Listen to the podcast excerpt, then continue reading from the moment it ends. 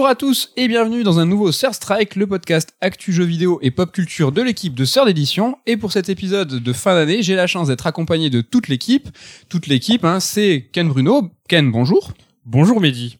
Ludovic Castro. Bonjour. C'est le deuxième prénom, Vic. Oui, Dame Niameshri. Oui, aujourd'hui, je suis Daniel Machery. Bonjour. Et évidemment, Nicolas Coursier. Comment ça va, Nico? Hello à tous. Bon, au programme de ce numéro un peu spécial, un épisode de bilan, hein, il y aura le tour de strike avec le top 3 de chacun des membres de la rédac, mais aussi les rubriques habituelles, les vrais débats on the spot, carte noire et carte blanche, mais à chaque fois, ces rubriques seront twistées façon bilan de l'année. On va rentrer euh, direct dans le cœur du sujet parce que, euh, parce ça va être une belle et une grosse émission. Donc, le tour de strike, le top 3 de chacun. On va commencer par Ludo. Euh, ton top 3, euh, tu fais 3-2-1. Dis-nous tout sur ton bilan. Bah tiens, un vrai débat. Est-ce que Déjà. lorsqu'on a joué qu'à trois jeux dans l'année, on peut vraiment appeler ça un top 3 Je sais pas, mais euh, ce qui est cool, c'est que t'en as au moins 3 des jeux. Voilà, oui, oui. Donc je peux faire un top 3, mais ce sont absolument tous les jeux euh, que j'ai fait cette année qui sont sortis cette année. Parce que bien entendu, j'ai fait plus de jeux, euh, mais les autres ne sont pas sortis en 2021. Euh, donc euh, bon bah du coup on commence par le numéro 3 hein. Ouais. donc numéro 3 bah c'est Resident Evil 8 euh, Village qui pour ça que tu dis que est euh, trois, en fait. bah ouais c'est pour ça Vous êtes tellement que- dur. qui est un jeu sympa, mais c'est un jeu, bah, c'est un jeu moyen. Moi, j'appelle ça un jeu moyen. Surtout que j'avais fait Resident Evil 7 juste avant, en fait, et que j'ai vraiment préféré le 7 au 8. Euh, donc RE8, euh, ouais, bah, qu'est-ce que J'ai écrit peu mémorable, tu vois. C'est un jeu peu mémorable pour moi. Il y a, y a déjà des, des passages dont je me souviens pas très bien. Ma mémoire a fait peut-être exprès d'occulter certaines choses. Euh, non, il y a des, il y a des moments très bien. hein. par exemple, tu vois, dans la maison de poupée, c'est sympa et tout. Mais il y a des trucs, euh, genre la forteresse, euh, j'ai trouvé ça très long et, et inutile. Ok. Donc euh, voilà, je vais pas parler de Resident Evil 8 euh, plus que ça parce que. Je pense qu'on aura l'occasion d'y revenir. Je Ouais. crois. Sur Ah bon peut-être des déceptions. Il y aura encore euh, plus des- dur que toi. Ah. Ouais, peut-être je dans les déceptions. ok. Donc voilà, donc bon. Bon, il est dans mon top 3 tout simplement parce que je l'ai fait. Voilà. euh, deuxième euh, jeu, c'est Metroid Dread. Euh, donc Metroid Dread qui, euh, pour moi, des grosses qualités mais aussi des gros défauts. Euh, donc si tu commences par l'égalité, bah c'est clairement le gameplay en fait, c'est le, le Metroid le plus le plus nerveux en fait qui existe, euh, aussi le plus agréable à prendre en main, hein, tout simplement. C'est un plaisir de se déplacer avec Samu, de faire euh, tous les euh, d'utiliser toutes ses capacités, etc. Donc en termes de, de mouvement, de, de, de feeling en fait, de sensation de gameplay, c'est vraiment un très très bon jeu, donc très agréable à faire. D'ailleurs, je l'ai fait plusieurs fois. Tu es un gros Euh, fan de Metroid à la base, toi. Bah, je suis un très gros fan, surtout de Super Metroid. Euh, J'aime bien aussi les autres, hein. mais euh, pour moi, il n'y en a aucun qui est qui est arrivé à l'excellence de Super Metroid. Euh, mais là, vraiment, en termes de gameplay, je trouve on a on a passé un cap avec Metroid Dread. C'est vraiment plus agréable que d'habitude. C'est ça donne des, des sensations assez grisantes. Euh, Qu'est-ce qui t'a déplu? Alors bah en particulier le level design en fait. Alors donc il y a plusieurs choses, Euh, mais euh, déjà le level design. euh, une fois on en parlait avec Mehdi et je t'avais dit pour moi c'est une sorte de Metroid Sonic plutôt qu'un Metroidvania. Metroid Sonic dans le sens où en fait le LD, alors même si de loin si tu regardes la carte, t'as l'impression d'avoir un un Metroid classique, donc avec des, c'est très labyrinthique, etc. Euh, concrètement, quand tu joues au jeu, c'est un jeu très linéaire en fait. Si tu, euh, si tu vas pas, euh, si tu veux pas aller explorer toute la carte, avoir tous les missiles, tous les objets, etc. Eh ben, tu peux vraiment le faire, euh, faire la, la ligne droite que les que les concepteurs te, te donnent quoi. Euh, Enfin, en, temps, donc- en temps normal, dans un Metroid, on se perd souvent. L'exploration, c'est quand même euh, sur le devant de la scène. Dans Ouais. celui-là, dans Dread, en fait, c'est si tu sors de la ligne qui est, qui est prévue par le game design, tu vas vraiment te perdre pour de vrai. Et tu vas Oui. vraiment jamais retrouver le bon. Le C'est bon. très très dur. très, Alors ça, m'est- ça m'est arrivé une fois en fait de pas voir euh, directement où est-ce qu'il voulait que j'aille. Parce qu'en fait le mieux c'est que quand tu te retrouves, tu vois, dans une nouvelle zone ou quoi, tu regardes un petit peu la carte. Puis tu vois en fait ah oui je viens d'avoir cette capacité donc il faut que j'aille l'utiliser juste à côté. Euh, si c'est vrai que si tu te plantes que tu le vois pas parce qu'en plus la carte il y a énormément de couleurs elle est assez euh, assez dense Ouais, Euh, si tu te plantes retrouver le bon chemin c'est très compliqué Tu vois, par exemple, il y a beaucoup d'ascenseurs et de téléporteurs. Et dans les Metroid, habituellement, toi, tu le prends comme acquis. Ça, tu te dis, bah, d'accord, ce téléporteur va me servir à aller à une, dans une autre zone, etc. Dans celui-là, c'est vraiment extrêmement linéaire. C'est-à-dire que si tu arrives dans une nouvelle zone et qu'en face de toi, deux salles après, tu te retrouves face à un, un, un téléporteur ou un ascenseur, il faut le prendre. C'est le chemin qui, qui t'est destiné. Ouais. Et il faut pas que tu t'amuses à commencer à visiter une nouvelle fois la zone. Non, non, il faut que tu fasses. Et à la fin du jeu, c'est un. Bon, je peux pas sans spoiler, mais tu vois, c'est un, c'est un roller coaster où tu vas de téléporteur en téléporteur, ascenseur, ascenseur, et tu vas droit vers le chemin qui a été dessiné pour toi. Quoi. Ouais, c'est ça. Et d'ailleurs, les téléporteurs, vraiment, euh, enfin, pour moi, c'est c'est une aberration dans un, dans un Metroidvania de mettre des téléporteurs comme ça. Parce que lorsque t'as vraiment envie d'explorer, que t'as vraiment envie d'aller récupérer tous les objets, etc., tu te dis, euh, tiens, j'ai pas eu un objet, je vois que j'ai pas eu un objet euh, en haut à droite de, de la carte. Eh ben, il faut pas forcément Exact. se diriger vers en haut à droite pour aller en haut à droite, en fait. Parce qu'il y a peut-être ouais. un téléporteur à côté, et le téléporteur qu'il faut atteindre, en fait, il est peut-être en bas à gauche, tu vois. Donc t'es obligé de faire. euh, Moi, ça m'a fait penser un petit peu au labyrinthe que t'as dans les, euh, tu sais, les jeux labyrinthes que t'as dans les Picsou Magazine et tout ça, où en fait, pour aller à un endroit, t'es obligé de faire tout le chemin en sens inverse. Et tu te dis, ah oui, euh, c'est c'est ce chemin que je dois prendre. Et ben là, c'est pareil. Tu regardes la, la carte, tu dis, je dois aller là. Bon, alors comment je fais? T'essaies de, de faire tout le chemin en sens inverse, tu vois un téléporteur, tu dis ok c'est le téléporteur bleu, alors où est l'autre téléporteur bleu, comment j'y vais? C'est super laborieux en fait de tout visiter, de, de tout voir. Pour moi c'est un gros défaut dans un dans un Metroidvania, ça devrait être euh, ça de- l'orientation en fait devrait être organique quoi. Tu devrais te dire Ouais. ouais, pour aller en haut je vais en haut. Et là c'est pas le cas. Après, il se démarque de l'héritage des Metroid euh, avec la macro-exploration, tout ça, mais le level design, je le trouve euh, brillant euh, et extrêmement dur à établir tel qu'il a été fait, c'est-à-dire avec une continuité linéaire, linéaire une illusion. Il, je pense que ça a été ultra dur à faire. Après, ça va en, pas en opposition, mais c'est extrêmement différent de ce que étaient les Metroid avant. Ouais, mais le truc c'est que t'as toujours, enfin, si tu veux juste faire le jeu de base, je suis d'accord avec toi, mais il y a toujours le, le côté complétionniste que si tu veux faire les 100%, il faut aller voir un peu partout, et puis en plus c'est là où t'as les plus gros challenges parce que t'as des gros challenges de plateforme en utilisant le Shine Spark, etc. Mhm. Euh, c'est super agréable à faire, mais bon, il faut déjà arriver à l'endroit où le faire, et en général c'est la galère. Donc il y a une sorte de, de dissonance, on va dire, Mhm. entre euh, le jeu de base et euh, tous les à côté qui deviennent laborieux à cause de ce, de ce nouveau euh, parti pris quoi. Et ça reste ton top 2 hein, sur euh, trois jeux. Euh, ouais, alors aussi, aussi en termes de direction artistique, euh, je trouve pas ça terrible. Il y a des quelques salles qui sont jolies, mais euh, globalement je trouve pas ça ouf. Et les musiques, euh, sont, les musiques sont nulles, hein, on est d'accord, Mehdi. Oui, oui, les musiques. En, en revanche, sur la direction artistique, je suis d'accord, mais euh, sur la profondeur de certains plans, sur les décors, il y a de la vie au fond, et j'ai Ouais. trouvé ça assez agréable. Les Metroid, en règle générale, c'était quand même assez figé, assez- mais parce que ça, ça contribuait à l'ambiance un petit peu. Tu vois, t'étais perdu dans un monde qui était quasiment mort, et tu savais, ça, ça contribuait à ta solitude. Là, il y a, y a beaucoup de vie dans les seconds plans. Tu regardes derrière, il se passe des trucs. J'ai trouvé ça assez intéressant. Ouais, mais je trouve qu'il y a pas assez d'environnement euh, organique en fait. Il y en a, hein. genre tu vois quand t'arrives dans le, la zone forêt et tout, c'est super agréable. Parce que justement il y a des choses, tu vois des petites bestioles euh, derrière et tout. Ouais. Mais par contre, il y a énormément de, de zones qui sont juste des couloirs métalliques et tout. Et il y en a trop, je trouve. Tu t'intéresses au lore, toi, Ludo, de Metroid? Parce que je trouve que, pour un fan, j'imagine, c'est un épisode super intéressant, quand même. Sans en trop en dire, parce que il dévoile pas mal de trucs, quand même. Euh, Oui, je suis pas un gros gros fan du lore de Metroid, je le connais un peu. Euh, disons que c'est pas pour ça que je joue au jeu, quoi. Mm, Ce fusion Oui. est détesté et il est très important dans le lore, donc. euh, c'est vrai. Par contre, en termes de, tiens, bah, tu me fais penser du coup au boss de fin, forcément. Et euh, les boss, de manière générale, je les trouvais, je les ai trouvés excellents. Mm. C'est C'est aux euh, RM, je me suis gouré, soit fusion. Il y a des gens qui se sont plaints que c'était trop dur, que les boss étaient trop durs. Ouais. C'est vrai qu'ils sont pas forcément simples, mais je les trouve tous très intéressants, quoi. Après, il y a toujours deux façons de les battre. Un peu une plus simple si tu comprends là aussi euh, les intentions des devs et que tu enclenches les mécanismes qui vont faciliter le combat. quoi. Mm. Il y a un peu deux niveaux de jeu là-dessus aussi. Après, oui, ouais, c'est mon top 2. Alors, en effet, j'ai pas mal de, de enfin, pas mal de, de, de trucs que j'aime pas trop dans ce jeu, mais je l'ai quand même fait euh, deux fois. Le boss de fin, je l'ai fait quatre ou cinq fois, juste pour m'éclater. Donc, euh, j'ai quand même pris du plaisir dessus, quoi. Mais quel est donc euh, ton Gotti Vraiment, on ne sait pas, on se demande. On se demande tous. Euh, donc, mon Gotti, bah, c'est Shin Megami Tensei 5. Non. Euh, voilà, voilà. Et euh, pour expliquer pourquoi, je vais simplement parler des points positifs. Et Pour le- pourquoi Et pour les le- négatifs, alors Pour le moment, Traitement de faveur. pour le moment, je ne vais parler que des points positifs. Euh, Ça sera dans trois mois, les points négatifs. Prochain podcast. Soyez là l'an prochain.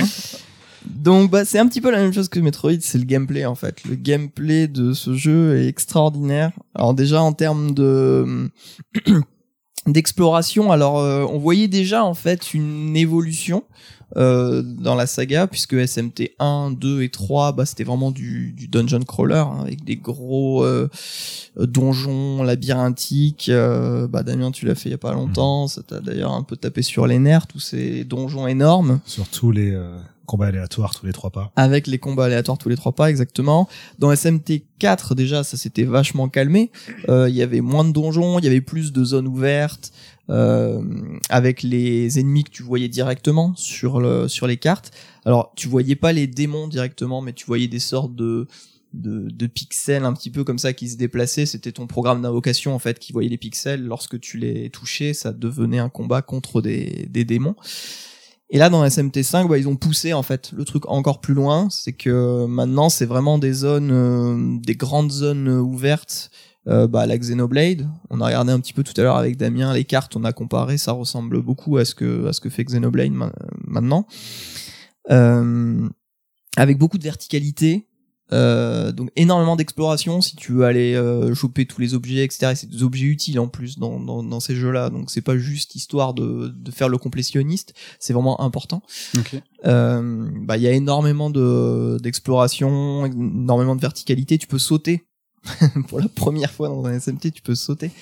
Donc du coup, il y a des phases, il y a des vraies phases de plateforme en fait. Alors c'est pas de la plateforme de trop niveau, hein, il n'y a pas des airs dash et tout, bien sûr, mais euh, c'est juste des sauts. Mais euh, mais quand même, il y a, c'est vraiment intéressant de se balader comme ça dans toutes ces ruines urbaines, de monter sur les bâtiments, de glisser sur des rampes et tout. Il y a vraiment une plus-value à ça, c'est un peu comme Xenoblade où il y a des donc c'est pas un monde ouvert hein, donc c'est des grandes euh, sections. Ouais, c'est des grandes zones. Alors il y a aussi des, tu vois, des, des sortes de couloirs comme ça qui rejoignent deux zones et tout. Enfin, c'est pas juste des grandes zones les unes derrière les autres. Mais c'est Mais- c'est c'est intéressant parce que c'est plus grand a ça apporte vraiment quelque chose à la formule euh, SMT. euh, Ah non, ça apporte vraiment quelque chose. C'est euh, alors maintenant en plus tu vois vraiment les démons sur les cartes. Donc t'as les démons qui euh, qui évoluent, euh, qui t'attaquent. En fait, te- ils te voient, ils t'attaquent. Alors il y a un truc très sympa, c'est que lorsque t'es vraiment d'un niveau supérieur à eux, au bout d'un moment ils te voient, ils t'attaquent plus, ils s'enfuient. Au contraire. Donc du coup, euh, si t'as envie de revisiter une zone alors que euh, t'es de niveau euh, élevé, eh ben t'es pas embêté avec les combats contre euh, les mobs de base. Quoi. Il y a d'autres jeux qui l'ont On fait. hein. déjà vu ça. Ah ouais, c'est vrai. Oui. Xenoblade. Xenoblade aussi. Bon bah voilà, tu vois, c'est euh, bah je pense Ah, ils prennent sont- chez les meilleurs, c'est ils se normal. sont clairement inspirés de, de Xenoblade. Euh, mais on lui en dit fait, que Nino Kuni aussi peu- ou euh, ouais, C'est ce que j'étais en train de me dire, mais je me suis dit, bon. Oui, laisse-le laisse-le parler. Bah, Xenoblade est sorti avant, surtout. Oui, mais. Ah bah, c'est tout ce qui compte. En fait, ça ressemble beaucoup aux envies qu'ils avaient à l'époque où ils ont fait SMT3, où ils disaient euh, on aurait voulu créer un monde, euh, le, le monde Vortex là de SMT3, on aurait voulu créer un monde où tu voyais des démons euh, géants à l'horizon, où tu vois, où tu pouvais comme ça euh, te balader euh, directement dans le monde. euh, et ils ont réussi à faire ça en fait avec SMT5. Ils pouvaient pas le faire à cause des spécificités de la PS2 qui est, enfin voilà, c'était. Mais est-ce qu'il reste des donjons labyrinthiques quand même? Bah, il en reste deux.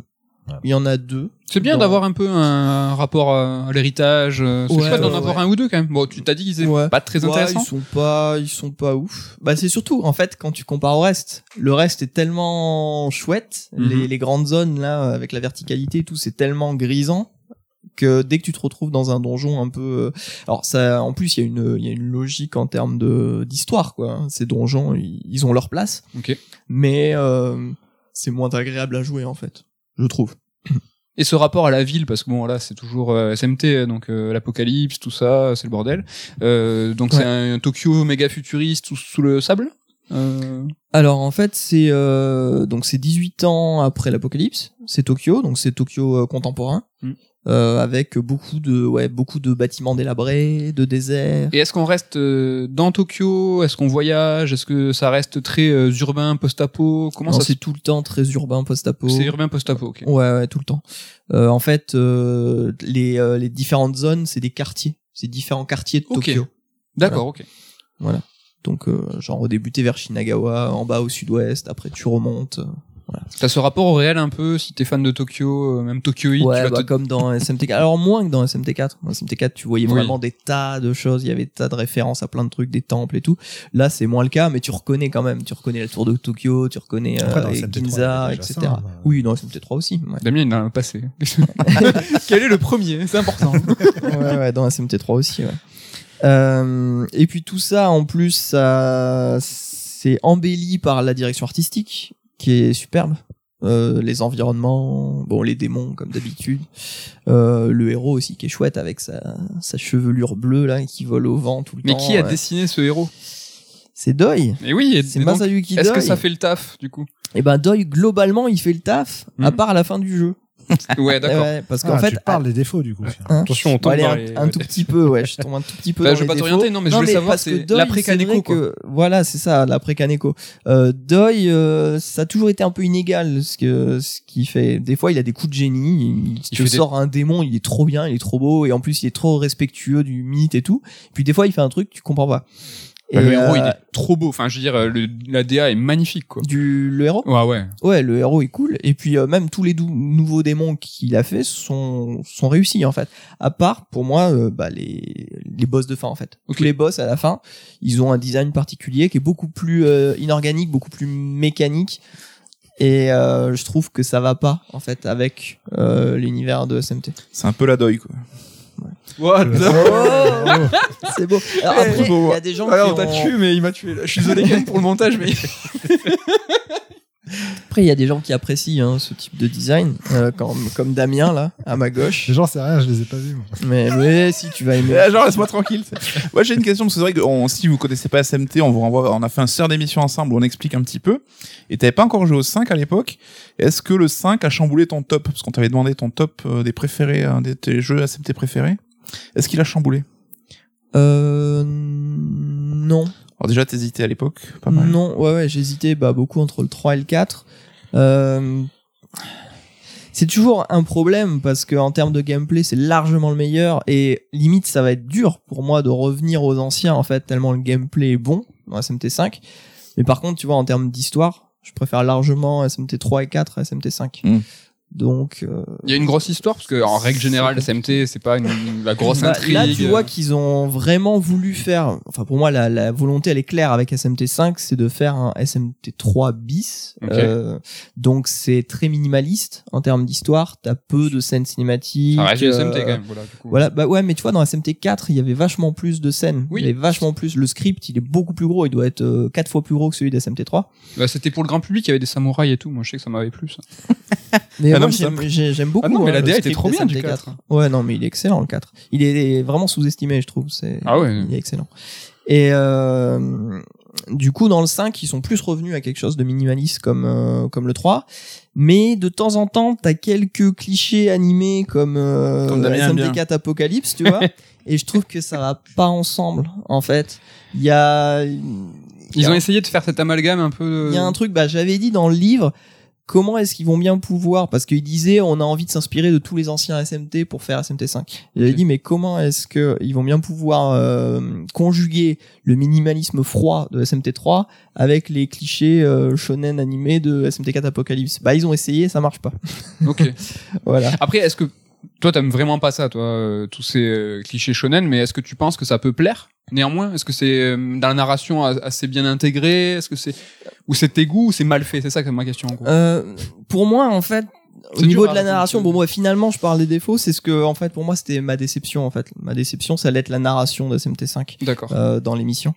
Euh, donc, mais je peux en parler maintenant, hein, tant qu'on y est. Allez feu. Euh, du coup, bah, il y a un gros problème de rythme en fait déjà dans le dans la narration. C'est que pendant euh, les trois quarts du jeu, il y a pas grand chose qui se passe dans les trois premiers quarts du jeu. Et puis il y a un petit peu tout à la fin, toutes les révélations qui arrivent à la fin. C'est FF12 quoi. Et euh, et, et il manque de ça, ça manque de préparation en amont en fait. Tout ce qui arrive à la fin, ça manque de préparation. Tu dis, il aurait fallu préparer le terrain. Euh, Il y a des personnages, tu vois, qui veulent euh, absolument créer. Il faut, ils veulent que le monde il soit comme ça, mais on sait jamais pourquoi. Ils veulent que le monde soit comme ça. Alors, ça a jamais été euh, énorme. Hein, les personnages dans, dans SMT, ils ont toujours été assez monodimensionnels, mais euh, on comprenait toujours pourquoi ils voulaient que le monde ressemble à telle ou telle chose. Tu vois, ils voulaient un monde de solitude parce que ils se faisaient tout le temps rejeter par les autres et tout. Enfin, il y avait quelque chose, il y avait une logique, quoi.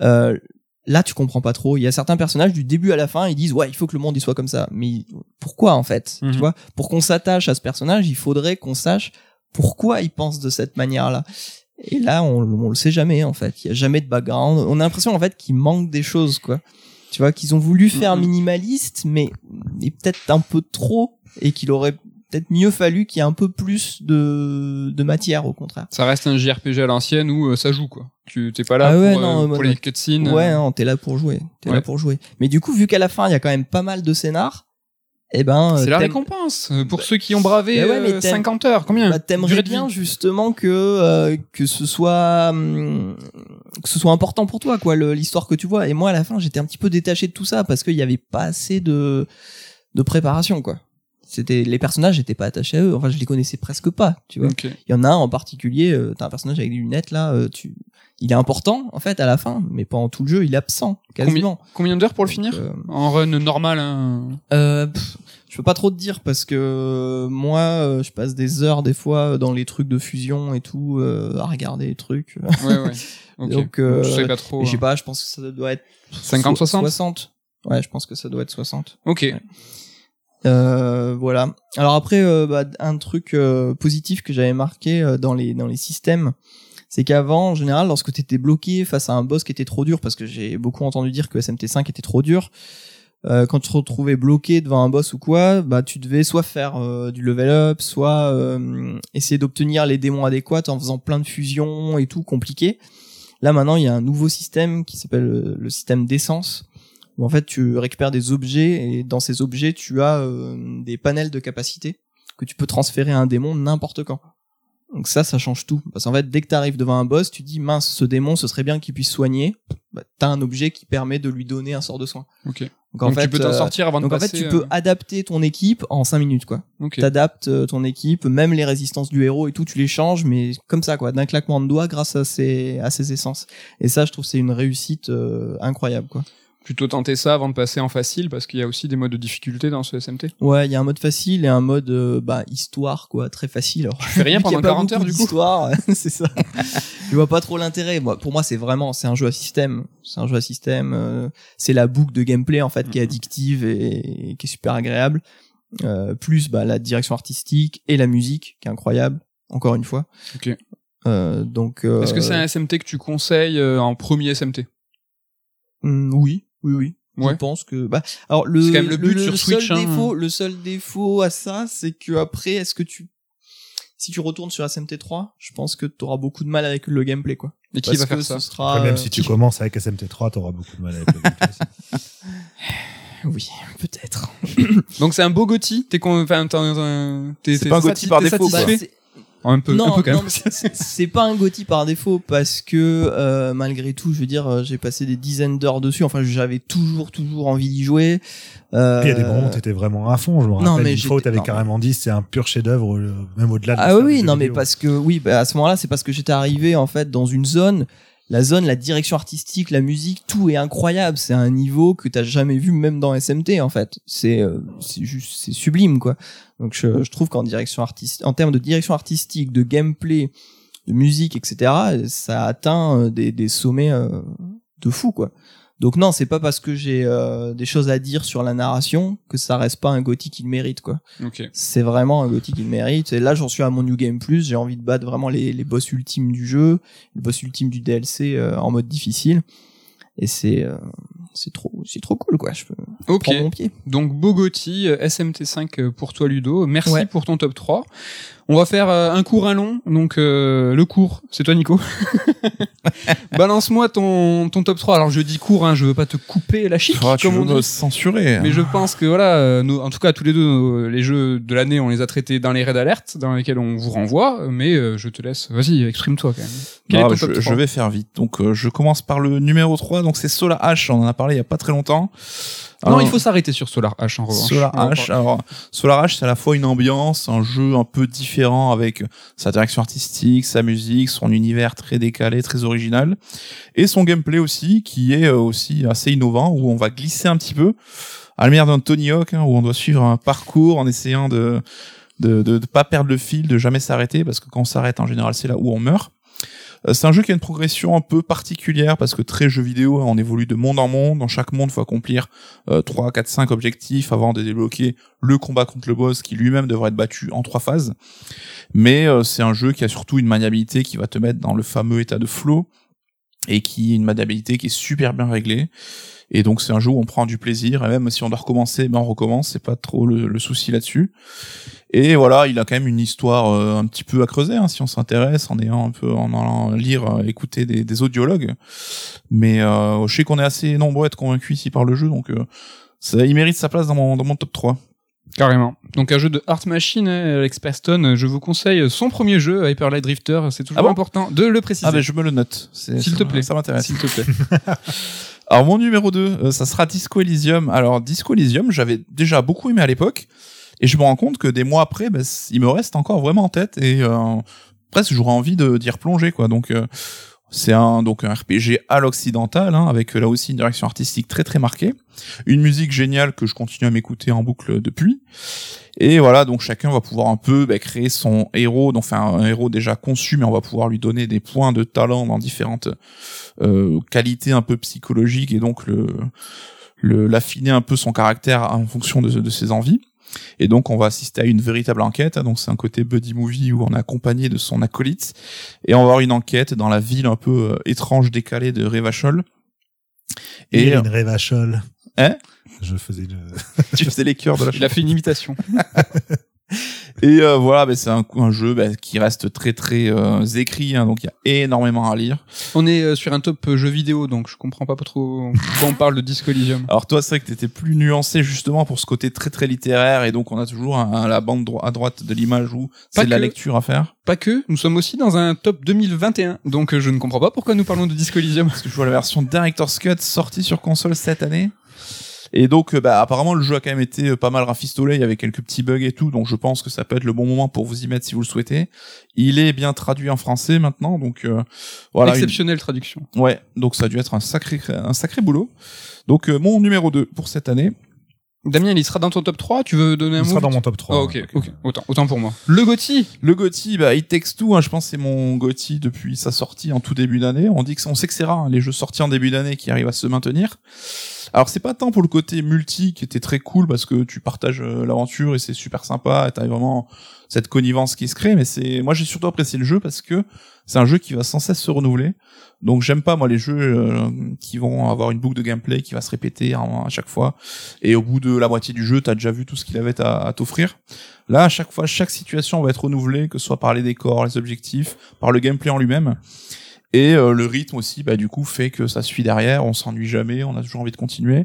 On Toutes va- ces qualités, alors que le jeu est riche, long, on est sur quelque chose qui est du 10-12 heures. Donc, ouais, euh, ouais, donc c'est un vrai gros jeu, hein. c'est pas comme Brothers, le premier jeu de Fares qui était beaucoup plus court.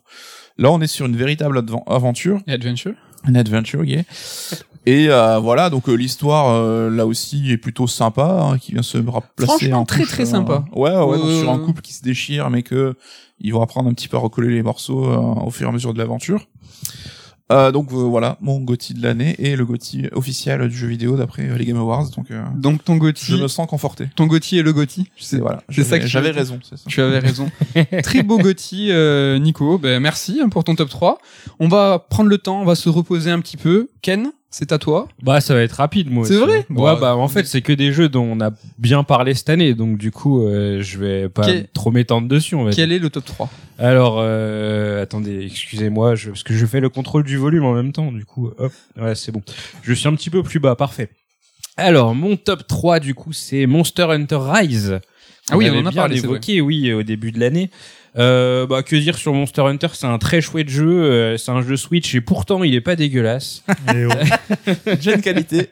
C'est euh, voilà, il est très bien optimisé pour la console et voilà, il va sortir du coup sur PC, il va être encore plus beau en 4K, 60 FPS et tout et tout. J'ai hâte de voir la tête qu'il a. sur- Ouais, franchement, bah j'ai vu quelques vidéos déjà, c'est ça donne envie de s'y remettre, mais bon après il faut avoir le matos. Hein, je suis pas un joueur PC, euh, donc laisse tomber. Euh, non, c'était super fun. Enfin moi, c'est euh, ça fait partie de ces jeux où en fait euh, je, je je suis un peu à la recherche de, de, de mon enfance et de mon adolescence quand je jouais à la console, on va dire, et que je suis un peu à, la recherche de cette époque où bah je- j'en avais rien à foutre de tout le reste quand j'étais en train de jouer à la console, et c'est un peu ce qui m'est arrivé avec Monster Hunter c'est que voilà j'y jouais avec euh, avec des collègues dont euh, Pazou de Merogezu et euh, bah voilà quand on allumait le, le jeu le samedi après-midi on passait l'après-midi dessus à gueuler ouais vas-y on va le chasser là-bas machin. Attends j'ai plus de vie. Attends je retourne au camp. Et enfin c'était trop bien quoi. C'est une ambiance moi je, je vis ça de moins en moins. Surtout que bah le multi je le vis plus trop non plus parce qu'on on a tous un peu vieilli, on a tous nos, nos occupations chacun de notre côté, c'est pas évident de se retrouver. Mais là, enfin, on était un groupe de trois potes. On était toujours, euh, enfin, on arrivait toujours à se trouver un moment parce qu'on avait trop envie de vivre ça et ça a duré quelques semaines. C'était cool. On a refait aussi quelques parties plus tard et vraiment c'était un, un super beau moment. En plus, le jeu est cool. euh, c'est un épisode vraiment très intéressant. Tu parlais tout à l'heure d'épisode pour commencer avec SMT. Ouais. Je pense que c'est un excellent épisode pour commencer Monster Hunter parce qu'il est, euh, enfin, t'as une grande mobilité. Je pense que c'est un jeu qui peut un peu refroidir sur ce point parce que tu joues un peu avec des tanks. Euh, ou des persos qui sont peut-être plus agiles mais qui sont pas du coup faciles à manier donc euh, c'est toujours aussi relou. Et là pour le coup bah t'as une mobilité mais qui reste contrôlable avec les philoptères qui te permettent de gagner en verticalité de faire des petits sauts et tout. Donc euh, non franchement c'était un jeu qui était plaisant visuellement qui était plaisant manette en main. Euh, il y a un gros DLC qui sort euh, début d'année prochaine là je crois printemps. Et euh, je sais pas si je serais aussi chaud parce que enfin Monster Hunter, c'est un jeu où c'est un peu comme les MMORPG en fait. Tu t'enfermes dans un truc et t'es à fond dedans, tu connais tes menus de raccourcis par cœur et tout machin. Y retourner, c'est un petit peu compliqué, donc je sais pas si j'aurais autant la- le, le feu que. Parce que tu vas mettre 10 balles dans la machine et là ça va repartir. On c'est comme Animal Crossing, on Ouais, sait pas quoi. pas- tu vois Animal Crossing justement, j'ai lâché. Ouais. Et là, il y a le DLC qui est sorti et j'ai pas eu le courage en fait, tu vois, de retourner dans ma. Dans Mais on mon connaît des gens qui sont tombés. Et oui, combat. exactement. Ouais, Ça peut vrai arriver. sont retournés pour quelques heures. Mais là, ouais, donc je verrai. Mais de base, je suis chaud. On verra s'il y a des trucs à faire à ce moment-là de l'année. Donc voilà, ça c'était mon top 3. Un jeu Switch. Un jeu Switch, Bien. tout à fait. Assez représenté pour l'instant. Est-ce qu'on va, la- on va la retrouver hein, après? Euh, ouais, c'est trop bizarre cette console parce qu'en fait j'ai l'impression que je l'ai pas touché de l'année. Enfin je l'ai pas des masses touché non plus. Mais en fait euh, il y a des jeux comment dire euh, forts dessus. Mm. C'est que le peu de temps que j'ai passé dessus c'était du temps de qualité mine de rien. Donc c'est c'est quand même cool.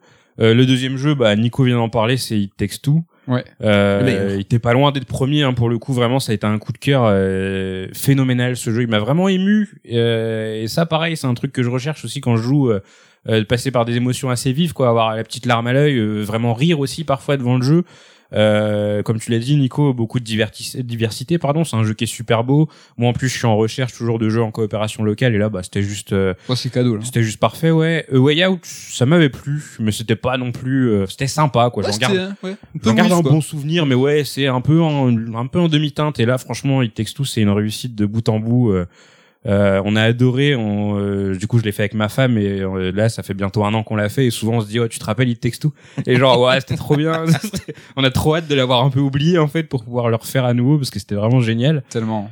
Et euh, donc ça, c'était mon top, mon top 2. Et mon top 1, du coup, bah, c'est No More Heroes 3 qu'on a aussi beaucoup évoqué parce qu'on a même fait une émission exprès pour lui.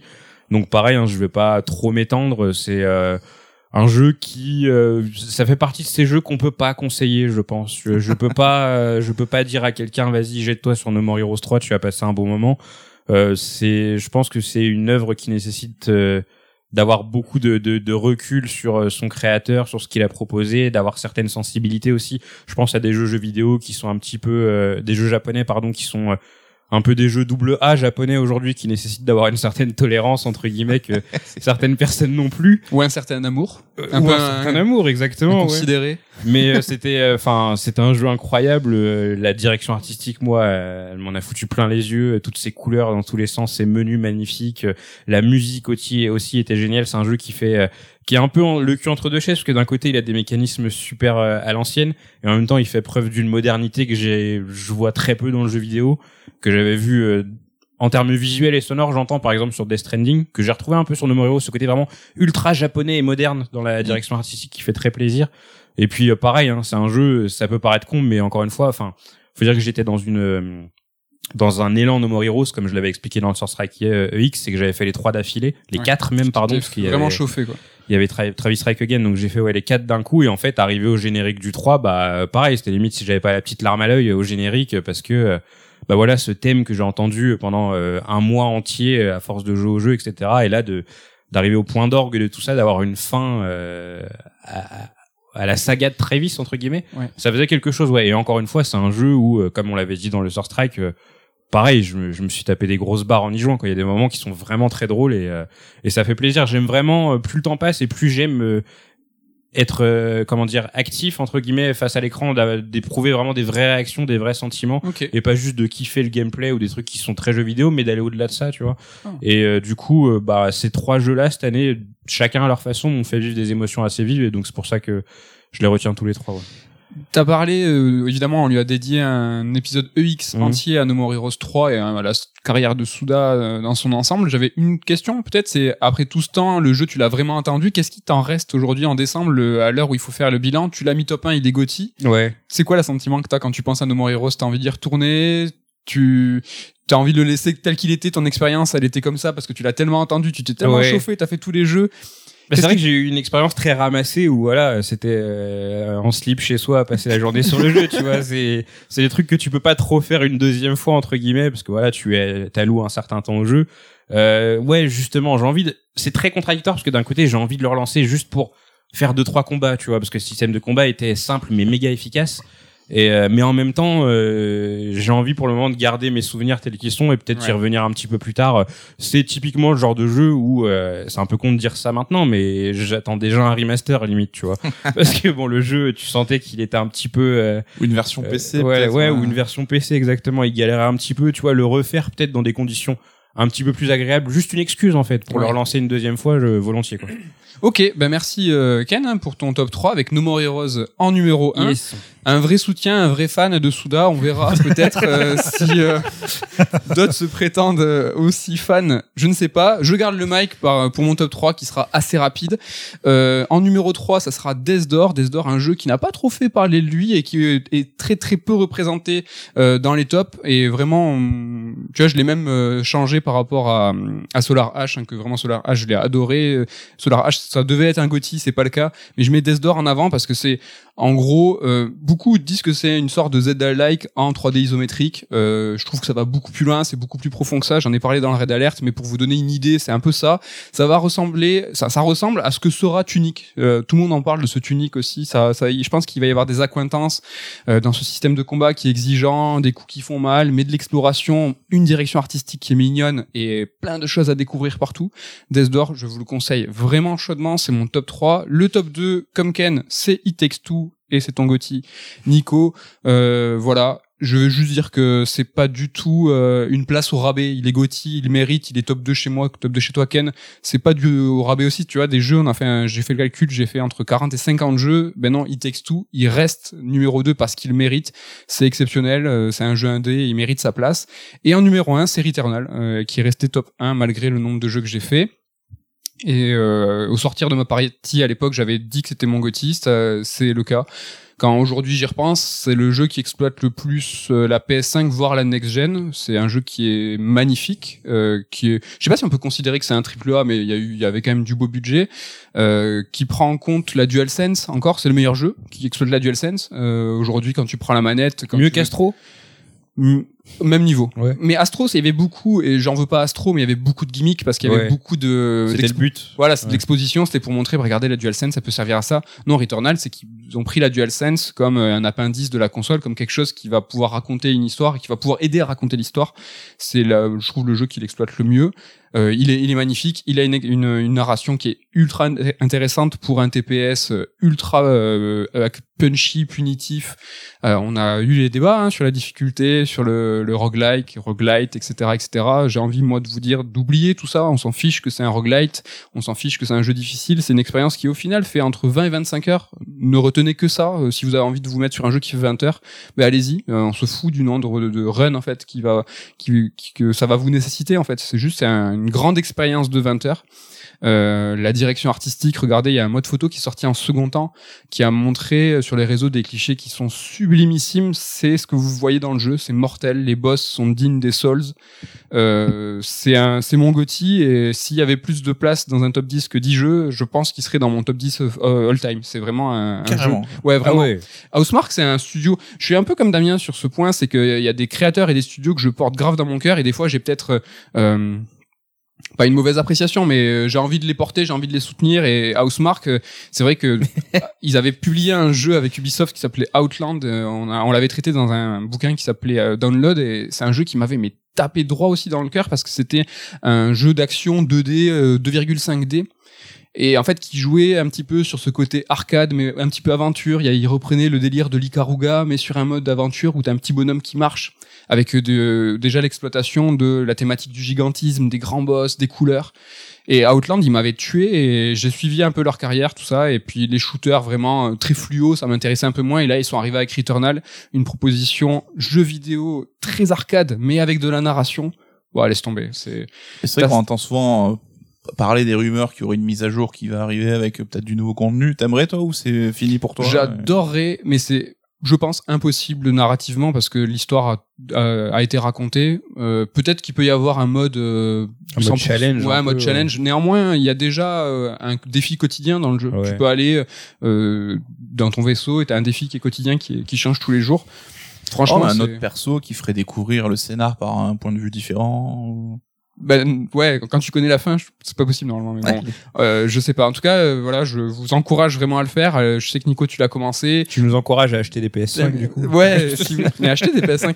Mais en tout cas, allez essayer. Et puis, je sais pas s'il va y avoir une certaine réticence au début, mais faut un petit peu forcer, un petit peu creuser, un peu comme les Souls. Des fois, ça, il y a de la, fri- il y a de la friction.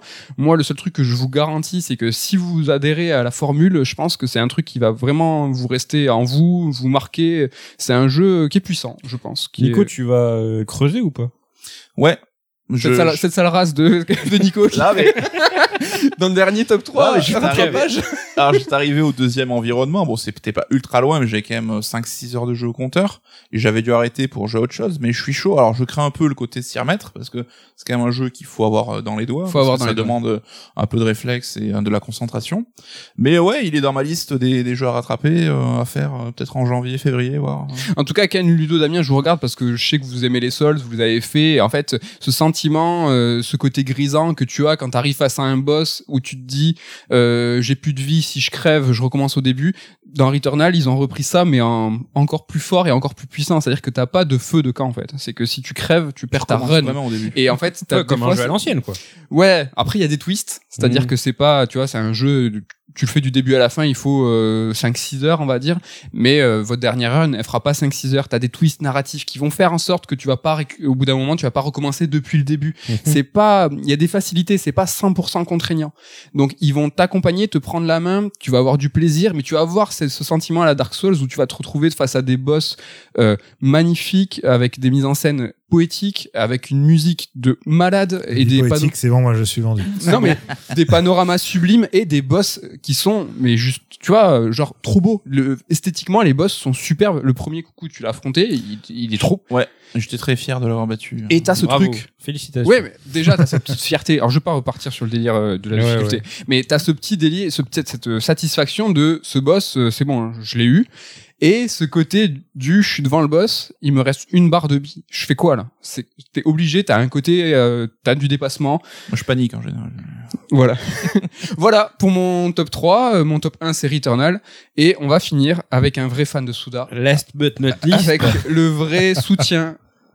Et C'est Damien. Souris. Oui, Souda voilà. et Souris. Et, s- mais Souris, parce Et- que le dernier jeu de Souris est sorti. Est sorti en année. 2021. Donc il est forcément dans ton Donc, top, Damien. J'ai Parce que, hâte hein, euh, d'avoir euh, le top de Damien. On commence par le top 3. Damien, quel Top est-il 3, c'est euh, effectivement une suite d'un jeu que j'adore, mais c'est Psychonauts 2.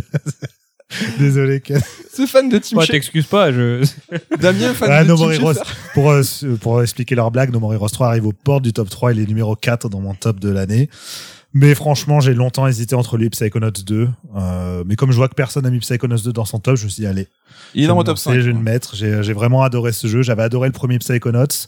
Bah, en gros, c'est la même chose en mieux sur quasiment tous les points. Donc, c'est plus beau. Les musiques sont encore plus géniales. L'écriture est toujours aussi euh, drôle, toujours aussi raffinée.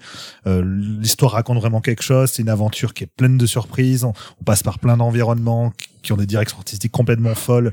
Et à chaque fois, ça se renouvelle. On se dit, mais qu'est-ce qu'ils vont trouver comme idée? Avec toujours cette idée d'explorer un peu la psyché humaine, mais voilà, par, euh, par divers prismes, avec un côté un peu burtonien aussi dans l'ambiance et en même temps voilà toujours l'humour à la, la team Schaffer c'est je pense d'ailleurs vous ferez peut-être un jour un top 3 euh, des jeux comiques ou des jeux les plus drôles dans dans un raid alert bah, en tout cas pour moi mon top 1 le jeu le plus drôle que j'ai fait je pense que c'est Psychonauts 2 le 1 était déjà très bien placé avant le 2 est ouais y a des moments des fous rires extraordinaires que j'ai eu le jeu je me suis vraiment éclaté Ken parlait tout à l'heure d'émotion devant la, té- la Ouais. télé, euh, devant le cathodique, tu vois.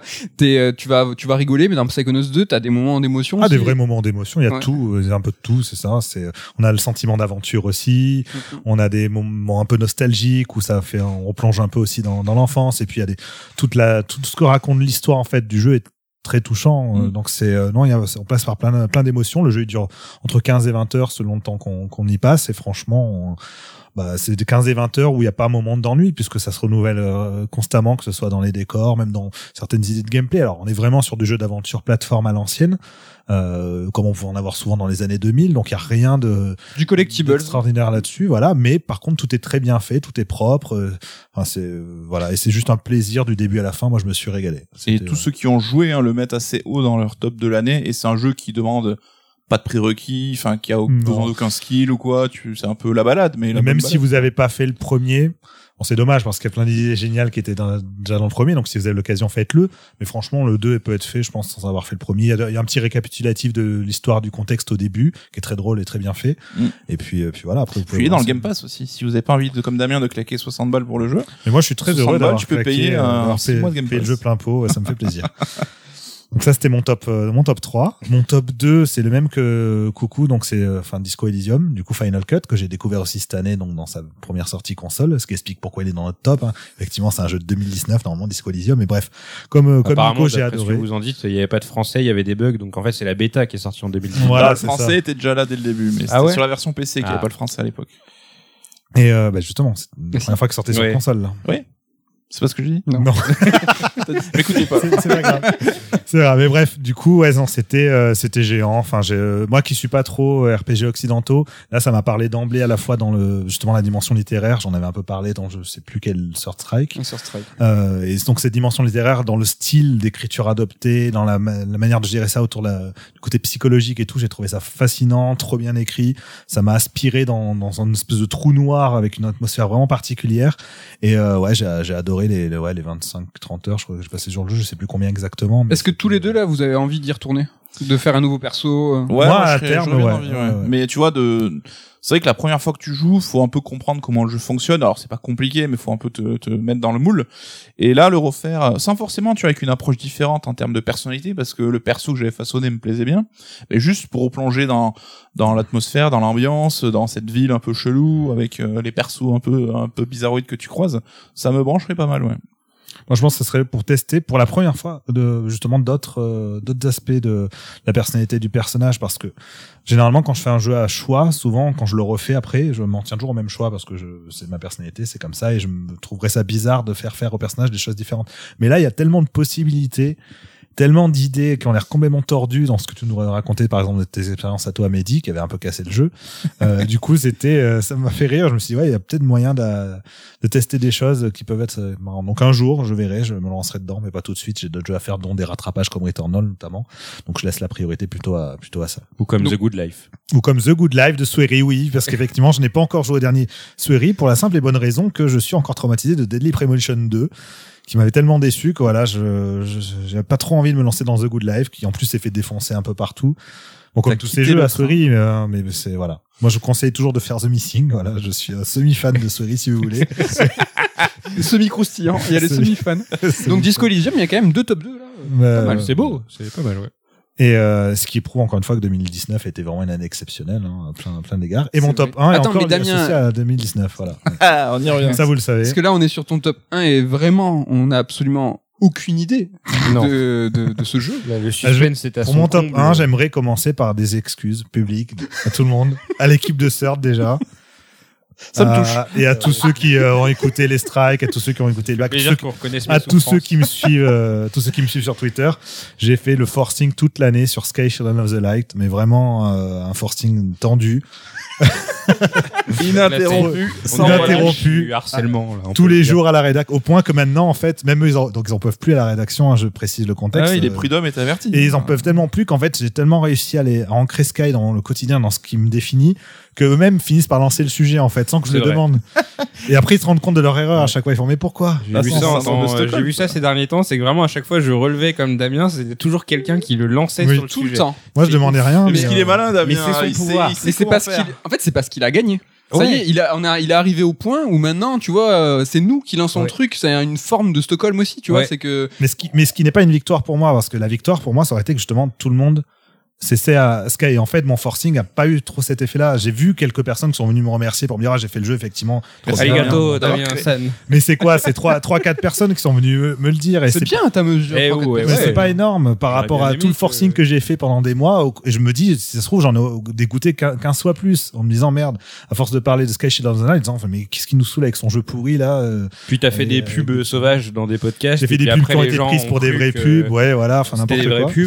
On a perdu des auditeurs. à On a cause perdu de des auditeurs à cause de ça. Non, mais voilà, c'est, euh, je m'excuse euh, pour tout ce que j'ai dit autour de Sky. Il là, n'empêche, tu vas pas en parler, c'est ça? Il n'empêche que ça reste, voilà, ça reste mon top 1 de cette année. Ça reste le jeu qui m'a procuré le plus de bonheur euh, cette année. Faut dire aux gens que tu as joué 40 heures. Ouais, Ouais, ouais. j'en suis. Alors euh, étrangement, le bilan que nous vous offre euh, Nintendo là en de fin d'année, qu'on avec le calcul Switch, me indique Ouais, 36 heures pour euh, Sky, mais sur la console, j'étais à euh, plus de 40 heures depuis 2-3 sessions au moins. Donc je pense que je dois être pas loin de 50 heures de jeu dessus. Mhm. Et sur ces 50 heures, il y a quand même, euh, ouais, il y a bien, je pense, 30 heures de contenu pur euh, vraiment à découvrir dans le jeu. C'est-à-dire que la- l'aventure principale, on en avait parlé là dans le strike, elle se finit en 4 heures à peu près. Mm. Euh, moi, j'avais déjà fait 7 heures de jeu, je crois, quand je l'avais fini à ce moment-là, et j'avais découvert des zones secrètes en disant, ah, regardez, ces zones annexes là, euh, je les ai découvertes en refaisant une partie du jeu. Et en fait, il s'avère que le jeu a, fonctionne par saison, comme c'est un free-to-play. Et en gros, il y a eu 10 saisons depuis sa sortie, 11 maintenant même, 10 ou 11, je sais plus. Euh, et en gros, bah, chaque saison, c'est à peu près 2-3 heures de contenu qui sont Ouais, ajoutées. donc on peut les rattraper quoi. Et donc ça se rattrape, c'est ça. En- et tout simplement, bah, tout ce que j'ai découvert dans le jeu, c'est simplement faire les anciennes saisons. Et certaines étaient absolument extraordinaires, enfin des moments qui m'ont marqué, et des moments qui m'ont marqué aussi par les situations que j'ai vécues avec les joueurs que j'ai rencontrés dans le jeu. Donc des moments euh, justement de, de, de découverte qu'on fait à partage avec d'autres, des moments uniques de, de découverte muette. Hein. Euh, On peut on peut discuter avec une personne si on finit par vraiment choisir de- d'augmenter le niveau d'amitié qu'on a avec elle dans le jeu. Mais au-delà de ça, ça reste de la communication par les sons, par le- les gestuels, par plein de choses comme ça. Et donc, il s'est passé souvent des moments euh, bah, magiques dans, dans ces expériences et des moments magiques que j'ai partagés aussi avec ma femme. On a dû passer une bonne dizaine d'heures de jeu ensemble aussi euh, sur des anciennes saisons, sur des choses qu'on a co-découvert tous les deux. On a joué le rôle euh, au point de justement être chacun dans une pièce différente à mignon. utiliser les codes. Roleplay. euh, Oh oui. Ouais, bah, utiliser les codes vraiment du jeu, donc de pas se parler nous-mêmes, mais d'utiliser ce que le jeu nous propose comme. euh, Stylé. Et puis pour, tu nous euh, as pour dit que vous aviez des petites capuches aussi, euh, comme dans le jeu. Vous avez. Ça, Non, ça va loin, là, quand même. là, tu vas trop loin. On n'est pas allé jusque là, mais euh, voilà. Donc, donc des, des plein de moments de bonheur que ce jeu m'a procuré. Pour moi, c'est euh, non seulement le digne hérité de, des précédents jeux de Zaden Company, donc euh, le Flower et Journey, mais c'est aussi notre proposition. Effectivement, oui, c'est un, à l'origine une sorte de journée bis dans le- son aventure principale, mais qui pro- ce qui propose au-delà, pour moi, ça n'a jamais été fait euh, dans ce style-là, et c'est voilà une proposition unique et que je vais continuer de suivre avec attention à la fois les prochaines saisons qu'il y aura de Sky, où j'essaierai d'en pas trop embêter les gens avec ça, mais bon, malgré tout, je pense que j'y viendrai toujours à chaque fois que ça me procurera du bonheur parce que j'ai envie de partager ça et euh, et surtout voir quel sera leur prochain projet parce que Sky c'est un jeu qui leur a demandé quand même plus de 7 ans de développement. Il est sorti en 2019 pour la première fois sur plateforme mobile. Là, c'était une première sortie console en 2021 sur Switch.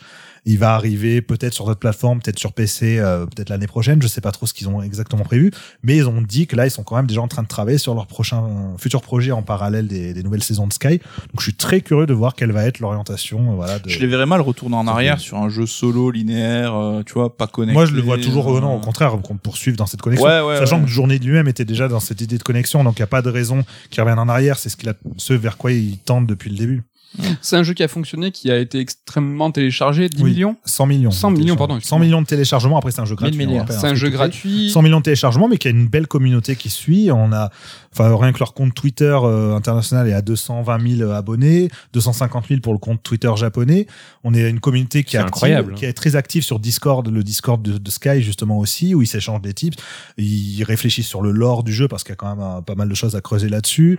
Euh, qui, euh, voilà, il y a vraiment plein de choses. Il y en a qui se présentent tout, tout simplement, euh, qui font amis et qui vont faire des quêtes du coup dans le jeu, enfin ensemble. Enfin, Et on peut, euh, là, les 30 heures que tu, tu as fait, on peut y jouer sans dépenser un euro. Quoi. Sans dépenser un euro. Comme je l'avais expliqué, le côté free to play, l'aspect payant, est uniquement pour tout ce qui est cosmétique. Euh, C'est-à-dire pour même accélérer en fait l'obtention de cosmétiques. Il y a des Mm. cosmétiques euh, saisonniers qui peuvent s'acheter euh, avec un tarif bien précis, mais sinon euh, quand on paye, c'est pour obtenir des bougies qui elles-mêmes nous permettent de débloquer des, des costumes par exemple dans le jeu. Mais ces bougies, on peut les obtenir en jouant aussi. C'est juste que ça prend un peu plus de temps. Mais au-delà de ça, pour finir le jeu, finir l'aventure, faire tous les trucs annexes, Gratos. pas besoin Gratuit de cousin. dépenser quoi que ce soit. Est-ce que tu sais, Damien, si le, ce format a fonctionné? Est-ce que le studio a gagné de l'argent? Est-ce qu'ils en sont contents? Est-ce qu'ils vont partir sur cette direction pour la suite? Ou est-ce que ne... Bah, a priori, euh, à chaque fois qu'ils communiquent dessus, j'ai pas vu d'interview où ils parlent de chiffres de- en termes de, de, de CA ou quoi, mais à chaque fois, ils ont l'air très satisfaits justement du suivi qu'il y a autour de leur jeu et de la communauté grandissante et euh, justement du fait que les, bah, les gens répondent présents. Après, ils font de leur mieux. C'est un jeu qui est compliqué comme les multiplateformes. C'est une petite équipe. Ils ont souvent des bugs, même à chaque nouvelle saison ajoutée, il y a toujours des bugs qui s'ajoutent. En fonction des plateformes, il y a des bugs euh, qui apparaissent plus ou moins. Donc, ils sont constamment en train de travailler là-dessus. Justement, il y a même une section du Discord dédiée spécialement à ça à, à ce que les gens en fait déclarent les bugs pour aider à corriger les trucs. Donc ça, voilà, une- ça reste une petite équipe, mais euh, j'ai l'impression qu'ils ouais, ils arrivent à s'y retrouver. Hein. Ok, bah écoute, merci beaucoup Damien. Un top 1 Sky très étonnant, mais en tout cas de l'amour avec mesure. Euh, Peut-être ça, ça va marcher cette fois. Les gens vont se lancer sur Sky. En tout cas, on vous encourage à l'essayer. Il est gratuit et sur Switch. Donc allez-y. On va terminer ce tour de strike par un top qu'on a fait entre nous, où en fait euh, on a tous euh, donné des points à chaque jeu. Et le top de la rédac. Euh, Third, c'est euh, en numéro 3 Solar H, en numéro 2 Disco Elysium et en Gotti c'est It Takes Two. Ce serait pas mon top à moi, ça? C'est c'est voilà. Donc je pense qu'on Ah, va c'est terminer. vrai ça. Oui, on va terminer sur ça. Le top de la rédac, C'est donc le de- plus consensuel de la rédaction. Et voilà, je te Et voilà. donne le flambeau, c'est terminé. Moi, je suis sur le, des jeux de hardcore gamer, mon gars. tu peux pas test. Voilà pour le tour de strike. Et je balance même pas la prochaine euh, section, c'est les vrais débats.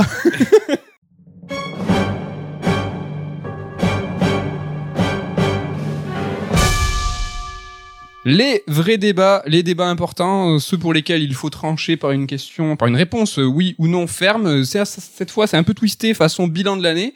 Donc la question est simple, c'est est-ce que cette année était une mauvaise année pour le jeu vidéo? Donc du coup, Nico et moi, on a déjà pris la parole sur cette question dans le dernier Red Alert. Ce qui est important cette fois, c'est Ken, Damien, Ludo, on veut votre avis sur 2021 au global. Qu'est-ce que vous en avez pensé? Est-ce que c'était une bonne ou est-ce que c'était une mauvaise année? Alors j'ai une question. Est-ce que c'est dans le jeu vidéo tout court ou est-ce que c'est dans le jeu vidéo pour moi? C'est pas mal comme question.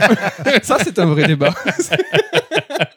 ben, ben, je sais pas. Euh, Ouais, bon allez, tu sais quoi, je vais répondre aux deux du coup, hein, on va se faire plaisir. S'il te plaît. Euh, je vais commencer par moi, tu Ouais. vois, tant qu'à faire. Euh, bah, moi, ça a été l'année où j'ai le plus joué depuis euh, 10 ans, je crois. Ah ouais Ouais, Yes. ouais. Bah, en fait, c'est non un peu moins de 10 ans, mais ouais, c'est l'idée. C'est que, euh, bah, en fait, euh, tu C'est sais, t'as des stats de par... Ouais. t'as des stats de partout maintenant, et donc du coup, bah, surtout avec les succès, en fait, entre autres, que j'ai pu bien euh, caler ça, ouais.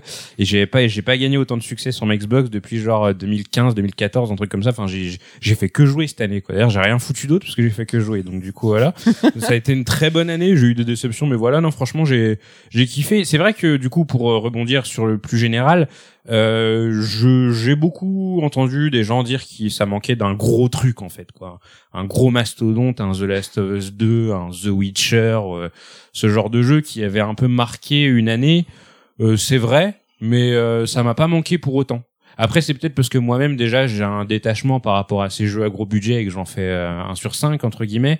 Donc du coup, euh, je suis jamais en recherche euh, à chaque année de de ce gros blockbuster qui va tout péter. Euh, mais j'ai bien aimé par contre la diversité d'offres. Tu vois, on a quand même eu des jeux assez différents, assez variés. Le fait que It Takes se retrouve en jeu de l'année, c'est quand même génial, quoi, parce que c'est un jeu qui est quand même assez atypique, qui nécessite de jouer à deux, qui est fait par un petit studio, comme vous l'avez dit tout à l'heure. Donc, euh, non, moi, je, je trouve au contraire que c'est super bénéfique le fait que du coup, il n'y ait pas eu un jeu qui ait pris toute la place et toute la lumière, et que sur toute l'année, on a eu plein de petits moments comme ça. Enfin, un autre exemple, Tales of Arise, on a tous entendu parler, qu'on aime ou qu'on n'aime pas, euh, qu'un Tales of se retrouve euh, un, exposé, un- ouais. un aussi haut de- niveau d'exposition, bah c'est cool quand même quoi. C'est donc moi j'ai été plutôt euh, séduit par euh, le fait que cette année était pleine de petites expériences cool plutôt que d'un gros truc qui fait de l'ombre à tout le monde quoi. Une bonne année pour le jeu vidéo, une Ouais. bonne année pour toi. L'occasion aussi pour toi de faire le meilleur jeu de l'histoire de jeux vidéo cette année. hein. C'est vrai, euh, parlons-en. Ouais, j'ai joué à FF7 cette année pour la première. Mon premier Final Fantasy, du coup. euh, en même temps, c'était très dur euh, de bosser dans cette rédaction sans avoir fait un Final Fantasy, donc. Bah, je me suis dit, vas-y, c'est le moment. Il était en solde. Je l'ai payé, je crois, 10 balles, un truc comme ça, sur Xbox. Et donc, du coup, ouais, j'ai fait FF7. Ça a été l'occasion de raconter mon, mon parcours euh, tous les tous les midis ou presque à la rédac, j'avais des petits conseils ici et là. Bah je l'ai je l'ai adoré le jeu, hein. je l'ai éclaté dans tous les sens. Euh, pour les connaisseurs, euh, j'ai niqué l'arme émeraude et l'arme rubis, n'est-ce pas? Donc voilà quoi, j'ai vraiment retourné le jeu, je l'ai fini niveau 99 dans tous les sens et tout. Je pensais pas autant aimer, honnêtement. Ah, que je- parti en mode, ouais, c'est pas mal, quoi. Ouais, voire même, je crois le premier soir, je me disais ouais, c'est pas pour moi ces jeux-là, c'est pas possible. Il y avait du blasphème. Au Ouais, début, ouais, au début, c'était début, c'était dur. j'étais tendu, puis je me suis dit bon, c'est quoi, je vais me laisser porter. Et tout à l'heure, euh, Ludo parlait de jeu à système, et je pense que c'est euh, au-delà des, des qualités que le jeu a en termes narratifs, etc. Je pense que ce qui m'a vraiment retenu, c'est le système de combat que j'ai trouvé incroyable. Enfin, les matériels, j'ai trop kiffé. et J'étais là à faire des, des expérimentations et compagnie. Et, euh, et voilà. Et encore une fois, bah, le fait que bah après ça moi aussi j'arrive toujours à me trouver ça dans la respiration parce que je sais que c'est pas votre cas euh, Mehdi et Nico parce que vous avez dû faire beaucoup de jeux cette année mais euh, voilà quoi il y a eu des moments qui étaient un petit peu plus calmes et là je me suis dit bah tiens je vais me faire Yakuza 3 tiens je vais me faire FF7 des jeux qui me prenaient un mois entier et je kiffais quoi j'étais j'étais tranquille ouais Bilan de l'année prochaine, tu nous parleras de FF7 Remake. Peut-être? ouais bah du coup c'est la suite euh, de mes aventures ouais je Et tu verras le système de combat, il est presque, euh, je peux dire encore mieux, mais il est vraiment incroyable. Donc tu, je pense que tu vas euh, surkiffer. parce que du coup je suppose que c'est un peu du côté action avec un peu du côté matériel quoi Ah, c'est le meilleur des deux mondes, euh, de l'action RPG au tour par tour. Mhm. C'est, euh, c'est de la balle. Après, comme je vous le disais, moi je suis chaud pour la jouer roleplay jusqu'au bout et faire FF7 remake dans dans 15 ans, tu vois, genre en mode Pour ressentir ce qu'on a Voilà, exactement, tu vois, genre ah, je me rappelle en 2021, euh, c'était tout euh, tout cubique et là c'est magnifique. Ludo, ton bilan, donc t'as fait trois jeux de l'année. Donc euh, déjà pourquoi? Ben, euh, Est-ce que les, le, ce moi, la proposition de l'année ne t'a pas euh, Non, non, mais c'est juste que c'est traditionnel en fait. Moi, je fais jamais énormément de jeux. Chaque année, euh, en moyenne, ouais, c'est ça, c'est entre 3 et 6 jeux, quoi, qui sont sortis lors de cette année. Ça veut pas dire que je fais pas plus de jeux, mais je fais aussi beaucoup de rattrapage, en fait. Parce qu'il y a eu des périodes de ma vie où je jouais très peu. Donc, du coup, bah, j'ai des jeux à rattraper aussi. Au-delà de ça, si tu fais trois jeux par an, c'est logique aussi qu'il y ait beaucoup de rattrapage. c'est C'est vrai, tu remets, exactement. tu Et mets du de coup- l'huile dans la maillot là. Exactement. du coup, voilà, c'est sans fin. Ah bah c'est sans fin de toute Eh oui. façon. Donc euh, voilà, j'accumule. Euh, donc pour moi, en fait, à partir du moment où il y a eu un jeu dans, dans une dans, une année que j'ai vraiment kiffé, comme là, bah, Shin Megami Tensei 5, sur lequel j'ai passé 10 dizaines d'heures euh, non-stop, et bah je suis content. Belle et pour année. moi, c'est une bonne année en fait. Et oui. voilà, tu vois, genre en 2018, je crois que j'ai joué que- quasiment que à Dragon Ball Fighters en fait. Mais j'étais content. Pour moi, c'était une super année. Mais tu trouves toujours ton compte. Enfin, a- C'est rare les années où il y a vraiment pas un seul jeu qui te euh, satisfasse. Euh, je crois que 2014, 2014, Oula. il y avait, euh, il y précis. avait rien. Ouais, Faut qu'on regarde ça l'année là. Non, bah attends, 2014, c'est l'année où c'était, je crois, c'était Dragon Age qui avait gagné au GOTY, hein, Ah ouais? Awards. Ah, c'est Dragon ça, Age, euh, Inquisition. Non, mais il y avait période, vraiment, hein. y avait vraiment rien, en fait, cette année-là. Euh, donc bon, bah. On va pas regarder mais on va enquêter plus tard. 2014, c'est pas c'est pas cool. Euh, non, c'est pas cool.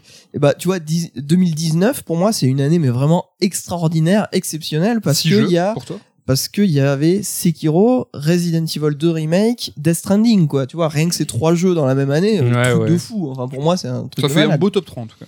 Ah ouais. Et bon, en plus, il y avait aussi sorti une Sentinels, enfin pas chez nous. Nous, c'était 2020. Il y avait sorti une Sentinels qui était sortie au Japon euh, en 2019.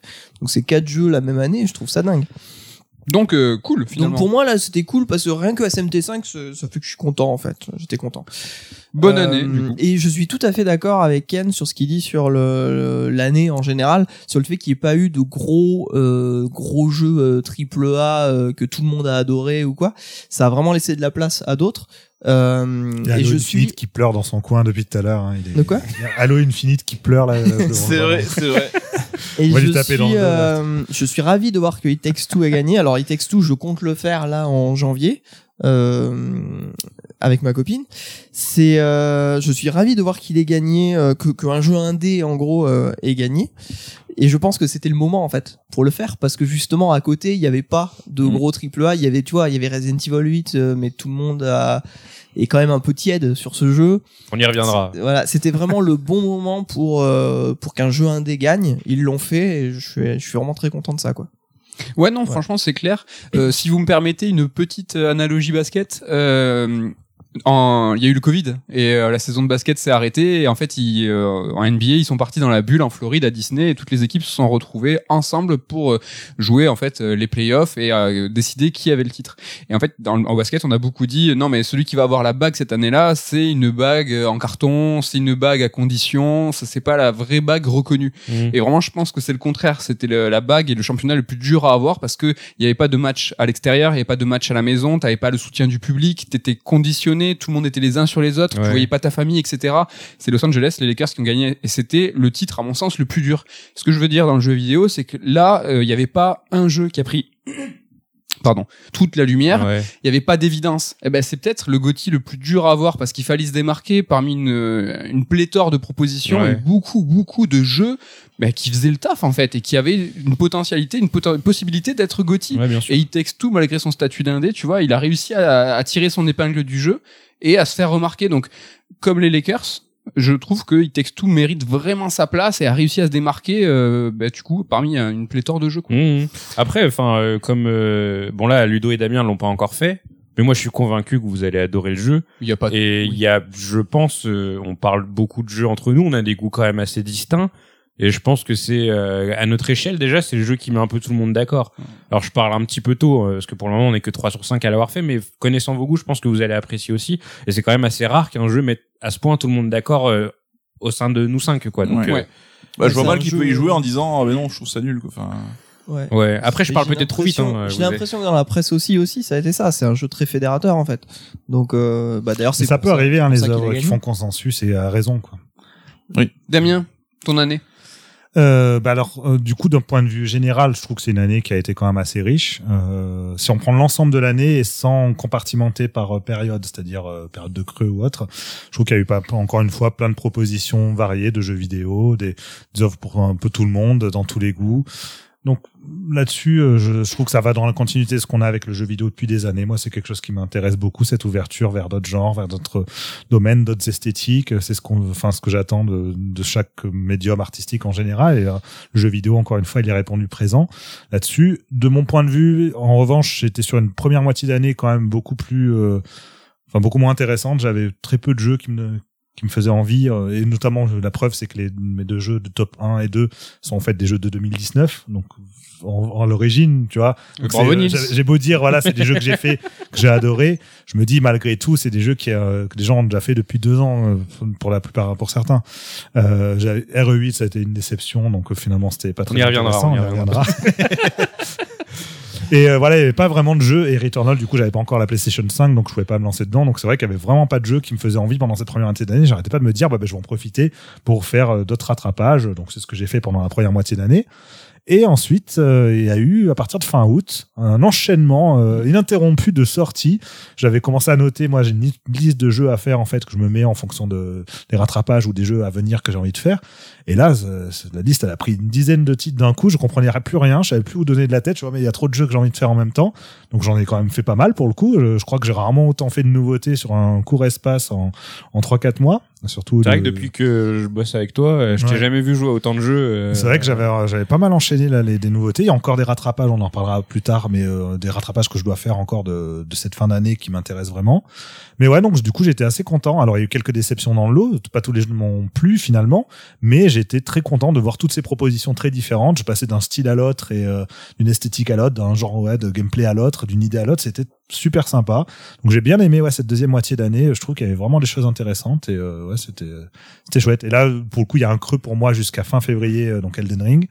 Euh, donc bah, là je vais en profiter pour rattraper encore un peu d'ici là euh, les, les jeux qui viennent de sortir. La variété, la qualité pour cette année. Nico, tu veux mettre un petit mot avant non, je transmets ce pouvoir à Ken.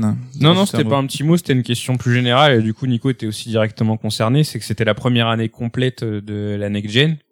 Et comment vous vous sentez vis-à-vis de tout ça? Parce que bon, du coup, vous êtes tous les quatre possesseurs de- d'une console next gen. Ah, putain, c'est vrai que t'es le seul à avoir le PS5. Ouais, je fais de la résistance. et euh, du coup, bah, comment vous vous sentez? Est-ce que vous avez senti enfin euh, ce bond qui avait du mal à se faire? Euh, que- Comment ça se passe? J'ai l'impression que c'est comme d'hab en fait, on oublie un peu à chaque fois qu'il y a des nouvelles machines et tout, c'est-à-dire qu'il y a un début qui est super excitant où on va essayer des jeux qu'on n'aurait jamais fait autrement. Et euh, le début de la PS5 et Xbox Series euh, X c'était un peu ça. Et après le reste de l'année plus calme quoi, c'est vrai qu'il n'y a pas eu non plus beaucoup de jeux exclusifs. Et euh, je pense qu'on a encore rien vu des capacités des consoles, même s'il y a eu des jeux très réussis. hein. On parlait de Returnal, de Ratchet Clank. Là, de ce qu'on a vu au Game Awards, des trailers qui arriveront des jeux dans 2-3 ans, on voit que le niveau il monte quand même pas mal, quoi. Donc, euh, je pense que c'était une première année un peu classique en fait de, de nouvelles consoles, quoi. Ouais, première année de transition où finalement il y a que quelques jeux qui ont montré tout ce que pouvaient offrir les consoles, Returnal en tête, c'est pour ça qu'il m'a autant marqué. Je me souviens peut-être, tu vois, de The Medium, euh, ou le premier jeu, tu vois, euh, sur la série X Ouais. en fait, mais c'était un jeu à plus petit budget qui est rapidement allé chez Sony après, donc, Ouais. donc on l'a oublié. Là, de jouer à Halo, euh, de voir que la bécane, elle en a aussi dans le capot, c'est chouette. Mais euh, moi, j'ai hâte hein, qu'on avance, qu'on arrête les jeux cross-gen et qu'on puisse laisser, tu vois, euh, s'exprimer complètement la puissance de ces machines. Mm. Et comme l'a dit Nico, c'est vrai que là au Game Awards, on a vu deux trois trailers qui bah, font décrocher pas mal la mâchoire et tu te dis euh, ça arrive tout doucement. ouais, hein. ça arrive tout doucement. Déjà, euh, on a vu euh, avec Damien que la suite de Plague Tale euh, était exclue Next Gen, elle sort pas sur One et PS4, donc petit à petit ça va arriver. Ouais. Ouais, faudra quand même encore au moins 8 mois, ouais. Le début 2022 va peut-être encore être un peu entre deux eaux. Ouais. Euh. Moi, je suis tout jeune possesseur de la PlayStation 5, donc j'ai pas encore pu vraiment profiter de la next gen. Mais dans l'absolu, pour l'instant, il y a vraiment pas grand-chose qui m'intéresse à part Eternal dans ce que j'ai loupé jusqu'à présent. Ouais. Astro le Gothic. J'ai fait Astro qui était fourni avec la PS5, c'était sympa, ça montre les possibilités qu'il peut y avoir. Désolé, hein, euh, Nico, Nico et Mehdi, je sais que vous êtes très fans de, Astro, oui, c'est ça. de Astro Playroom, mais euh, ouais non, ça, c'est c'est ça, c'est qu'en fait, il y a, une- on voit le potentiel. Pareil avec Matrix Awakens, ce que, ce que ça peut donner en termes de rendu et tout, des choses où on se dit ouais, ça peut être vraiment génial. Mais pour l'instant, j'attends encore de voir le jeu qui euh, qui m'aurait vraiment fait acheter en fait la. La PS5, ouais. La Là, parce PS5, que ouais. en f- tu l'as un peu pris euh, dans l'urgence entre guillemets parce que tu la voulais pour Elden Ring. et, Ouais. euh, ouais. Qui Ouais. lui-même est un jeu cross-gen encore une fois. Oui.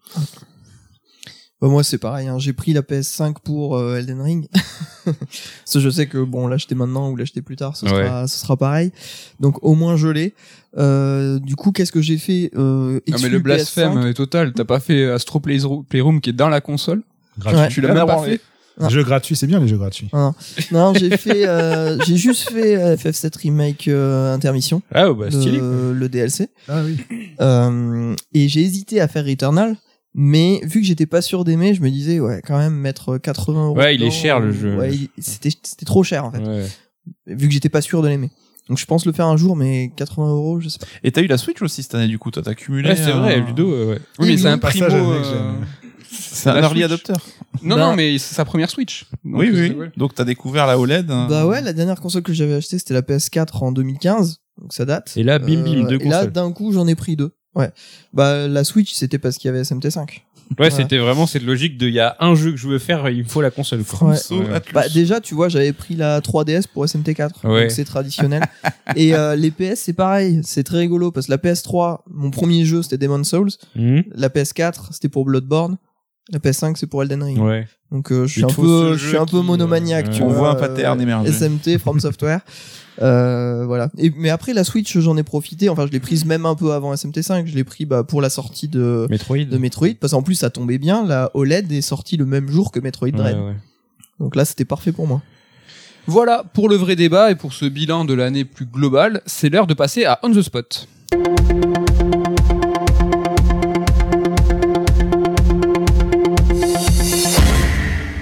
On the Spot, c'est habituellement quatre sujets euh, polémiques, d'actu, euh, il y a de tout, il y en a pour tout le monde, mais cette fois, comme encore une fois, on l'a twisté façon bilan. Donc c'est On the Spot, il va y avoir la déception, le coup de cœur, l'événement et le jeu le plus attendu pour l'année prochaine. On va commencer par le par le sang euh, parce que ça, ça vous intéresse, on sait comment vous êtes. Hein. C'est la déception de l'année. Qui est chaud pour commencer? Allez Nico, je te donne la, la parole directe. Quelle est ta déception de l'année? Déception, c'est 12 minutes, donc euh, jeu indé, édité par Annapurna, que j'attendais énormément, et je pense que c'est ça qui lui doit un peu ce statut de déception. C'est pas un jeu infâme non plus, hein, c'est pas le pire jeu de l'année, mais parce que j'en attendais beaucoup, j'étais très déçu. Euh, C'est un jeu qui vendait de l'immersion, du côté un peu mature, le jeu vidéo peut-être aussi très narratif que je recherche beaucoup plus maintenant. Et au final, on se retrouve avec un titre un peu le cul entre deux chaises qui propose quand même quelque chose de réaliste, quelque chose avec des bonnes idées, des acteurs de doublage prestigieux, une boucle de gameplay vraiment qui est au cœur du, de l'expérience, qui peut être intéressante. Mais il a aussi des trucs très jeux vidéo, des défauts très très euh, marqués. Et en fait, on n'y croit pas, on n'y croit jamais. Après, bon, ça, ça sera chacun de voir, mais je trouve que le scénar s'enfonce un peu dans des, euh, dans des extrémités très sombres, pas très intéressantes. Hein, donc euh, Ou mal amené. ouais, ou mal amené. Plus, ouais, plus mal amené, je suis d'accord. Après, le, le, le, le côté euh, sombre, le côté glauque peut être un peu, peut être intéressant. Oui. Oui, oui, oui. Mais euh, bon, voilà, je suis pas rentré dedans. Hein. Bon, malgré tout, il fait quoi 4-5 heures, donc ça se fait quand même assez vite. Hein. Mais Mais faut pas le faire en une fois. oui, Ken, tu l'as fait récemment. Ouais, je l'ai fait en une fois. Et bah, c'était nul. non, mais enfin, euh, Nico a, a bien résumé le truc. Après, c'est vrai que je pense que c'est le genre de jeu où euh, c'est un peu, on a eu la même chose avec Sable cette année, dont je pourrais pas parler parce que je l'ai pas vu, mais je pense que tu sais, c'est des trailers qui sont peut-être trop bien faits. Et du coup, en fait, les gens se font des films un peu Trop en de mode hype, ouais, ça quoi. va être un truc de ouf. Et au final, ça reste des jeux à petit budget. Et 12 minutes, euh, t'as l'impression de voir un thriller euh, trop bien réalisé. Et à la fin, tu te retrouves avec un espèce de mode euh, des Sims 4, quoi. C'est tout dégueulasse. Enfin, les persos, ils sont tout, euh, tout, euh, tout raides. Enfin, c'est, c'est, c'est, non, j'ai pas kiffé. Donc, ouais, après, ouais, non, franchement, c'était, c'est quand même une expérience intéressante. ouais, je conseille quand même de le faire parce que ça essaie d'apporter quelque chose. Et puis Ouais. peut-être qu'il y en a qui vont kiffer, quoi. Hein. T'es pris dans le truc quand même, tu vois. Même si j'ai eu une fin assez malheureuse avec le jeu, euh, rage quit et suppression. Le début est engageant. Ouais, c'est ça. C'est qu'au début, tu te dis, ah putain, parce qu'en fait, on te largue là-dedans et c'est démerde-toi, tu vois. Et donc, tu cherches et tu fouilles un petit peu et puis petit à petit, tu recommences à, à trouver des trucs, des petites routines et, et c'est bien kiffant. Mais c'est vrai que, ouais, euh, enfin, euh, un jeu qui se base autant sur la narration et je trouve qu'on on a l'air tous d'accord pour dire que il y a pas mal de trucs qui sont mal amenés. C'est, déjà, c'est pas bon. Et puis, euh, ouais, t'as, c'est un jeu qui est à sa façon assez punitif, quoi. Mm. Mm. Donc, Ouais, mais tu l'as dit, c'est un jeu qui est extrêmement narratif, avec des acteurs hollywoodiens. ouais. Euh, ça existe pas trop dans le jeu vidéo, mais j'ai l'impression que 12 minutes c'est un jeu avec concept en fait. C'est ça dans le cinéma, on en voit souvent des. hein, Tu vois un trailer avec un concept hyper fort et tu fais waouh c'est trop bien, est-ce que le film va tenir la mesure pendant tout le truc? Et souvent hein, ça s'effondre et on est dans le cinéma on a beaucoup de désillusions par rapport à ça. Tu vois t'as un, un concept fort et ça s'effondre. Bah là c'est un peu le cas quoi. T'as le truc c'est- 12 minutes. Ouais, ouais, c'est un exercice de style et qui tient un moment avant de s'écrouler sur lui-même, à mon sens, quoi. Peut-être qu'il aurait gagné à être plus court, je sais pas. Ou, euh... Moins que 12 minutes. Ah, toi, t'avais pas trop kiffé aussi, Matt, je crois, non? Ou Ouais. un peu plus que nous. euh. Non, pareil. euh, j'avais- je trouvais que ça, c'était, euh, c'était brinque-ballant en fait. T'avais, euh, ça- c'était trop. Le, le principe est simple, mais peut-être trop ambitieux pour le budget qu'ils avaient. Ouais. euh, le- et donc euh, finalement. euh, on était très dans le jeu vidéo, très dans l'exploration de ce que tu peux Ouais. faire au début, à tester, à dire ah ouais c'est génial, le jeu il te répond, ils ont pensé à ça. de ouf. Et finalement, c'est un entonnoir à l'envers où finalement, plus t'avances dans le jeu, plus il va, tu vas être dicté par une seule ligne de narration, mais une seule ligne d'action. Si tu t'écartes de ce, de, de, de ce qui t'est demandé de faire, bah t'es foutu quoi. Faut Ouais. partir Et sur il une boucle. génère beaucoup de frustration, en fait. Et Il est très frustrant, ouais. c'est vrai. Mais je pense que les gens qui se butent dessus et qui font, qui prennent vraiment le temps de tout essayer et tout machin, il y a le petit côté sandbox en fait, tu vois. Au que- début, je pense. Ouais. Ouais, Tu peut-être. vois vite les limites. En fait, même, disons hein. que le jeu il est un peu en entonnoir et qu'à un moment, euh, bah, tu peux, t'as plus trop de liberté, quoi, parce que de toute façon, tu sais où tu veux aller. Mais je pense que ouais, au début, enfin, typiquement, par exemple, tu peux mettre des trucs dans les chiottes et tirer la chasse. Moi, j'en ai jamais eu l'utilité Eh ben, dans pareil. mon cheminement de trucs. Ouais, Mais ouais. si c'est là, enfin, il y a rien qui est laissé au hasard dans le jeu. Donc, si c'est là, c'est que je pense que, tu vois, Moi, je mettais des bougies dans les trous d'aération, mais ça servait à rien non plus. bah si, bien sûr que si. Ah bon? Bah euh, oui, c'est le truc pour résoudre euh, l'un des premiers trucs. euh. Ah, ouais, ouais, ouais, écoute. En fait, c'est pour faire de la lumière. T'as Ah peut-être bah mis bravo, autre si chose. vous avez rien compris au jeu. Non alors. mais t'as, si non mais c'est qu'il c'est que t'as, t'as, mettre, t'as mis autre chose pour faire de la lumière. Mais tu peux mettre, tu peux te servir des bougies pour faire de la lumière. Ah, Tu vois, ça, j'y ai pas pensé. Mais tu vois, il y a- le jeu a des bonnes idées, en fait. Et comme tu le dis, il te répond.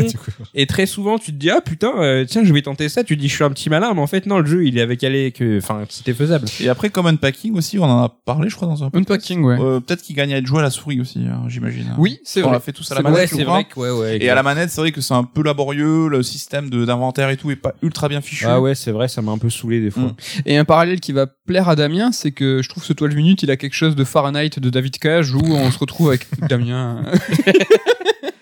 avec un prologue hyper ambitieux et pourtant bien mené. Hein. Le prologue de Fahrenheit est excellent dans ce diner où t'as énormément de possibilités, plein de choses à faire et des, La tension, surtout. la tension Mm. et, et des, des façons de résoudre euh, la situation Ouais, de ouais. différentes façons. Et là, pareil, le jeu va te répondre. Exact. Et petit à petit, dans Fahrenheit, ben non, ça, ça arrête de te répondre. Ça te démarre comme un thriller et ça finit comme les feux de l'amour. peu. C'est ça qui est dommage. C'est ça. Est-ce que 12 minutes, c'est pareil? Je pense qu'on est un peu sur le même délire. Ken, garde le mic, on va passer à ta déception de l'année. Ouais. Bah, ma déception de l'année, euh... Ah là, ça va être salé. Quelle ça va sur- être salé de ouf. surprise. Parce qu'à chaque fois que t'en parles, c'est de pire en pire, je trouve. ouais, c'est vrai. Mais c'est parce que le jeu, il moisit dans ma tête un peu, tu vois. C'est thématique. C'est bien. Ouais, c'est vrai, c'est vrai. Et ben c'est Resident Evil euh, Village euh, qui est sorti sur plein de consoles. Euh, pff, en vrai, je sais pas trop quoi dire parce que euh, pff, il, il y a rien à dire sur ce jeu, tu vois, il sert à rien en fait quoi. C'est abusé, tu vois, genre j'en avais pas je l'attendais pas de ouf, je l'attendais un peu normal parce que du coup maintenant je fais un peu tous les RE qui sortent et tout et euh, bon, il avait un peu une gueule de RE4 mais je me disais bah ça peut être sympa. Euh, ça reprenait un peu le principe de RE7 que moi mine de rien j'avais bien aimé. Euh, mais en fait, euh, j'ai vraiment eu l'impression que le jeu il se foutait de ma gueule pendant tout du long quoi. Et le truc c'est que moi je suis extrêmement bon public. Vraiment, faut y aller pour qu'à un moment je me dise oh la mise en scène elle est à chier ou oh ça c'est pas euh, raccord ou je sais pas. Oui, tu- rappelons qu'il a aimé RE5. par exemple. Ouais, tu vois, non mais tu, tu moi tu me files un Les truc. rochers euh, et tout là, boum. je suis bon public quoi. Je suis là, je regarde, je, je rentre dedans assez facilement. Mais là RE8, je me suis dit non vraiment c'est trop. Il y a des moments j'ai éclaté de rire et je me disais mais c'est pas possible, c'est vraiment trop nul. Que tu trouves ça genre ridicule hein Ouais, c'était. Mais en fait, le jeu, il... ça va pas. Déjà, cette structure à la Crash Bandicoot où t'as quatre spots, euh, t'as un rond au milieu, un hub, et il dit vas-y, va là récupérer un emblème, va là récupérer un emblème. Tout la com- toute la com du jeu, ils l'ont fait sur le, le premier quart qui dure. euh, Mais j'ai encore un quart, je suis gentil. C'est. euh, Ouais, les trois premières heures. Ouais, c'est ça, les trois premières heures de jeu, on nous a monté en épingle trois heures de jeu, au final, tu te rends compte au bout de trois heures que c'est fini, et tout le reste, parce que cette phase-là, elle est pas mal. C'est pas incroyable, mais c'est pas mal. Dimitrescu, c'est euh, Mister X en moins bien, euh, le manoir, il fait la taille euh, d'un HLM, mais bref. Après, tu l'as vraiment en grippe, le jeu, parce que c'est quelque chose qui pourrait être extrêmement positif, qu'un marketing s'articule autour d'un premier quart, Ouais. et en fait, te donne envie d'aller explorer le jeu et te laisse plein de surprises après. Ouais, bien sûr, si les surprises, elles sont sympathiques. Voilà. Là, c'est- des mauvaises Oh, surprises. la maison de poupée, elle est bien. Ouais, la maison de poupée, elle est bien, mais pareil, c'est un gimmick qui dure euh, à tout péter euh, une heure et quart. Ouais, mais du coup, Euh, t'en es déjà à la moitié du jeu, là. C'est pas mal. De quoi Ouais, ouais. Ouais, t'as fait un gros tiers. Je pense qu'il y aura quand même euh, plus de trucs derrière. Ah ouais La maison de poupée, c'est vraiment chaud parce que c'est la deuxième zone que tu Oui. fais. Ouais. Et là, vraiment, tu sais, encore le début du jeu, il est assez organique, quoi. Tu t'es dans le village, machin, tu pars avec les gens, ils sont en galère, il y a des loups-garous dans leur bled, ils sont pas très bien, ils se font bouffer, tu pars, tu montes au manoir. Tout ça, c'est cohérent, tu vois, machin et tout. Et puis là, t'arrives dans cette zone avec un hub. Et puis après, ben, on te dit littéralement, va au nord, va au sud, va à l'est. Et euh, cette première zone de la poupée là, c'est tu marches pendant 5 ans, tu tombes sur une maison, tu fais la maison, tu repars et puis après tu pars sur une autre zone. Ouais. Enfin, je trouve que la structure était trop jeu vidéo. Mm.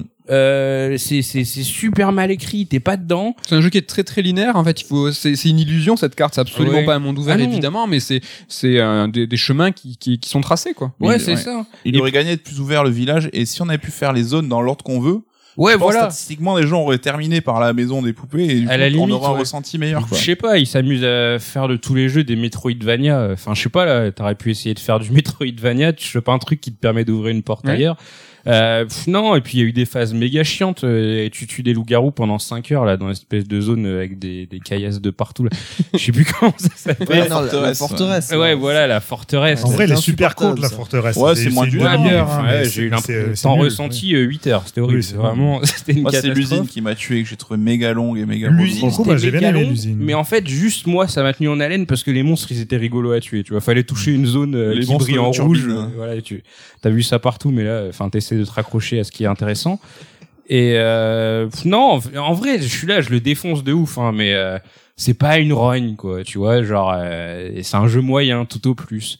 Mais disons qu'en fait, c'est Capcom et Capcom, il m'énerve beaucoup parce que c'est les spécialistes pour se dire euh, bon bah là notre formule elle tourne en rond, on va essayer de se sortir un peu les doigts. Ça donne RE2 et ça donne RE7 et puis après ils font ah bah en fait ça marche extrêmement bien et si on faisait pareil et ça donne RE3 et RE8 deux jeux qui sont les mêmes que les précédents mais en moins bien. Et en fait je vis, je vis ça avec Capcom depuis trop longtemps. Ça fait des années que ça dure parce que j'aime beaucoup Capcom et du coup, bah, c'est sans arrêt, quoi. Euh, T'as RE4, ça marche bien. On fait RE5, ça marche bien. On fait RE6. Attends, tu- c'est, tu vois, c'est de pire en pire, en fait, tu vois. Et, euh, Ce qui fait peur, c'est RE6 là, parce qu'ils sont dans une formule de. Nous- RE9 peut-être? Oui, non, juste, non. Ouais. euh, ce qui fait peur, c'est RE9 parce que RE6, en fait, Ouais. ils partent sur des délires de trilogie et de logique, comme tu dis, de continuité. Ouais, ouais. Et euh, c'est Capcom, donc ils sont finalement peu surprenants. Et il, est- il y a de fortes chances que RE9 là soit le nouveau RE6. Ouais, ça, ça, ça. fait vraiment flipper. Mais déjà, tu vois la fin des RE8, tu fais, ouais, les gars, vous êtes trop en train de très, très, partir très. C'est très, très pas chaud. C'est vraiment pas possible. Donc voilà, pff, on y a tous joué. Voilà, c'est le des- seul. un des rares jeux auxquels on a tous joué. C'est le seul jeu qu'on a fait tous les Quasiment en même temps, en plus, je crois. Quasiment en même temps, on l'a tous fait euh, quasiment à la sortie. Ouais, Euh, je suis peut-être le plus critique. Ouais, moi je à le trouve un peu égard. dur quand même parce que c'est comme il a plein de défauts, mais ça reste un jeu plutôt sympa, plutôt solide à jouer. Il est magnifique, l'ambiance est vraiment cool. Ouais. C'est pas un jeu que je mettrais dans aucun top de mon année, mais ça reste quand même, je trouve, un jeu plutôt bon, quoi. Ouais, ouais, je sais pas. C'est un je- jeu qui a les qualités qui découlent de sa production en fait. C'est-à-dire que c'est un jeu qui justement a beaucoup de budget, a des, il ramène tous les meilleurs artistes du Oui, mais ça suffit milieu. pas, tu vois. On sait que s'il faudrait juste du pognon, s'il fallait juste du pognon. Mais justement, ça suffit pas. hein. Mais En l'occurrence, ça fait un jeu juste sympa. Ouais. Ouais, C'est déjà pas mal. Donc Resident Evil Village, hein, la déception pour toi Ken. ouais. Ludo, Ouais. comment bah, on fait alors avec bah trois jeux Ouais, ouais, c'est ça. Moi, j'ai été bien embêté parce que j'ai pas vraiment de déception dans le sens où euh, bah, j'ai fait que trois jeux de cette année. Et euh, bah, j'ai mis RE8 en 3. RE8 pour moi c'était pas euh, vraiment une déception parce que j'en attendais vraiment rien du tout. Donc euh, je me suis dit bah je fais juste le jeu, bon il est moyen mais tant pis quoi. Du coup moi vraiment une déception c'est quand j'attends un jeu que je Mhm. dis allez ça va être cool et en fait non. Et je suis là je suis déçu. Mais bon du coup c'est pas une déception. Donc ce que je comptais faire à la base c'était parler que des qualités de SMT5 euh, au départ et parler des défauts de SMT5 dans les déceptions. Et en fait enfin pour moi il y a qu'un seul euh, gros défaut dans SMT5 c'est sa narration. C'est pas la ce Switch. que j'ai dit Euh, tout à l'heure.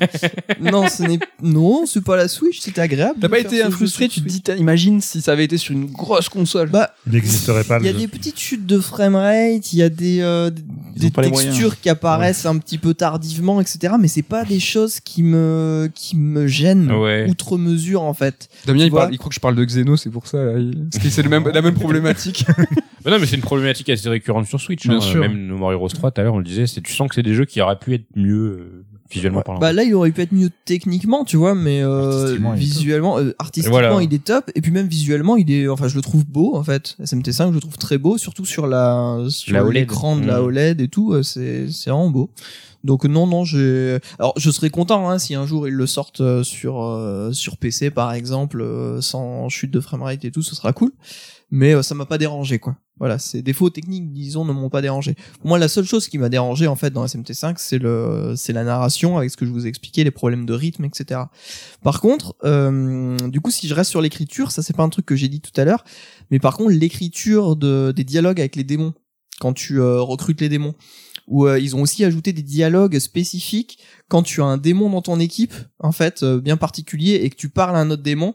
Des fois, c'est pas le héros qui va parler, c'est le démon qu'il y a dans ton équipe, et il commence à faire une conversation, en fait, une conversation euh, qui est complètement scriptée, hein, Ouais.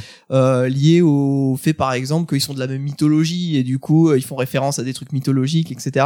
Ça, c'est extraordinaire, c'est super bien écrit. Enfin, Juste une les- petite seconde, hein, Ouais. un peu à la façon Pokémon dans SMT, il faut savoir qu'on recrute les démons et que Ouais. c'est pas forcément en leur tapant dessus, mais il faut parlementer, parfois les convaincre, des fois leur donner des objets. Il y a des trucs rigolos à faire et assez étonnants. Et c'est dans ces séquences-là, en fait, que Ouais. tu trouves que c'est mortel. Ces séquences-là, elles sont mortelles. C'est, c'est trop, mais c'est à se pisser de rire Mais des là, on est fois. sur la partie déception. C'est pas pour dire, mais- non mais, non mais, mais non mais la partie déception, j'en ai déjà parlé tout à l'heure. J'en ai déjà parlé tout à l'heure. C'était juste justement pour contra- euh, contrebalancer ce problème d'écriture qu'il y a dans l'histoire principale. Mmh. Et ben elle y est pas à côté en Mm, fait. C'est ouais. ça qui est marrant, c'est que euh, l'écriture des dialogues avec les démons, elle est excellente. L'écriture avec les démons que tu trouves sur les cartes, les PNJ en fait, et euh, ceux qui te donnent des quêtes annexes, c'est excellent. Tu te marres tout le temps en fait. C'est super bien c'est un peu écrit. comme The Witcher. Et c'est surtout, Les, quêtes, euh, les dialogues sont super bien, mais l'histoire est nulle. C'est ça?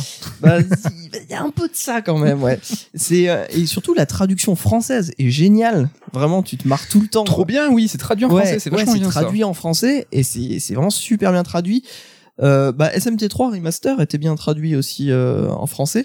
Ça m'étonnerait pas que ce soit d'ailleurs les, les mêmes Atlus- traducteurs. Il faudrait que je Atlus, ils font le taf, hein, là, euh, depuis quelques années, euh, les localisations, ils mettent Ouais. le budget, et il y a du budget nécessaire hein, pour... euh, Et vraiment, il y a des fois, tu te marres, quoi. Tu te, c'est, ça se plie en deux parce que vraiment, c'est, ouais, c'est drôle, quoi. Les démons euh, dans les SMT, ils ont toujours été drôles, mais là, il y, a- il y a des, il y a des moments assez géniaux.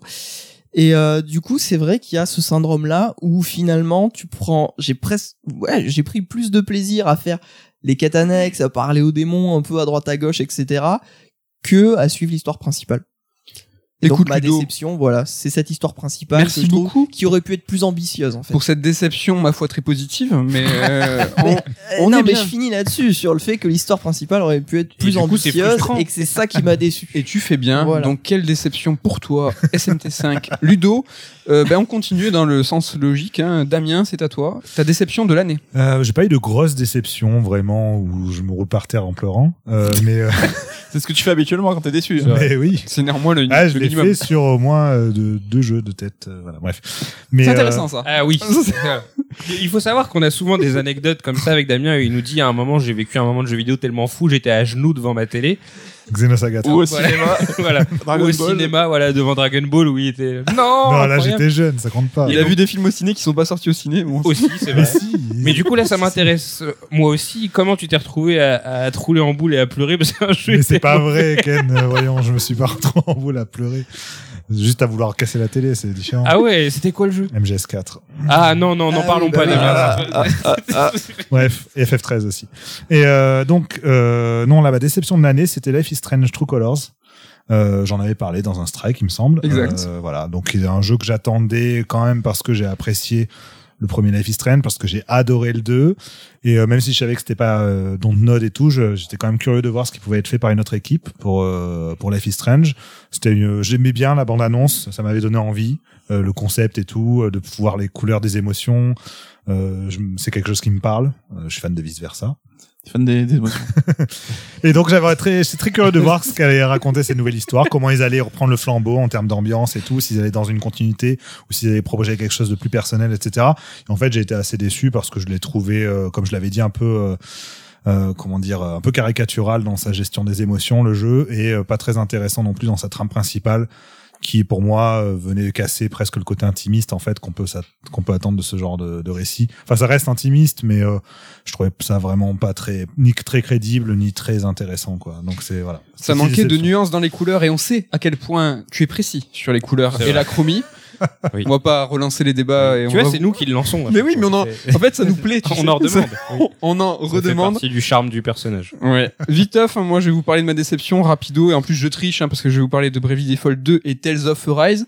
J'aime bien les JRPG, les deux JRPG qui euh, qui ont fait un petit peu l'unanimité. Ben moi ils m'ont déçu, je suis triste.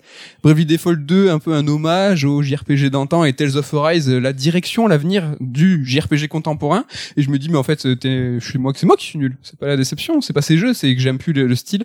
Mais non, heureusement, il y a Fantasian qui m'a montré qu'on pouvait faire un hommage et un jeu contemporain en même temps. Et euh, donc voilà, je me suis auto-rassuré en me disant que c'est vraiment ces deux propositions de JRPG Ouais. qui soient rétro ou contemporains qui m'ont qui m'ont vraiment déçu. Après, euh, Tales of, c'est vrai que t'étais beaucoup plus, euh, t'avais beaucoup plus de, Réserve. de réserve que beaucoup dans la presse et tout. Hmm. Mais c'était quand même plutôt pas mal comme jeu. C'est là Oui, plus oui. de Bravely Default où là t'avais vraiment une dent contre lui, non? Oui oui, Bravely Default, je trouve que vraiment c'était mal fait quoi. T'avais été méchant. Ouais, j'étais euh, j'étais très très très salé. Tales of Arise, j'avais plus articulé, je me souviens la chronique sur pourquoi il avait fonctionné, qu'est-ce qui avait pas fonctionné sur moi mais Ouais.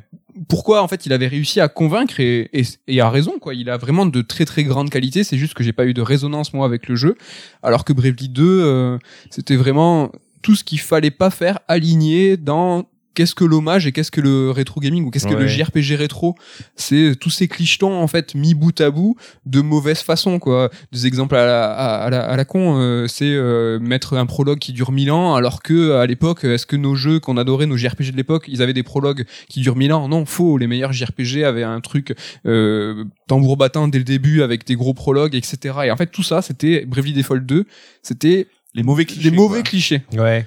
alignés et donc du coup tu te retrouvais avec un gros clicheton quoi et ça c'est très il est pas trop resté euh, dans les mémoires. Non, que clairement. Personne n'en parle. là. Il avait été Euh, célébré, loué, tout ce que tu veux à sa sortie. Je l'ai vu dans zéro Walou Top. hein. Ouais, il a été oublié. Alors que Tales of Arise, si, il a quand même été assez représenté dans Ouais. les tops. et du Marrant, coup, euh, ça, vivement Bravely Sea of Default. Stars. Vivement, si- mais je pense que je vous en parlerai peut-être Ah. tout à l'heure. Petite pique là quand même. Non, trop pas. Ah C'était zéro pique. C'était une belle transition. Dommage on va pas parler euh, des jeux les plus attendus, mais plutôt des coups de cœur. On repart dans le même sens avec Nicolas Coursier. C'est moi. Quel est ton coup de cœur de l'année? Alors coup de cœur, on, on, on redéfinit rapidement un coup de cœur, c'est-à-dire que ben, un coup de cœur pourrait être dans le top, mais c'est pas l'idée. C'est plus un jeu qui nous a touché, qu'on a envie de mettre en avant et qui mérite pas forcément d'être dans ce top 3. C'est exactement le cas pour mon jeu qui est The Forgotten City et qui, or sans dire qu'il est passé inaperçu, c'est pas un jeu qui a forcément marqué les esprits. C'est un jeu déjà qu'on n'a pas vu dans trop de top euh, de ci de là. Donc je volontairement je choisis de le mettre en avant même si il reste limité par son budget, par sa technique, même par il a pas des ambitions non plus démesurées donc c'est pas un jeu qui serait qui mériterait d'être dans un top. Mais je le mets quand même moi dans mon top 5 parce que j'ai envie de, de militer pour lui. Est-ce que c'est pas un 12 minutes, un high concept, mais bien fait cette fois? Ouais, et c'est marrant parce que je l'ai fait avant et je l'attendais pas du tout. Et en fait, euh, bah, la déception de les minutes a été encore plus que, que plus retentissante parce que j'avais vu juste avant un jeu qui avait réussi à faire la même chose, donc à articuler sa narration sur une notion de boucle temporelle en fait. Donc en, C'est la mode en ce moment. hein, c'est la mode, oui. euh, Dans Deathloop. Deathloop et tout, c'était clairement le délire. Juste pour le délire, donc euh, on se balade, donc c'est un jeu qui est en vue subjective et on arrive dans une cité romaine perdue dans le temps et donc on est bloqué dans cette cité et on va revivre en boucle la même journée. On va devoir trouver un petit peu le moyen de s'en échapper. Et donc c'est vraiment un jeu qui repose sur le dialogue, sur les choix de réponses qu'on peut avoir. C'est un jeu d'enquête, tout bêtement. Donc il y a très très peu d'action et voilà, c'est juste de la balade, des discussions, essayer un peu de connecter les points entre eux. Le tout avec ce contexte historique qui moi me plaît particulièrement. Tu aimes bien l'histoire J'aime bien l'histoire et la géographie. Et euh, donc c'est ce qui est aussi cool, c'est que euh, il y a quand même le jeu qui fait appel à des notions un petit peu plus, tu vois, la question du choix, qu'est-ce qui délimite un péché, qu'est-ce qui fait euh, Mm. que euh, voilà comment l'homme construit sa culture, construit son son son patrimoine. Et euh, j'en dis pas trop parce que justement le scénar est quand même euh, assez intéressant Des là-dessus. thématiques un peu sérieuses. Ouais. Et euh, ouais, c'est un jeu qui fait euh, 4-5 heures, donc qui est pas très long et qui est super intéressant. Donc je le conseille. Enfin, Ça, ça encore te un plaît. jeu ajouté sur la liste. là. Il est sur le Game Pass, si jamais. Donc euh, voilà, The Ah, Forgotten. Est-ce qu'il est disponible sur d'autres consoles que Xbox euh, Ouais, moi je l'ai fait sur PlayStation ça 5, va. donc euh, mais payant. Mais euh, moi je trouve que ça vaut le coup. Il est arrivé après sur Game Pass, je oui, crois. il est Ah. assez récemment, il est assez récent sur Game Pass. Ouais. The Forgotten City pour le coup de cœur. Euh, merci Nico. À toi, Ken, on reste sur le, le même ordre là. Quel est ton coup de cœur? Bah moi c'est mon top 4. S'il y avait eu un top 4 ou un top 5. Mais c'est belle, Euh, belle logique. aussi. Ouais, voilà, tout bêtement. Et puis en plus, pour le coup, euh, c'est un jeu qui, selon moi, mérite d'être un coup de cœur parce que bah c'est euh, Balan ou Underworld. voilà. Euh, Il est sérieux. Il... Pourquoi tu rigoles Non, mais euh, Tu ouais, resitues un peu Balan? Bah Balan, c'est euh, créé, voilà, donc c'est un jeu édité par Square Enix qui, euh, maintenant on le sait, hein, vraiment, ils ont du mal à éditer des jeux Square Enix en dehors des Final Fantasy. Euh, c'est un jeu qui est créé par Naoto Oshima et Yuji Naka, qui sont euh, respectivement euh, le, le monsieur qui a designé Sonic et le monsieur qui a programmé Sonic, donc les, le premier Sonic, et qui ont travaillé sur la licence jusqu'à euh, 98 pour Oshima et 2006 pour Yuji Naka et qui après ont monté leur propre studio. Donc c'était un peu leur grand retour hein, d'avoir deux grands monsieur comme ça qui ont travaillé ensemble, euh, qui ont fait un monument du jeu vidéo ensemble. Tu te dis ouais putain ça va être un truc de ouf, euh, ça va être le retour de Knight et compagnie. Mm. Le jeu a beaucoup souffert de ça, je pense. C'est que voilà c'est deux noms japonais qui sont quand même assez connus de, de, de tout le monde, surtout Yuji Naka. Euh, le jeu avait un peu en plus la direction artistique de Knight, forcément. Euh, il a eu un beau marketing, il y a eu du budget. Alors, on- il a pas forcément été mis aux bons endroits, mais il y a eu du budget sur euh, la cinématique, sur la musique, et c'est ce qui a été mis en avant sur le jeu au début. On se disait, waouh, enfin, Mm, mm. ça a l'air d'être une grosse prod, euh, ça, ça va avoir de la gueule. Et au final, non, ça n'a pas de la gueule, c'est pas très beau. Euh, et euh, c'est pas très, comment dire, ça, ça s'adresse à une frange bien particulière de joueurs. On doit être quatre dedans. Donc voilà, je fais partie des gens qui ont apprécié Balan. C'est un jeu qui euh, a pris très cher, on peut le dire. Vraiment, Mais je m'en souviens, à l'époque de la sortie, toi tu l'avais soutenu, tu l'avais apprécié avec Ouais. sincérité, mais tu déplorais un petit peu la haine que pouvaient avoir euh, Ouais. tu vois les réseaux sur Balan. Bizarrement, alors que le jeu il a pas été ni vendu ni joué, il y avait quand même euh, une certaine véhémence C'est en- ça, c'est envers le jeu. c'est ce qui m'a fait un peu de la peine, c'est que tu vois, au final, le jeu, c'était vraiment, c'était le, le bouc émissaire de tout le monde, quoi. La moindre news qui tombait, c'était l'occasion de rappeler, ah regardez ce gros jeu de merde, ah, et personne n'y avait joué au final, enfin pas grand monde. Et comment t'es- comment t'expliques ça? Parce que est-ce que ça peut être lié à la déception? Parce que d'avoir ces deux monuments à la Mhm. tête d'un projet, tu vois, moi j'étais le premier à être Oui. super chaud. Le jeu, je l'ai pas aimé. Et est-ce que tu penses que c'est lié à la déception? Qu'on y, on a tous en fait eu beaucoup de Non, même pas, parce que je pense qu'il y avait pas tant de gens que ça qui l'attendaient, qui étaient peut-être curieux à la limite, mais qui l'attendaient pas. Mais c'est juste que, tu sais, c'est un peu l'effet boule de neige euh, d'in- d'Internet euh, aujourd'hui. C'est que dès qu'il y a un truc qui est encensé, bah, caisse de résonance, ça devient un truc méga gros, des fois pour pas grand chose. Enfin, on va citer Tales of Arise peut-être. J'y ai pas joué, mais je suppose en tout cas de ce que, de ce que t'en dis plus ou moins. Et ça peut être pareil dans le sens inverse. C'est que Mm. du coup, euh, bah, il y a un jeu qui commence un peu à être moqué. Euh, puis il se fait défoncer dans tous les sens. On l'avait vu avec Cyberpunk euh, par exemple aussi.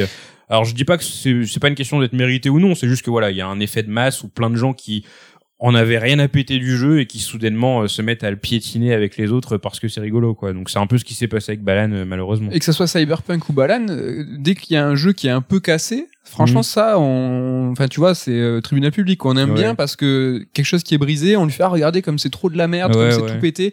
Cyberpunk peut-être a raison, Balan bah, un bah, peu moins. si, un peu quand même parce que enfin c'est un jeu qui je pense aurait pu marcher surtout sur Switch, il aurait pu trouver son public là-bas Ouais. et c'est la version la plus éclatée mais de loin, elle était dégueulasse quoi, vraiment genre je défends le jeu mais jamais vous y jouez sur Switch, c'est pas possible quoi. Donc euh, bah ça aussi ça peut être montré du doigt et, et à raison hein, pour le coup parce que c'est dégueulasse. Mais euh, après sinon pour le cœur même du jeu, voilà, c'est un jeu qui euh, c'est un jeu qui n'est pas de son époque, je pense, et euh, c'est un jeu qui euh, nécessite de, de, de vraiment creuser, qui se dévoile sur le tard. Même pour moi, honnêtement, quand j'ai fait la démo au début, je me suis dit ouais, bah, ça a l'air un peu simple et un peu mou et un peu relou. C'était compliqué la démo. Ouais, ouais. Et puis à force de creuser, au final, je me suis dit ah, il y a des trucs intéressants. Il y a un petit côté euh, où ma créativité est mise à l'épreuve, etc. On peut Et- expérimenter, c'est vrai. Voilà, c'est ça. Et au final, je me suis retrouvé à faire le jeu à 100%. Je l'ai platiné, j'ai kiffé. Et quand je l'ai fini, je me suis dit, ah merde, c'est fini. J'étais un peu deck, quoi. Donc euh, voilà, aujourd'hui, il se trouve à, sans forcer, vous pouvez le trouver à 15 balles. Euh, si jamais vous aimez les jeux de plateforme, je pense qu'à 15 balles, ça fait moins, euh, ça fait, tu fais moins la gueule quand tu le fais, quoi, dans tous les cas. Et puis, euh, il y a peut-être des chances que vous appréciez, mais ouais, voilà, c'est un jeu, euh, c'est un jeu, il faut vraiment, genre, essayer de creuser un petit peu et voir ce qu'il y a sous cette grosse croûte euh, un peu moche. Un peu sale, un peu de sel, croûte de sel. Voilà, pour voir des trucs plus intéressants à l'intérieur. Après, dans tous les cas, c'est pas le jeu du siècle, mais moi, en tout cas, voilà, c'est ça, c'est un coup de cœur. Franchement, Ouais. là je crois que c'était une belle illustration d'un coup de cœur. Ludo, comment on fait?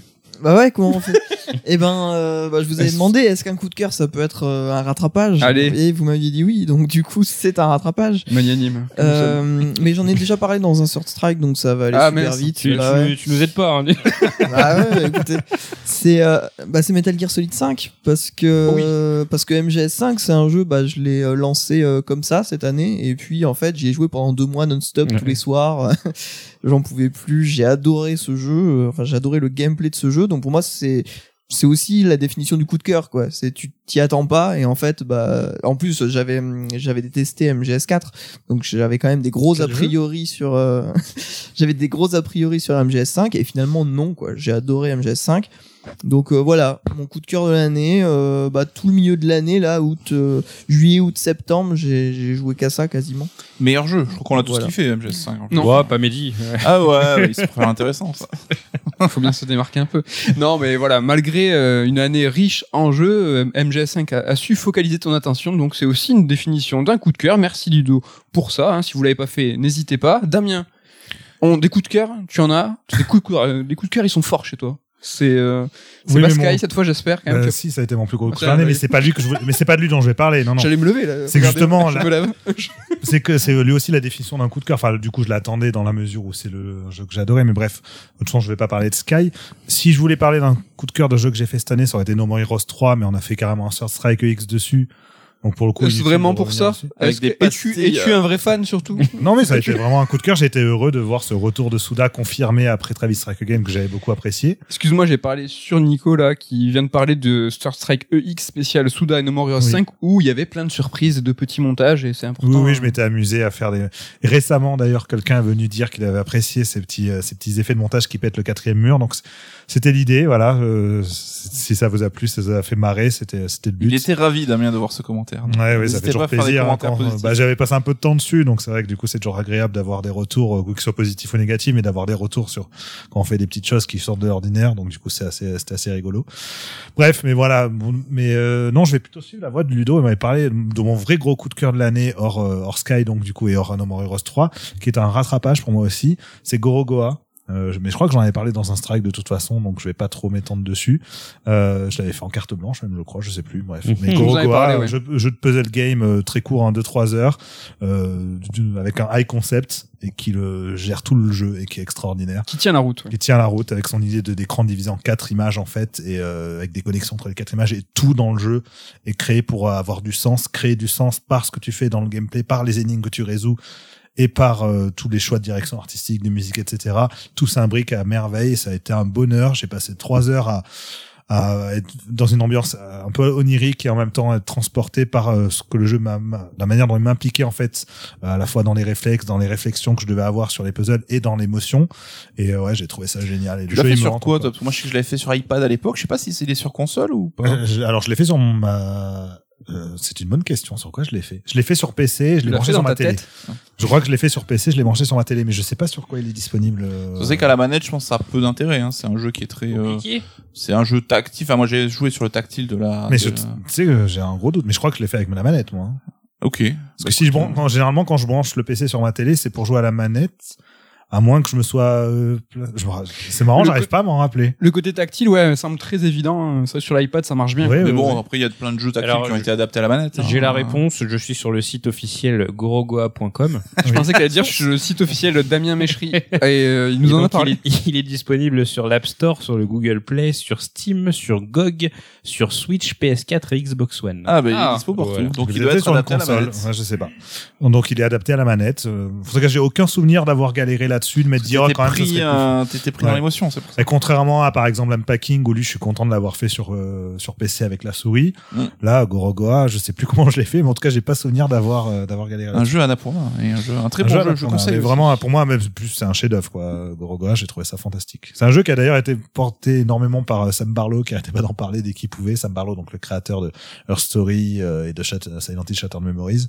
Et effectivement, je suis d'accord avec lui, c'est un jeu absolument brillant. Il parle tout le temps de ce qu'il aime? Il Étonnant. parle tout le temps de ce oui. Je ne vois pas le rapport avec toi. En tout cas, merci Damien pour ton coup de cœur. hein, un jeu qui n'est pas de l'année, mais c'est pas grave. On n'a pas fait. Il n'y a pas de on the spot spécial rattrapage. Du coup, vous avez un peu piraté euh, la rubrique, mais c'est pas grave. hein, ça fait toujours plaisir. Euh, ben moi, je vais terminer le tour des coups de cœur en vous parlant parce que voilà, le cœur, c'est aussi ben, le forçage et vous parler de ce qu'on aime. Et je peux caler que FF7 remake Intergrade et son DLC Intermission dans les coups de cœur. Hein. Je vais pas aller euh, euh, beaucoup dans le détail. Je vous en ai parlé dans le dans un raid alerte hein, complet où je vous parle de, de, de ce- cette section avec Yuffie, de toutes les craintes qu'on peut avoir de tout ce qui est FF7 compilation, l'intégration des personnages plus ou moins appréciés et appréciables. Voilà, tout ça, je vous en ai parlé en détail. Euh, Il y a un truc euh, que je veux, sur lequel je veux insister, c'est que Surtout euh, toi Ken, quand tu as eu Street of Rage 4, c'était un truc de ouf et des années et des années après en fait, ils sont revenus et ils ils ont fait le jeu parfait, tu vois. Mmh. Ils sont arrivés euh, après, c'était cette année qu'il y a eu le DLC, tu sais, avec. Ouais. Et ils ont fait encore quelque chose de parfait. Ouais. Et je te voyais, tu vois, ta série préférée ever revenir avec la forme et de façon inespérée de perfection. Et j'étais ultra jaloux de ça. Je me suis dit, mais moi, quand FF7 va revenir, il faut que ça soit pareil. Et FF7 Remake, il était parfait. Ouais. Vraiment, c'était mortel. Et j'étais ultra content. Et là, quand il y a Intergrade et euh, Intermission et ce DLC, je me suis dit, est-ce que ça va être le début de la fin? Est-ce qu'ils vont commencer à faire n'importe quoi? Je dirais pas que c'est parfait, mais je trouve qu'ils font les choses ultra bien. Ils font euh, l'intégration de ce qui est un peu contestable sur euh, les, la compilation FF7. Ils font bien. Je me demande même s'ils se disent, tu vois, tout ce qui est Genesis, Vice et tout. Ça, on sait que les vrais fans, ils, ils aiment pas trop, donc on va le mettre, mais on va pas trop le mettre. Et je retrouve ce sentiment que t'as pu avoir toi, d'avoir quelque chose qui est, tu vois, vraiment en- ancré en toi et que ça revient et c'est propre et tu fais, tu vois, t'es soulagé, quoi. Mm. Ouais. Tu dis ouf. Bon, ce seul truc, moi, c'est que c'est maintenant tous les 4 ans, je vais avoir des sueurs, tu vois. mais euh, Ouais, c'est sur le long terme pour toi. voilà. Mais tu comprends ce sentiment? Ouais, ouais, totalement. Ouais. J'en garde un très bon souvenir parce que ça, le DLC il fait quoi 4-5 heures hein, C'était en milieu d'année, début Ouais. d'année. Et là j'en garde un très bon souvenir. Ils ont réussi, bon le perso de Yuffie on le connaissait déjà, on était déjà attaché à elle, hein, mais ils ont réussi à l'introduire dans la mécanique FF7 Remake de manière super naturelle et de très réussie quoi. C'est exactement ce que ça. Tu vois, c'était propre, Mm. c'est bien fait. À l'époque, Yuffie un personnage secondaire optionnel. Là, ils le mettent canon, ils font bien dans la forme. Ça sent pas l'opportunisme. hein. Tu vois Et- genre là Spider-Man quoi. Exactement. Et toi, Yuffie, euh, tu as fait cette cette année et c'est un personnage de ta team que tu Ouais. adores. De ouf, c'était le troisième perso de ma team. ouais. Donc franchement, euh, Intermission, ça va te faire kiffer. Ça m'a. Alors, je pense que du coup, tu t'es servi de cette rubrique un peu comme moi pour parler d'un jeu, voilà, ouais, sur lequel tu voulais un peu forcer, mais ça m'étonne de pas t'entendre parler du tout de Art of Rally. Mais oui, mais c'est parce que j'ai j'ai pas. En fait, cette Ouais. année, il y a eu vraiment énormément de jeux de ouf et évidemment Art of Rally, je l'ai ultra kiffé. Ouais. Après, j'ai tartiné aussi dans les raids d'alerte, mais Art of Rally que t'as découvert euh, aussi. Ouais, aussi cette année, parce qu'il était sorti sur PC l'année dernière, je crois. Ouais. Mais on a le droit de parler des jeux qui étaient sortis sur PC d'autres années, donc c'est ouf. C'est vrai, on a le droit. Attendez, vous êtes pas en train de vous rajouter un Pas jeu du là, tout. Non, non, vite fait, c'était juste un petit truc vite fait, histoire de. non, il était vachement bien. Ouais, génial, Art of Rally, ouais, si vous avez l'occasion. Un petit coup de cœur glissé comme ça. Puis c'est pas comme si on était hors euh, contexte, Damien, avec ton rattrapage, alors que tu, on est sur un coup de cœur. On J'ai est. suivi Ludo. moi. Ouais, ouais. Allez, on repart sur un tour. Hein. C'est les troisièmes, il y en a quatre. Hein. On est sur l'événement de l'année. Nico, c'est à toi. Oui.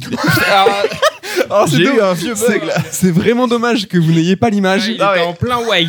J'étais plus là. persuadé qu'on allait changer de rubrique en fait, parce que euh, je me disais, tiens, bon, je vais aller pisser, du coup c'est la pause. C'est le jingle. On est au, eh, on est, on est au milieu du Il reste encore les attentes hein, derrière. Hein. Alors l'événement de l'année. Il y a eu euh, un bug système, un vrai bug système. Il y avait plus personne. Oui, bonjour. Est-ce que tu veux qu'on saute ton tour Non, mais ça y est, c'est bon, c'est revenu. euh, le courant est reparti. euh, les neurones ont connecté. Euh, vous souvenez-vous de Stadia, Google Stadia Ouais. Parce que euh, en février, il y a eu l'actu où on apprenait que Google coupait un peu les financements, qui euh, fermait les, les studios qu'ils avaient créés exprès pour euh, justement faire des jeux exclusifs à Stadia. Les studios Stadia. Et on en avait parlé en février, c'était tout début février, et on avait dit, bah, c'est la fin, en fait, c'est le début de la fin, mais c'est juste qu'ils veulent pas l'annoncer en une fois, donc ils vont laisser mourir. Et qui peut dire ce qui s'est passé sur Stadia en 2021 Est-ce que quelqu'un va se venir d'une actu, d'un jeu exclusif ou quoi que ce soit? Stadia, c'est déjà mort. Et c'est ouf parce que Google, on l'a tous vu arriver. Les constructeurs traditionnels se sont un peu, euh, on peut flipper en disant putain Google, ils ont de la thune, ils ont, ils vont tout dévorer.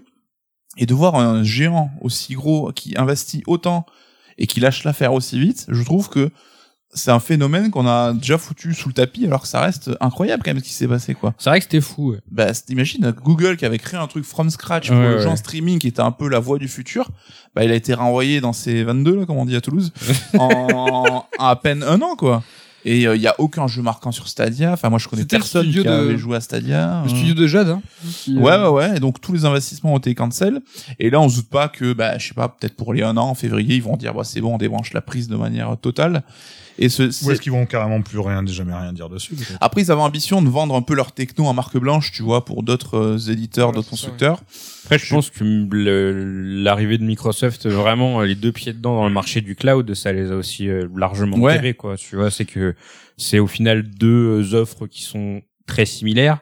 Sauf qu'il y en a une où tu dois racheter le jeu derrière et il y en a une où bah, t'as le Game Pass avec tous les jeux dedans. Et Microsoft, ça a été malin en mettant pas forcément le cloud en avant. C'est Ouais. vendu un peu comme un bonus. Ouais. Et euh, sans jamais dire, non, mais les consoles physiques, c'est fini, les jeux en boîte, c'est fini, maintenant le futur, c'est nous. Et Google a été peut-être un peu trop Ouais, de ouf. présomptueux là-dessus. Oh bah c'est le genre de cas où t'as as ouvert ta bouche un petit peu trop tôt et au final le public était pas encore prêt. Exactement, le Et- marché était pas prêt. Voilà, et Microsoft a compris ça après tout ce qui leur est arrivé il y a 7 ans, et donc là, bah, le cloud, c'était là, c'est en tâche de fond à chaque fois, et puis il ils rajoutent une nouvelle fonctionnalité à chaque fois en disant, ah bah maintenant c'est disponible sur PC, ah bah Mm. maintenant c'est disponible sur ça, bientôt sur téléviseur peut-être. Ouais. Et du coup, ouais, ça a été plus euh, intelligent que Google qui allait un peu comme un feu très incandescent d'un coup à dire, Ouais, mais- on arrive, on a tout ce qu'il faut, et c'est retombé euh, aussi sec, quoi. Mais en un an, voire un peu plus, ils se sont, je pense, complètement cramés dans le monde du jeu Ouais, vidéo. Enfin, c'est fou que une boîte comme ça n'ait pas plus réfléchi, n'ait pas mieux préparé son C'était une pure décision rationnelle et euh, par rapport aux projections et au vu du lancement, ils savaient qu'ils allaient pas rat- rattraper la, la pente Ouais. et, les pro- et justement les objectifs, donc ils ont débranché pour éviter que le fiasco soit encore plus retentissant. Ouais, mais comment les croire maintenant dès qu'ils lanceront un nouveau produit en disant, mais non, vous inquiétez pas, là, on va assurer derrière et Pour tout. ce qui est leur- c'est compliqué. Ouais, exactement. Et pour ce qui est de leur plan B, de faire ça en marque blanche, en uniquement euh, software, quoi, je suis pas sûr qu'ils débranchent parce que pour ceux qui ont essayé Stadia, euh, on dit que ça fonctionnait bien, c'était Mmh, stable, c'était ouais. sûrement à ce jour la meilleure offre du, du cloud. Ouais. Donc peut-être qu'ils vont euh, fournir ça à d'autres. C'est pas dit qu'ils abandonnent à, à 100%. Ouais, c'est sûr. Mais vous parliez des, des GAFAM dans le dernier raid alerte en disant que bah ils s'y mettent un peu tous et que Microsoft, bon eux, ils, a eu, ils ont eu la bonne idée de s'y mettre il y a 20 ans, mais en fait ils évoluent tous vraiment à, à pas de loup. Il y a Apple qui propose le Apple Arcade, ils brusquent pas les gens en fait, c'est toujours des options un peu euh, annexes Mm. euh, aux, aux grands constructeurs. Oui. Euh, Facebook c'est pareil, ils ont plutôt été visés le- la réalité virtuelle Ouais. parce que bon à part Sony pareil, les gros constructeurs ça ça intéresse pas trop donc là ils ont ils ont un terrain qu'ils peuvent exploiter, ils y vont tous tout doucement. Et euh, t'as Google qui est arrivé avec ses énormes sabots en mode waouh on est là on a tout ce qu'il faut et au Je fous les final pieds euh, sur la table et tout. Ouais, mais c'est vrai, ils ont été ultra téméraires, mais euh, ils étaient comme Microsoft il y a 7 ans. C'est que ce qu'ils nous ont proposé là, c'est, je peux, potentiellement, je pense que c'est la bonne solution. C'est Mhm. juste que, que c'est trop tôt. ah c'est trop tôt On est choqué aujourd'hui de se dire non mais attends mais pourquoi je vais acheter un jeu des maths? Attends, tu peux acheter un jeu triple quadruple A, le Ouais. truc le plus beau que t'as jamais eu, sans acheter la console. Et le seul truc qu'on te demande, c'est acheter un jeu. ouais C'est pas grave. ouais mais tu devais payer l'abonnement aussi Oui, mais tu vois, l'abonnement c'est bien moins cher qu'une console PS5 ou une série X. Ouais, Ouais, mais au mais, final, tu euh, te retrouves sur une espèce d'offre de leasing, tu vois ce que je veux Ouais, dire c'était l'entre-deux. Euh, C'est vrai que maintenant on est habitué à payer pour un abo streaming, mais Ouais. du coup t'achètes pas de matos, ou alors t'achètes le matos et t'achètes tes jeux, mais Ouais, tu payes voilà. pas d'abo. Là ils sont arrivés sur cet entre-deux qui a pas été compris, je pense. Oui, mais c'est que, ce que je veux dire, c'est que le c'est le futur. Aujourd'hui, euh, tout est en abonnement. euh, c'est- on- on- à terme, on Ouais, n'aura plus de boîte en plastique Ouais, avec une bien PS5, une série X. Ils sont arrivés un peu trop tôt. Donc, ça, ouais, est-ce clairement trop tôt, ouais, je pense. est-ce qu'ils se sont cramés, cramés, comme tu viens de dire, euh, on va plus les croire, et même dans 7 ans, on va le dire, mais de toute façon, dérapé C'est pas sais impossible que dans 5 ans ils reviennent, ils rebrandent le truc, on sait jamais, tu vois. Mais euh, ça rassure un peu, je trouve aussi de voir qu'une boîte qui arrive et qui est juste avec sa thune, bah, peut pas non plus investir un marché aussi facilement. Ça montre qu'il faut quand même de l'expertise, qu'il faut connaître le marché, le public. C'est pas si simple. Et Mhm. je trouve que c'est un peu bah, une leçon faite aux autres, quoi. Et euh, Bah, faut y aller doucement, tu vois. les comme, autres étaient euh, frileux et ils vont encore plus l'être, quoi, je pense. ouais. C'était ton événement de l'année, mais c'était un peu le pétard mouillé, c'était un gros truc et d'un coup qui s'est Ouais. effondré. Ouais, mais je trouve qu'on a tous déjà oublié que Google a tenté de venir dans le jeu vidéo, alors que ça reste quand même un événement assez fou, quoi. Et merci de nous le rappeler. Oui. C'était ton événement de l'année. Ken, c'est à toi. Ton Alors, événement de l'année, c'était quoi? Moi, comme je triche tout du long, hein, je continue de tricher. Bon, il y avait un événement qui était chouette, c'était les 30 ans de Sonic. Mais c'était juste chouette sur le papier parce que du coup, c'était un peu nul. Bon, il y a eu un concert qui était sympathique. Ouais, le concert était ça. Ouais, le concert était sympa, mais sinon le stream où ils nous disent on vous ressort encore une compilation de Sonic Mega Drive, enfin à un moment, euh, commençait à nous saouler quoi. Ouais. Donc voilà, mais non, moi mon événement de l'année, alors je suis pas directement concerné par la chose, mais j'ai trouvé que c'était quand même un, événement- un événement assez fort dans le jeu vidéo. C'était euh, le, le, le reveal de Sora dans Super Smash ouais. Parce que c'était quand même un moment assez dingue. Euh, c'est que on est, je connais beaucoup de gens qui ne jouent plus à Smash Bros parce que bon voilà, ils ont fait leur temps dessus. Euh, J'en fais partie. Et euh, on était tous là pour euh, pour cet- événement justement. Euh, moi, je me rappelle, le stream était pas encore commencé. Il y avait déjà 500 000 personnes qui étaient en direct sur YouTube juste pour ça. Et euh, c'était un peu la fin d'une énorme célébration du jeu vidéo qui est Smash Bros avec Sakurai qui venait une dernière fois nous dire euh, bah les gars je, je vais bientôt clamser de fatigue mais c'est bon j'ai fini euh, le personnage je vais vous montrer comment on joue avec avec un perso qui est encore une fois beaucoup de possibilités euh, un perso qui est assez dingue parce que c'est un perso qui appartient à Disney. Et donc vraiment là tu te dis mais Nintendo ils peuvent avoir qui ils veulent dans Smash Bros parce que c'est quand même euh, enfin c'est pas rien quoi. Tu vois le petit Mickey qui apparaissait au début comme ça sur euh, la Keyblade de Sora euh, j'ai vraiment j'ai trouvé que c'était un, un bel événement dans le jeu vidéo qui concerne peu de gens mais qui en même temps concerne tout le monde parce que Smash Bros c'est un jeu qui est en tâche de fond pour beaucoup. Euh, on connaît tous Super Smash Bros c'est un jeu qui se vend encore euh, à des milliers d'e- des millions d'exemplaires euh, chez des gens qui connaissent même peut-être pas les licences qui sont concernées par le jeu hein. on se rappelle quand il y a eu Terry Bogard d'annoncer et que t'avais des gamins qui disaient ouais c'est trop bizarre on dirait Ken avec une casquette. Et ils connaissaient Ken parce que Ken était dans Smash Bros sinon ils connaissaient même pas Ken. Et là c'est pareil tu vois c'est Sora euh, c'est euh, un personnage d'un jeu que j'ai fait qu'un épisode j'ai pu blairer le jeu euh, sur un jeu auquel je joue même plus. Mais voilà c'était un événement fabuleux de voir tous ces gens au moment où t'as l'épée qui est apparue enfin la Keyblade qui est apparue genre ah yes c'est le dernier personnage et tout euh, et euh, c'était un peu émouvant en même temps de se dire euh, c'est la dernière fois qu'on vit ça. Parce que encore une fois t'en parlais dans le Red Alert Nico euh, enfin là Smash Bros je sais pas comment la licence elle peut elle Comment ils peut- peuvent faire mieux, comment elle ils peuvent peut aller rebondir. plus loin. ouais. Ouais, c'est pas possible. C'est que vraiment, ils avaient cette maxime du everyone is here. Il y a tout le monde dans le jeu. Ils sont allés chercher encore des autres persos en DLC. Euh, T'as tout, tout, tout euh, pour aller rechoper toutes les licences pour un autre jeu. Enfin, c'est un bordel. C'est trop compliqué et vraiment là c'était la, la fin de toute une époque qui a duré quand même euh, je sais pas 3 4 ans Smash Bros et toutes ces annonces de DLC. Mm. Ouais, c'est ouf. Ouais, donc c'était vraiment un, moi c'était un beau moment pour moi. Ouais. Et t'as raison de dire que Nintendo, ils peuvent avoir absolument tout le monde parce que Sora, c'est évidemment une propriété de Square Enix, mais aussi Disney. Le Mm. personnage Sora, Sora c'est Ouais, vraiment sûr, ouais, c'est Disney, ce que je disais ouais, dans le copyright c'était bien marqué Disney. C'est un truc Mm. de psychopathe. Et euh, là, on, on en parle, c'est qu'est-ce qui va être la suite de Smash Bros? Il y a une place qui est à prendre et on le voit que les émules hein, sont là. Et il y a plein de Smash Bros like qui arrivent. T'as Warner, t'as Ouais, Nickelodeon. Il y a bon Sony s'est éclaté les dents euh, sur cette formule. Euh, Est-ce qu'il y en a un qui va émerger? Est-ce qu'il y en a un qui va réussir à faire le taf? Parce qu'il y a du free to play, je crois, dans l'hi- dans l'histoire. Le Warner, c'est du free to play. Euh, ouais, ouais, je crois que c'est ouais, free-to-play. peut-être bien, ouais. Multi Hmm. versus. Mais il y a Ubisoft évidemment qui était rentré dans la danse aussi avec leur euh, leur jeu à eux, je sais plus comment il s'appelle. Ah ouais Lequel Brawlhalla, de Ubisoft Brawlhalla qu'ils ont ils ont racheté en fait. Ah oui, voilà, je crois. oui, ok, ouais, Ah, c'était oui. un jeu qui existait déjà et ok, je savais pas qu'Ubisoft s'était glissé dans la Mm. boucle, euh, ok.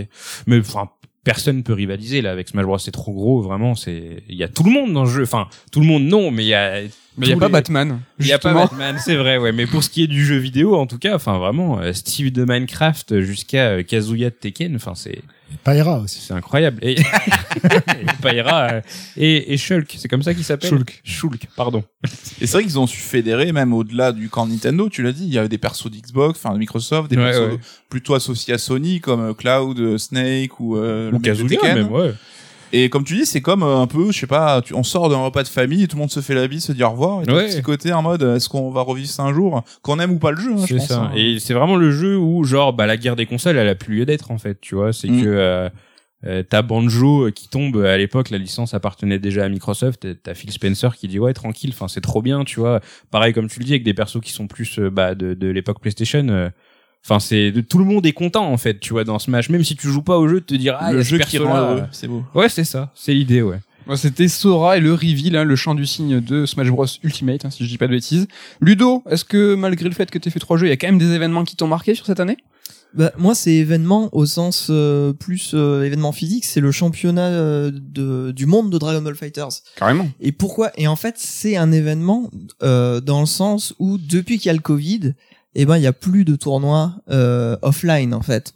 Ça a été euh, un coup terrible pour les euh, tournois de jeux de combat, euh, bon, pour le sport de manière générale, hein, mais pour, pour l'e-sport aussi. Et euh, bon, moi, je suis très friand des, des tournois de jeux de combat.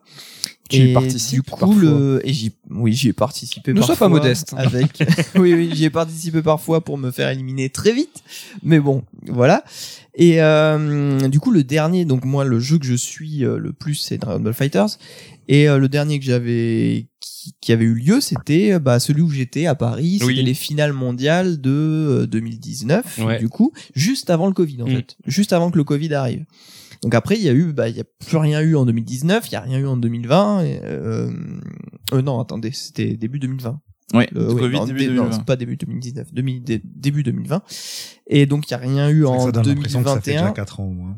Ouais, il y a rien eu en 2021 jusqu'à euh, bah, jusqu'à ces tournois là, les premiers tournois de du World Tour. Euh, donc il y a eu les euh, finales régionales européennes, euh, américaines, il y a les japonaises qui sont ce week-end là, qui arrivent, et euh, bah ça fait trop plaisir de voir euh, de nouveau euh, du vrai jeu avec des euh, des gens qui jouent comme ça en présentiel. Euh, en plus, il y a eu une sorte de, c'est rigolo parce que pendant toute la la période Covid, il y a une grosse rivalité sur Twitter qui s'est créée entre les joueurs français et les joueurs américains. Parce que euh, la France a vraiment, euh, c'est vraiment amélioré en fait. Il y a eu des joueurs qui ont émergé en France pendant la période Covid dans tout ce qui est jeu online. Le Euh, télétravail, ça. qui sont devenus très très très très forts. Avant, il y avait en fait avant il y avait que Wawa. Wawa qui est un joueur euh, qui à la base était un joueur de King of Fighters quand il avait euh, 11 ans, Ouais. il démontait déjà tout le monde à King of Fighters.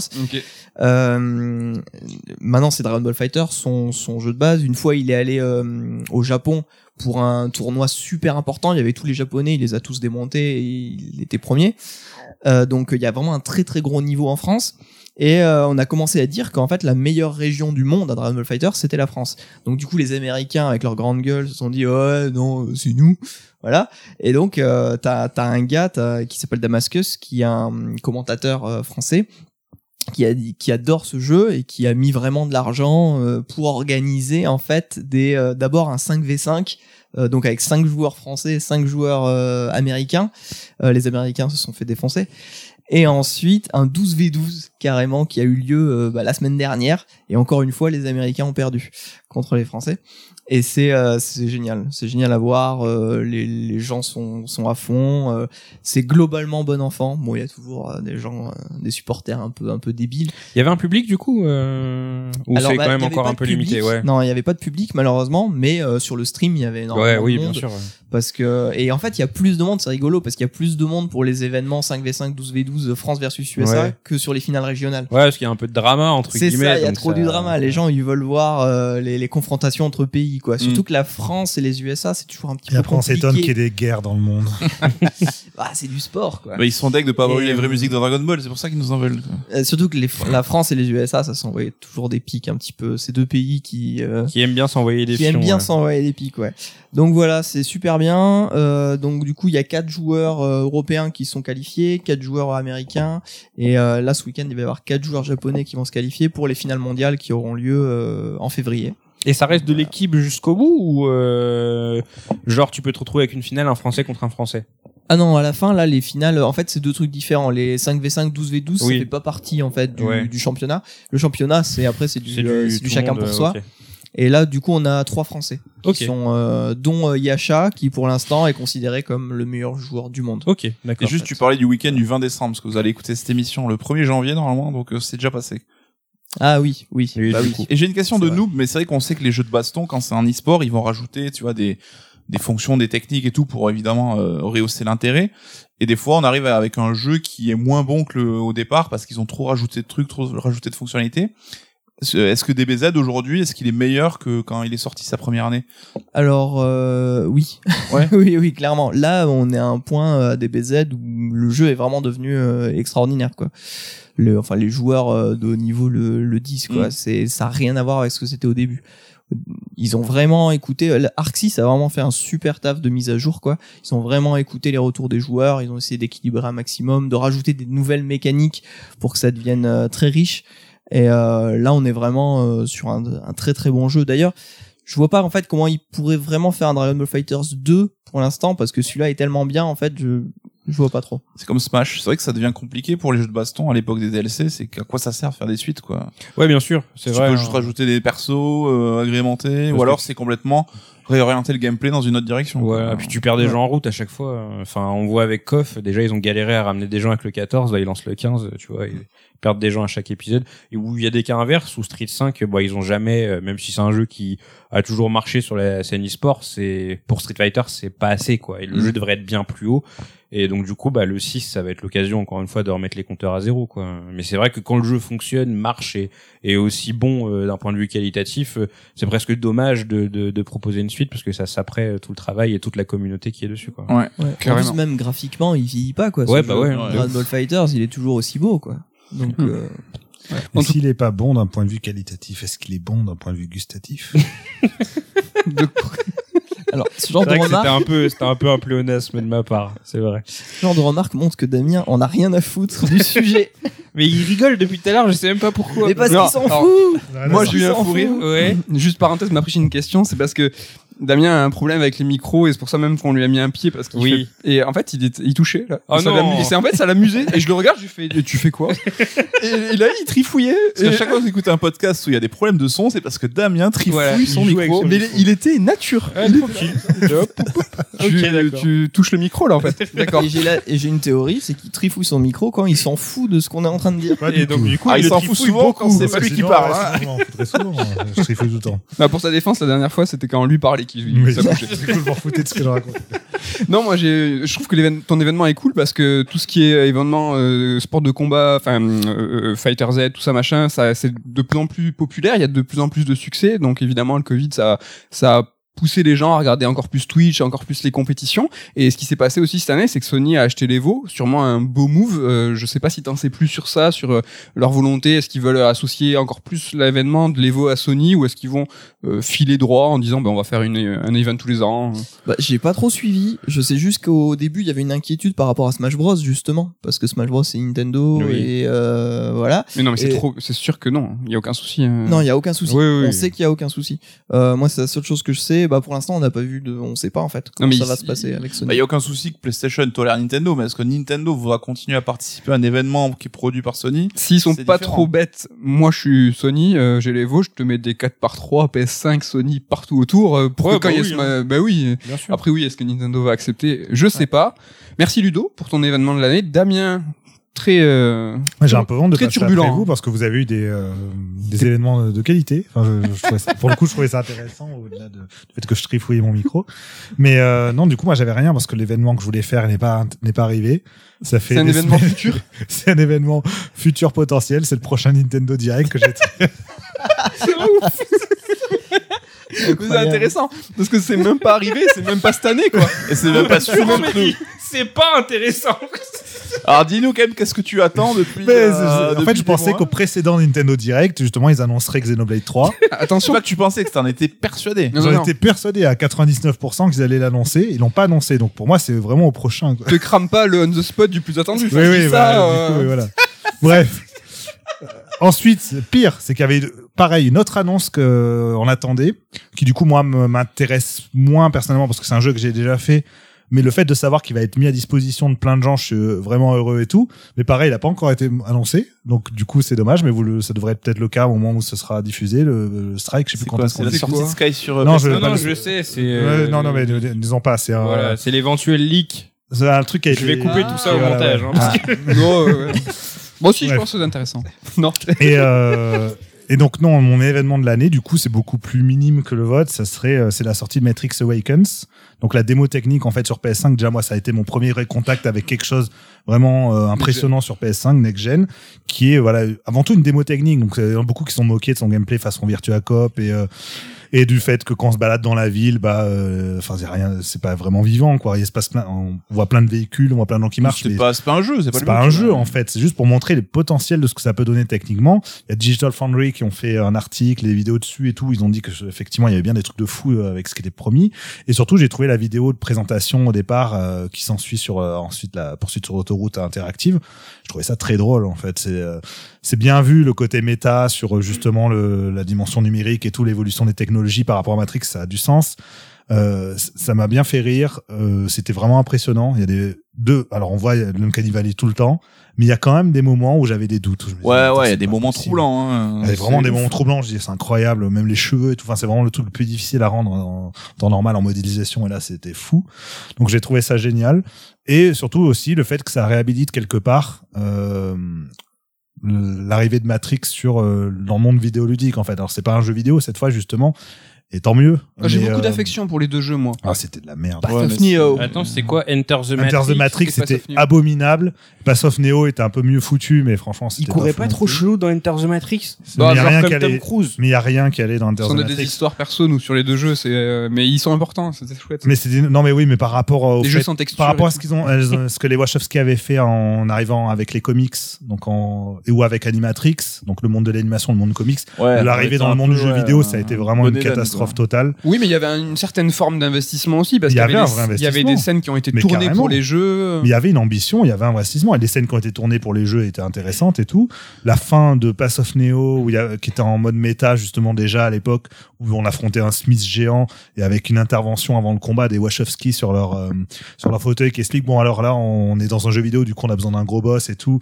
Et après Lana qui partait dans un délire euh, sur le sens de Matrix qui était accéléré avec Lily à côté qui disait mais arrête et tout, c'est bon, ça a perdu les gens. Enfin c'était extrêmement drôle. Donc déjà il y avait voilà cette volonté de péter les codes. Elles sont fans de Kojima, on le sait, donc elles avaient envie d'aller là-dessus. C'est juste que c'était trop mal foutu. Enfin, c'est Fallait pas n'importe bosser quoi. avec Shiny en fait. Voilà, Shiny c'est pas- pas un jeu qui est quoi. pas fini, quoi. Enter the Matrix, il, est buggé partout, il est moche, il est répétitif, il est trop long, enfin, c'est n'importe quoi. Mais ils sont bref. canons ou pas? Oui, oui, Enter the Matrix, c'est 100% canon. Pass of Neo, c'est une sorte de relecture de la trilogie en version accélérée. Et euh, pas, qui est pas tellement canon puisque la fin n'a pas trop de sens, mais bon, ça a été supervisé par les Wachowski quand même, donc on peut Mm. considérer ça canon. Par contre, Enter the Matrix se passe en parallèle de, de Matrix 2. Ok. de Matrix Reloaded. Donc oui, il est carrément canon. Et euh, si on isole les cinématiques, c'est très sympa. Hein. Euh, C'est des, des vidéos exprès, tournées exprès et qui, qui ont été tournées en même temps que les scènes du film. Ouais. euh, Est-ce que le filtre est vert? Ne commence pas. Ne Est-ce que sur- Matrix filtre, Awaken, t'es pas un petit peu déçu que ça soit pas plus méta ou plus en relation avec le futur Matrix 4 ça reste là Matrix Awaken, comme tu dis, une démo technique, une sorte de prélude, mais sans l'être au film. Alors, t'es euh, pas plus un petit peu déçu que ça aille pas plus loin? Mais est-ce que ça va pas plus loin? On n'en sait rien en fait. Qu'est-ce que la réalité? Non, mais sur le sens de euh, qu'est-ce que quel est le sens de Matrix Resurrection Qu'est-ce que ça va être Matrix Resurrection Alors nous, là, l'émission, elle sera diffusée, on aura déjà vu le film en théorie. Mais euh, Matrix Resurrection, ça va être euh, au même titre que Rebuild of Evangelion ou FF7 Remake, un- une œuvre qui vient euh, justement reprendre une œuvre de la- majeure de la pop culture des années 90 et qui vient la questionner aujourd'hui. Et, euh, et qu'est-ce que le questionnement principal de Matrix, c'est que justement depuis le début, la trilogie Matrix était déjà un questionnement sur le rapport à l'image, la question du simulacre et de la simulation, c'était vraiment au cœur de l'ensemble de la trilogie. Et Matrix Resurrection a l'air d'aller dans ce sens-là, c'est-à-dire qu'est-ce que qu'est-ce qu'on garde aujourd'hui de Matrix? En quoi est-il pertinent aujourd'hui? Je parle de Matrix, vraiment le premier film. En quoi est-il pertinent aujourd'hui? Euh, Qu'est-ce qu'on, comment on peut passer à autre chose? Et comment évolue en fait notre rapport aux images? Et le fait que Matrix Awakens arrive dans ce sillon-là en allant dans le domaine du jeu vidéo où justement notre rapport aux images, au photoréalisme ne cesse de d'aller vers ce, bah, se faire ce photoréalisme justement, je trouve ça parfaitement pertinent et euh, Donc à 7 ça, secondes, ça, là maintenant, on n'a pas vu Resurrection encore, Oui. donc on sait pas. Donc peut-être que euh, le, cette Après, démo ça technique reste, aura euh, une résonance. quelque- Après, la, pour moi, la résonance, elle est là. C'est si Matrix Resurrection va vraiment dans ce sens, bah voilà, là, c'est une résonance pas directe avec le film, mais plus avec ce que représente Matrix de nos jours et euh, ce qui en, ce qu'on peut en faire après, quoi. On vous parlera peut-être de Matrix plus longuement en janvier dans un format EX qui n'est pas du jeu vidéo, mais bon, surprise, surprise. hein. Et puis, Third Edition, Je viendrai. jeux vidéo. Mais oui, Oui. Bah, avec plaisir. avec plaisir. Moi, je finis le tour moi sur euh, les euh, événements avec quelque chose qui euh, est très euh, classique, euh, mais j'espère euh, assez représentatif de l'année. C'est euh, l'effondrement de l'E3 et le pinacle de Jeff Keighley qui a la main mise sur absolument tout ce qui est événementiel dans le jeu vidéo hors prise de parole officielle de chaque constructeur. C'est-à-dire que euh, il fait Cologne, euh, il fait, euh, il est, euh, il est à Game Awards qui est euh, peut-être cette année en tout cas le plus grand événement de l'année. Il Le- s'est mis en, en frontal avec le 3 aussi, avec son Summer le- Game Fest. le 3, le Summer Game Fest exactement euh, et le 3 est donc plus globalement euh, l'ESA enfin le, le SA qui est euh, complètement démuni qui continue à demander des sommes mirobolantes aux constructeurs et qui disent ben faut des millions et les constructeurs ils disent ben non, on va faire des trucs euh, numériques et puis euh, ça va être pareil. Et puis Geoff Keighley, lui derrière, il, il a une proposi- proposition alternative numérique qui va, qui convient aux constructeurs. Et puis il a de la proposition présentielle euh, avec la clôture ou c'était l'ouverture ou la clôture de Cologne? Ouverture. il fait ouais l'ouverture et euh, là les Game Awards donc juste faut se méfier euh, de, de, de- du monopole quel qu'il soit et là euh, Geoff Keighley il est en passe d'avoir le le monopole absolu et je pense que ça le Japon ne l'intéresse pas. Mais si demain il organise un truc à- en ouverture ou en clôture du TGS Hmm. il aura tous les continents. Je pense qu'il s'en fiche. Mais il pourrait potentiellement donc je suis pas pro ESA hein, je m'en fous moi de du regroupement des éditeurs américains. Mais non, faut- on peut pas avoir euh, un seul porte-parole et un seul porte-voix, même si je trouve euh, ce qu'il fait plutôt satisfaisant et on, on le défend plutôt pas mal parce que ce qu'il fait c'est cool. Hmm. Mais ouais, non, c'est jamais cool qu'un mec ait le pouvoir quoi. Ouais, parce que du coup, enfin, c'est un peu selon ce que lui il kiffe, quoi. D'une Bah, certaine façon. En tout cas, euh, un petit peu. Après, bon, sur l'organisation des Game Awards, c'est assez propre. Ouais. Pour le coup, vraiment, c'est assez propre. Mais c'est que il va donner une direction à l'événementiel. Il va donner une direction à comment euh, on comment on va célébrer le jeu vidéo, Oui, que ce soit par des prix ou euh, par la pure information. Puis même la sélection même des jeux au Game Awards, du coup, c'est, tu vois, c'est un peu bancal. faut toujours euh, faire gaffe et puis c'est- chouette c'est qu'il y a de la place à prendre il y a peut-être des trucs à faire euh, Ouais, puis mais de la concurrence, et c'est vrai que le 3 en avait besoin. C'est vrai que ça fait des années qu'on dit le 3 va mourir, et moi en tant que fanboy qui aimait bien cet événement un peu ancien, ben ça m'angoissait s'il disparaissait. Mais là, pour la première fois, je me dis, bah, c'est peut-être pas plus mal qu'il disparaisse pour renaître différemment, parce qu'il y a besoin de se Ouais. changer la formule. mais je suis d'accord avec toi mais c'est pas qu'il amène de la concurrence c'est qu'il a écrasé la concurrence et il se retrouve tout seul donc Mais euh, aux autres, justement, de, de monter un peu leur niveau de jeu, quoi. euh, même, Comment on dit, euh, comment on dit, le mus- le musclé C'est toi le jeu. il faut C'est muscler marrant que tu parles du Japon aussi, parce que euh, avant le Tokyo Game Show, ça avait quand même un peu une gueule de salon international, mine de rien. Ouais. Mine de rien, ils faisaient l'effort, tu vois. Et maintenant, enfin, on l'a vu cette année, ils font plus l'effort.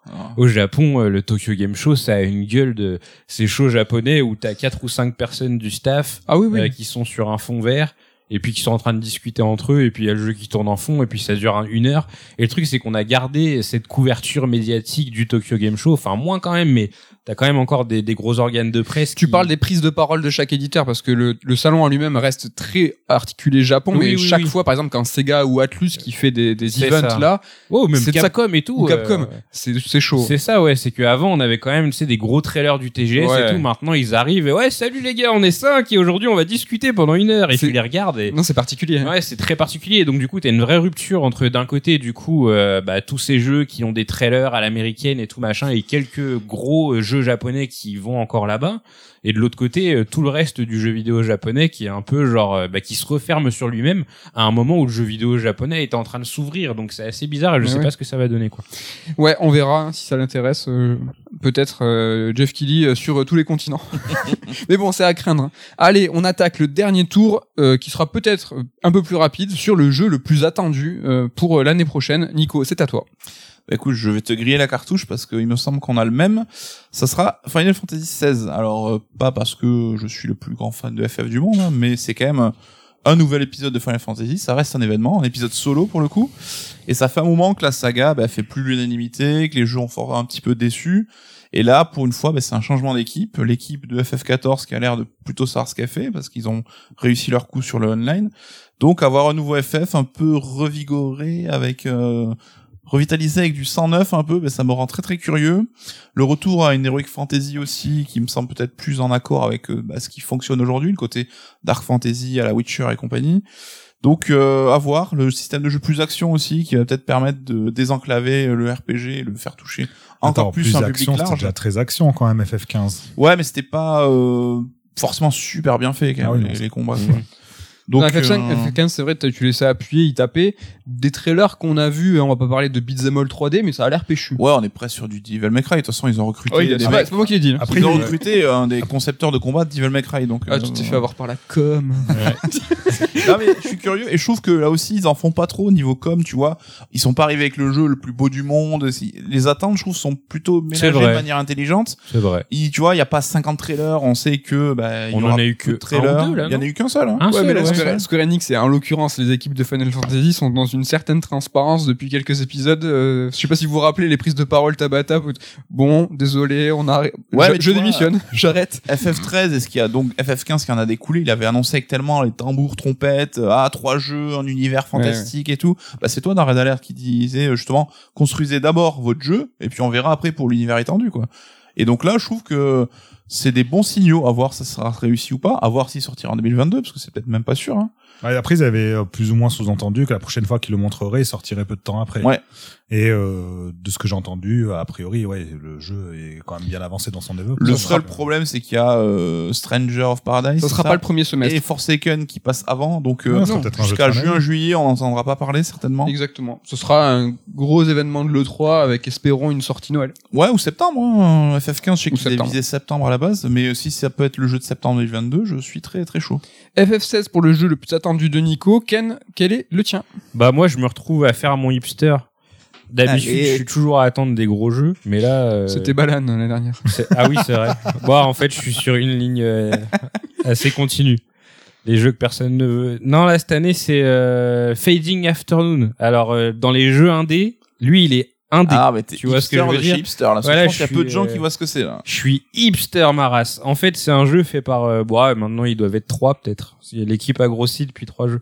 Euh, c'est un Russe qui s'appelle euh, Yeo. Euh, J'ai oublié son, son prénom. Il s'appelle Gilyazedinov. Il travaille avec son père aussi. C'est un monsieur qui en fait, qui a, enfin, son premier jeu était assez connu. C'était The Friends of Ringo Ishikawa. C'était un jeu du coup qui se déroulait dans le Japon des années 80 où tu jouais. euh, bon un, un furio entre guillemets euh, c'est le mec qui allait se taper contre des autres lycées avec son gang de potes Euh, c'était un jeu très intéressant qui lorgnait beaucoup du côté de Shenmue mine de rien qui était assez en 2D, euh, En- façon Kunio-kun de l'époque, quoi. voilà, c'est ça, ça, ouais, exactement. Donc t'avais un petit côté beat'em up avec un gameplay assez sympathique, un petit côté RPG. Euh, il y avait plus ou moins des choix dans le cheminement que tu voulais faire sur le jeu, même si malheureusement ça avait aucun impact sur la fin quoi que tu fasses. Mais tu pouvais choisir d'être vraiment un gros loupard ou euh, de, de de ranger un petit peu de de prendre euh, de suivre tes cours euh, d'avoir des bonnes notes aux examens d'aller travailler pour euh, au lieu de voler des sacs par exemple. Donc voilà. Ensuite, ils ont fait, enfin, il a fait un deuxième jeu qui s'appelait euh, The Arrest of a Stone Buddha. Je, mais le nom, le nom, je ne le comprends pas. Je suis pas Mais- sûr que lui-même ne le comprenne. Mais rien à voir au niveau du genre. du Non, rien du tout. Là, cette fois-ci, c'était un espèce de run and gun, sauf que c'est pas vraiment run puisque le perso marchait très lentement. Donc, il y a un marche très lentement and gun. Un walking gun. Voilà, euh, ou qui se déroulait du coup cette fois-ci dans le Paris des années 70. Et euh, bah là, si vous voulez des débats sur la difficulté, euh, enfin faites jouer, euh, faites jouer ce jeu aux gens qui gueulent ou, Voilà. ou qui gueulent pas parce que ça va mettre tout le monde d'accord. Euh, Tout le monde va fermer ça. voilà, c'est ça. Tu, tu, tu, tu chiales pour passer le premier niveau. Euh, moi, j'ai adoré, mais c'est un jeu qui s'est fait chier dessus dans tous les sens parce que justement, il était infaisable tellement il était dur. Euh, ce qui a plongé son créateur dans une grande dépression, tout ça pour arriver là, en fait, hein, mon histoire. Et euh, donc, du coup, il était au plus mal. Il disait ouais, les gens n'ont pas compris mon deuxième jeu. euh, Enfin, euh, et moi, j'ai pas envie de faire de compromis en même temps parce que voilà, c'est quelqu'un d'assez têtu. Euh, donc depuis sur Twitter, il se livre pas mal. euh, et après, il efface ses tweets parce qu'il regrette. Euh, il s'est créé un deuxième compte exprès pour pouvoir euh, chialer entre guillemets. Un peu plus euh, tu sais avec un peu plus euh, enfin il est il peut le faire sans être gêné tu vois il se dit bon c'est mon compte secondaire quoi et donc là son troisième jeu du coup Fading Afternoon bah il a décidé de repartir un peu direction Ringo hein, il a vu que le vent tournait mieux dans ce sens Euh, donc du coup cette fois-ci tu joues avec un Yakuza ça a l'air d'être assez ouvert. Il a l'air d'avoir fait pas mal de compromis mine de rien, parce que par exemple mine de rien pardon, parce que par exemple Ringo c'était un jeu qui avait pas de d'ATH. T'avais pas trop d'informations à l'écran, t'étais toujours un petit peu perdu, tu savais pas trop quoi faire et tout. Là, il a essayé de marquer les choses un petit peu plus clairement. C'est très très très beau, c'est un jeu en 2D mais qui est extrêmement beau, euh, qui a une vibe qui a l'air très sympathique, qui diffuse des euh, des petits extraits de jeux de temps en temps.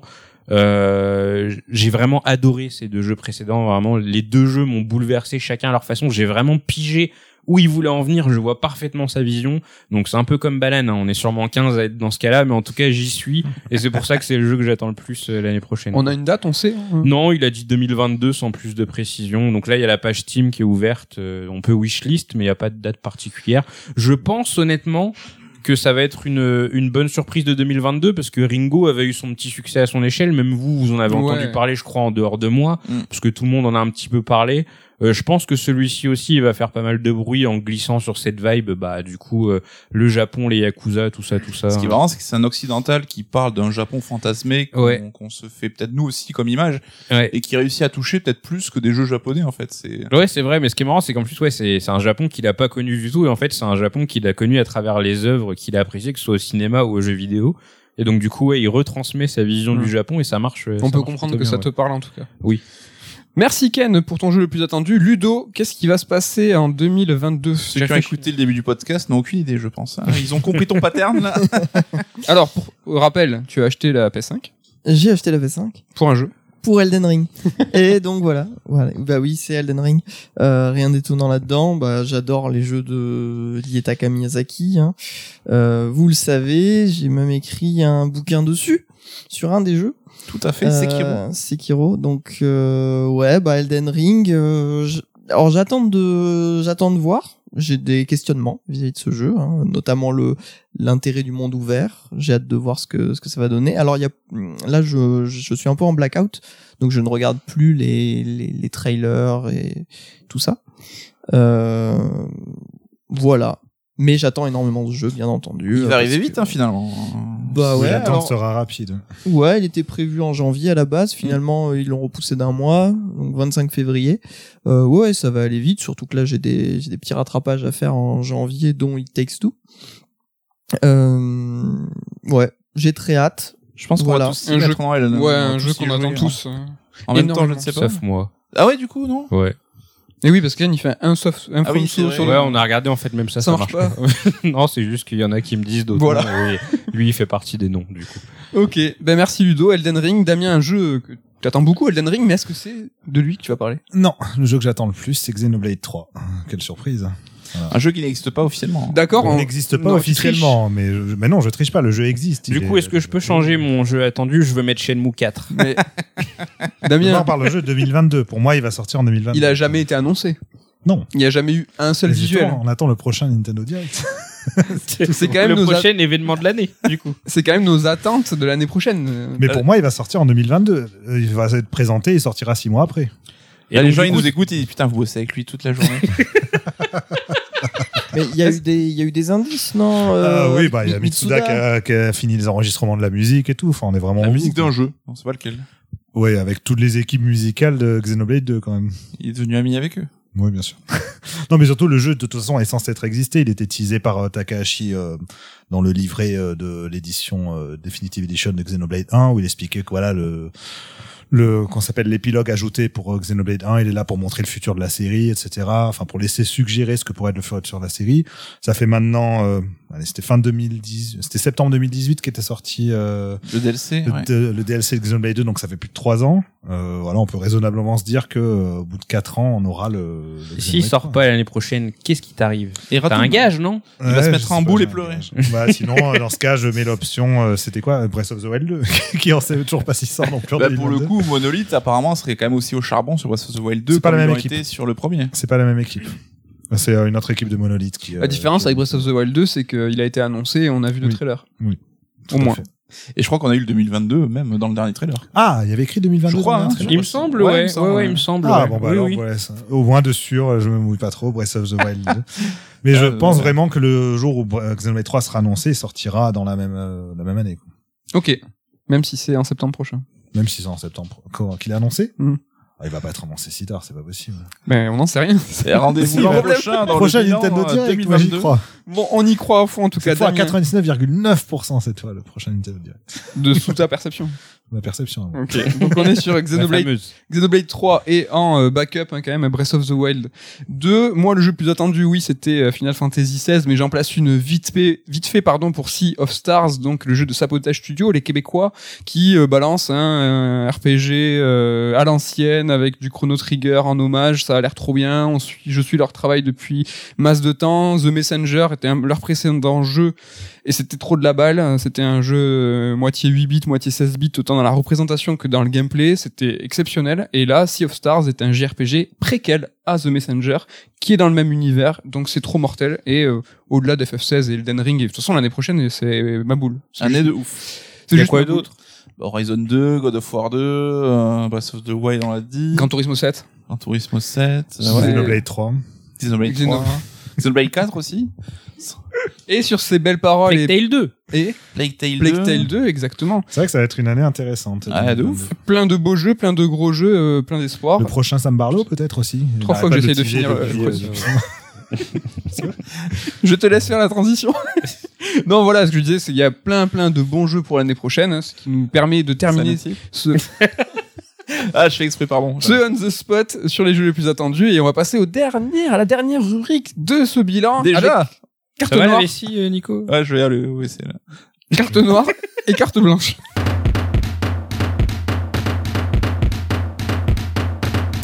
Carte noire et carte blanche, hein, c'est pas la reco euh, facile, hein, c'est vraiment quelque chose normalement on vous oblige à faire ou on vous oblige à ne pas le faire parce que c'est pas bien, c'est la carte noire.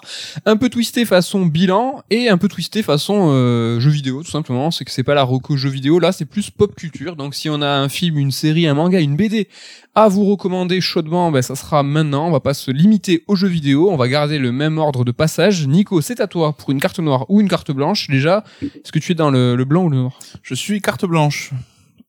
Ce qu'il rien dire. Euh, nouveau bug. Tu lui poses une question, il te répond à la question. Mais il a raison. Et Nico, quel est Alors, je vais quel- parler cinéma. je vais parler cinéma et euh, certainement du film euh, qui m'a le plus plu cette année. Alors il y en a eu quand même plusieurs qui m'ont plu énormément. Il y a notamment James Bond ou West Side Story. Mais je vais parler du dernier duel, donc euh, qui parce que justement j'ai envie de le soutenir parce qu'il s'est complètement viandé apparemment euh, sorti un monde niveau box office. Et donc c'est euh, d'autant plus un événement parce que c'est un bon film de Ridley Scott et ça doit bien faire 10 ou 15 ans que c'était pas arrivé, hein, même si euh, j'aime beaucoup euh, le cinéaste pour ce qu'il a pu faire par le passé. Donc c'est un film qui met en scène donc un chevalier et son écuyer incarnés par respectivement Matt Damon et Adam Driver. Et donc euh, la femme de Matt Damon qui est incarnée par Jodie Comer, incarnée par Jodie Comer, bah, déclare qu'elle a été violée par le perso d'Adam Driver et donc tout le film va tourner autour de cette accusation. Et parce qu'on est au Moyen Âge, hein, donc euh, les accusations, bah, ça se règle dans des duels Et on est en France. donc euh, ouais, On est en Donc France. l'écuyer, il se fight contre. contre Matt Damon, voilà, pour un peu voir qui a raison, tu vois. C'était un peu la mode à l'époque, en mode qui a raison, mais on se tape. Celui Alors- qui gagne, il a, c'est lui qui a raison. Il est écuyer au début, hein. Il- l'histoire euh, prend plusieurs années et puis il monte en grade. euh. Parce que voilà, tout le propos du film, c'est que ça va être cet événement raconté euh, par les points de vue des trois personnages, en fait. Donc on va voir euh, les suivre sur de longues années. Et chaque segment du film, elle sera le point de vue d'un perso. Et donc c'est là où c'est intéressant, c'est parce que euh, malgré son côté le, qui dépeint un film qui se passe au Moyen Âge, le propos est super moderne. Mhm. sur la place justement bah, des hommes dans le monde, hein, le côté le patriarcat, le côté la, la violence qu'ils peuvent euh, qu'ils peuvent faire euh, qui qui peuvent montrer, et surtout bah, le point de vue d'une femme qui est pas forcément écoutée parce que si les mecs se battent, c'est pas tant pour défendre l'honneur de leur femme, mais plus l'honneur leur propre honneur à eux. Mhm. Et donc à chaque fois, voilà, c'est marrant de voir bah, les situations qui sont un peu twistées selon le regard de chacun, et comment aussi bah, chaque individu a tendance un peu à se mettre en valeur dans son propre mémoire, Mhm. à voir les événements de son propre point de vue. Ah, intéressant ça. Et donc c'est dans les nuances en fait de dialogue et de situations que tu vas voir un petit peu bah, le côté, euh, euh, ah, j'allais dire rigolo, mais le film est loin d'être rigolo, hein, mais le côté un peu euh, étonnant de la façon dont on dépeint la réalité. Mais du coup, t'as jamais la, la, la, la- la bonne version entre guillemets. C'est à toi de te faire ta propre version, non? Tu Alors, sais je- quand t'as la bonne version. Si, si, t'as la bonne- En fait, Ouais. ça dépend de quoi. Mais sur le point principal autour du viol, si t'as une, la bonne version dans le film. Et, euh, Oui, mais en général, je veux dire, tu sais que sur les dialogues et tout, à chaque fois, est-ce que t'as plusieurs versions de la Ouais. même scène et du coup, la même- tu oui. sais pas. tu peux euh, reconstituer le truc en fonction de. Après tu peux partir du principe que la personne violée bah, va te dire la vérité parce que c'est elle qui l'a vécu et que Ouais. là où les autres vont peut-être enjoliver un petit peu les choses. Ouais. Et euh, mais ce qui est intéressant aussi, c'est de voir bah, que celui qui est accusé, qui est en tort, bah, de son point de vue, peut-être que lui ne pense avoir rien fait de mal en fait. Et ça permet de remettre tout ça en perspective. Alors le film est long, hein, il fait 2h40 je Ah crois. menti, tu m'as perdu, Nico. Ah merde, c'était l'argument désolé, maintenant, le truc, euh, je te euh, sentais intéressé. Mais c'est un film qui est passionnant, je trouve, et sous ses abords, euh, en plus Ridley Scott, on sait qu'aujourd'hui c'est un vieux papy qui gueule sur un peu tout et n'importe quoi, et de le voir faire un sortir un film aussi moderne et aussi intéressant à notre époque, je trouve que c'était quand même euh, super euh, étonnant, quoi. Cette question du point de vue est vachement bien traitée parce que euh, beaucoup de gens ont comparé ça au- à la structure du film Rashomon de, de Kurosawa, qui lui pareil présente aussi une histoire vue par trois trois personnages, etc. Mais sauf qu'il y avait l'idée de euh, personnagement, de pers- en fait c'était volontaire, personnagement volontairement. Donc du coup la version qu'il raconte n'est pas la vérité. C'est Ouais. c'est clair. Une fois que tu as le truc, après de faire non, finalement ce qui a été raconté, c'était n'importe quoi, c'est pas ça. Tout- Là, ce qui est intéressant, c'est effectivement, on a mm, du coup vraiment une, une dynamique sur la notion de point de vue en Ouais. fait. Et euh, le, Chacun la- croit dire la vérité, en fait quoi. que tu as par rapport à même quand tu es conditionné dans ton éducation en tant que Mhm. en tant qu'homme et tout dans le Moyen Âge et même aujourd'hui du coup puisque comme dit euh, Nico, il y a une résonance moderne. euh, il y a, il y a quelque chose de très intéressant derrière, c'est que finalement tu te rends même pas compte parfois de, de ce que tu fais ou de quelque chose qui est insidieux dans, dans ton comportement et ça c'est, euh, je trouve ça très très intéressant. C'est parfois super subtil, parfois moins, mais quand ça l'est, ça l'est vraiment. T'as des, tu vois les scènes plusieurs fois et t'as des variations qui sont pas soulignées. Ouais. Et là, pour, le coup, Ridley Scott, il C'est est, intéressant ça. et parfois même, c'est pas dans le détail, c'est dans la réaction des gens et de la façon dont ils vont commettre certains actes. Il est, ils, vont faire quelque chose qui pourrait être absolument naturel et qui, vu euh, aujourd'hui par nous, euh, est complètement inapproprié. Ouais. Et ça, c'est vraiment très très bien fait et super intéressant. Et le point de vue bah, passe évidemment par les dialogues et la façon de réagir des personnages, mais par certains moments, par la réalisation, le, le- ben, on va te montrer aussi la situation qui va changer. Et c'est par la réalisation que tu vas comprendre aussi que le point de vue ben, est différent. quoi. Mhm. Donc euh, voilà, je conseille et c'est dommage, je trouve que le film se soit viandé. Quoi. Donc, C'était une bonne carte blanche, Nico. Dommage les 2h40. À toi, Ken. Carte noire ou carte blanche? Moi, c'est carte blanche. Et c'est aussi un film, mais d'animation cette fois. C'est pour les enfants. Quoi. Et il dure 2h02. Ah Voilà, je commence par là parce que c'est le plus important. Combien il coûte Euh, il, il coûte un abonnement Netflix, je crois. C'est Mitchell contre les machines, film d'animation. Euh, on, on a entendu beaucoup de bien d'un coup. Euh, Ouais. Genre tout le monde disait waouh, c'est un truc de ouf et tout machin. Euh, c'est par Sony Pictures, du coup, qui produit le, le film. Euh, J'ai vu que dans les producteurs, il y avait les réels de Tempête de boulettes de Boulettes viande géante, de boulettes géantes là que je n'ai pas vu, mais apparemment il est génial. Mm. Euh, donc voilà, et donc là cette fois-ci, les Mitchell contre les machines, euh, c'est l'histoire euh, du coup d'une famille avec une ado, un petit frère un peu atypique, une maman, un papa, et donc bah il y a le problème de famille assez classique avec des, des des enfants qui ont cet âge, avec du coup distance qui se crée un petit peu entre euh, bah, l'adolescente et ses parents, par exemple. Et euh, en fait, l'histoire du film, c'est que tout bêtement, euh, il y a une start-up. euh, alors, t'es très dans l'esprit de la start-up euh, de, de, de la tech, hein, avec un, un mec qui représente l'entreprise, qui est très cool et tout machin, avec une image très colorée, etc. Et qui en fait, il, corrigez-moi si je me trompe, mais ils mettent en avant un système d'intelligence artificielle et qui est à la base sur leur téléphone. Donc c'est un peu comme une Siri, sauf que là vraiment, bah, c'est une intelligence artificielle, elle répond, etc. Euh, plus que Siri, j'entends bien sûr. Et euh, là, en fait, du coup, cette in- intelligence artificielle doit être transférée dans des robots qui doivent être du coup là pour servir les hommes. Sauf que euh, tatatam, Terminator, euh, ça se passe pas comme prévu et les robots euh, se rebellent. Et donc du coup, ils veulent éradiquer les humains. Ah, Tu sais, bah, attends, ça, c'est qu'elle est. Attends, ça, je me rappelle même plus du coup si c'est un spoil ou pas. De quoi? Sur le pour... pourquoi ça part en vrille? C'est un spoil ou pas? Non, c'est ce qu'on voit assez rapidement. Non, c'est qu'en fait, elle va être rempla... elle va être mise à jour, elle va être euh, abandonnée. Elle... C'est qu'il a une nouvelle version Oui, de l'intelligence artificielle et du coup, l'ancienne version oui. pète un câble en disant mais non, mais pourquoi tu me, pourquoi tu Oui. me rejettes? Et c'est là du coup qu'elle fait en sorte de prendre le contrôle du truc. C'est vrai. Nous avions besoin de cette précision. C'est exact. Je l'ai vu plus récemment. que Oui, voilà, ça je l'ai vu il y a six mois, exact. Ouais. Et donc du coup, euh, voilà, en fait, c'est l'ancienne IA qui pète un câble et qui corrompt toutes les IA, les anciennes, les nouvelles, tout le monde. Et donc du coup, les robots, bah, ils pètent un câble et ils veulent buter les humains. Et donc tu suis euh, du coup euh, euh, la, la, la quête de survie de cette famille euh, qui a d'autres problèmes, d'autres chats à fouetter à la base que de ce problème d'apocalypse, quoi, et qui doit en fait jongler entre du coup entre les deux, entre le fait que il y a des robots qui veulent buter toute l'humanité et le fait qu'il y a des petits conflits dans la famille. C'est un film qui est très beau déjà pour commencer, euh, esthétiquement parlant, euh, c'est très euh, c'est très joli, c'est plein de couleurs, c'est un film qui est très drôle aussi. Plus à plusieurs moments, je j'ai éclaté de rire en le regardant. C'est un film qui est aussi très touchant et qui le fait parfois euh, pas de manière très directe. Parfois un petit peu en contournant la chose. Je pense à une scène à la fin du film, Damien, euh, que t'as pas trop kiffé et que j'ai trouvé quand même assez touchante parce que voilà, ça ça pousse quelque chose à l'absurde et ça veut dire beaucoup de choses en même temps sur euh, la situation. Euh, J'en attendais vraiment rien. Euh, je l'avais regardé parce qu'un soir euh, on se on s'emmerdait un peu on s'est dit bah qu'est-ce qu'on lance? J'ai dit tiens j'ai entendu parler de ça sur Twitter ça a l'air sympa et j'en ai fini en me disant ouais, c'était vraiment génial quoi il faut que je me le remette je vais me le remater une deuxième fois là je pense pendant les vacances de Noël euh, je crois que vous êtes plusieurs à l'avoir maté euh, Damien Mehdi Nico peut-être? Pas encore, mais je le Ludo pendant les non plus. vacances. et franchement ouais ça vaut le coup ouais. On Ouais. recommande aussi. ouais. Ouais, franchement, de, de ouf. Euh, moi, j'avais suivi ta reco, mais d'un point de vue extérieur, l'affiche et tout, euh, c'est pas quelque chose qui m'a tiré. et Ça ressemble vachement dans l'esthétique à euh, la pluie de boulettes géantes, Ouais.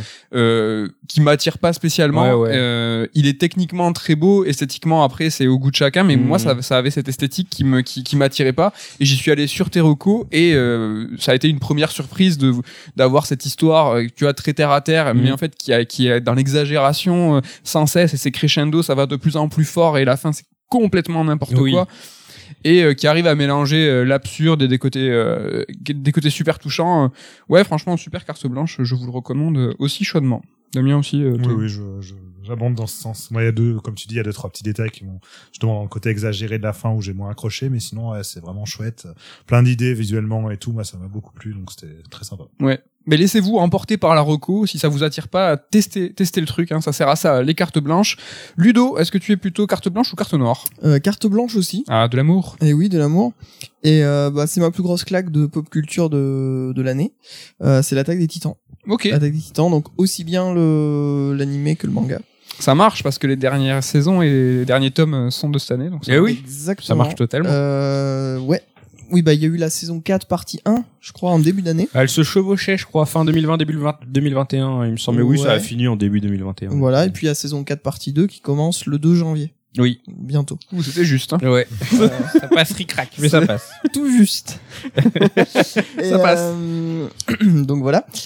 Euh, l'attaque des, des titans, c'est incroyable. Euh, Je j'en attendais rien de particulier. Je savais en gros, euh, je voyais à quoi ressemblaient les personnages. Je savais qu'il y avait des, des titans euh, euh, anthropophages, tout ça. Et euh, et finalement, c'était une claque incroyable. Je me suis enchaîné les épisodes et surtout en fait à partir bah, justement de la saison 4. Mm. La saison 4 partie 1 euh, jusqu'à la fin de la saison 3, c'était génial mais euh, c'était pas encore euh, enfin il y, a- il y avait pas encore une dimension vraiment que je y a de la retenue. complètement Hmm. complètement ouf quoi et à partir du début de la saison 4 j'ai fait ah oui d'accord Ouais, ok, ouais. c'est vraiment une œuvre qui a une importance énorme Hmm. qui euh, raconte des choses extrêmement intelligentes euh, qui le, le fait vraiment très bien Euh, donc euh, je crois que Nico tu l'as pas vu du coup? Il me manque la dernière saison, ouais. Ouais bah, T'as mis c'est aussi, à non partir de là que ça devient fou Euh, moi, j'ai vu que le premier épisode de la saison 4, effectivement, Ok. du coup, il me manque la dernière. euh, Ok. Ouais. C'est vrai qu'il y a le quota action shonen déjà rien que ça l'action elle est ouf en Ouais. termes de même d'animation pour tout ça mais c'est toutes les thématiques derrière et tout comme tu dis l'intelligence du propos quoi. Ouais. Et ça de voir et que ça, vu. et quoi. franchement, Je pense tu qu'il y aurait vois- de quoi creuser sur le sujet quand même. Ouais. il y aurait de quoi écrire des choses dans tout cas, On effectivement. peut le dire, on l'a annoncé, les gars. Oui. oui on l'a ah, c'est- mais Ça fait d'ailleurs bien six mois. D'ailleurs, c'est euh, à la base, c'est parce que je suis éditeur sur le livre que je me suis mis à la série en fait. Il fallait que je sois à jour sur la série. Donc, Et, nous euh, allons publier un livre sur l'attaque des titans. Ce qu'on peut teaser, ce qu'on peut teaser en revanche, c'est sa publication qui sera peut-être euh, euh, coordonnée à un grand salon. Un pas. événement euh, Japo- ja- nippon, nippophile. Euh, japonais.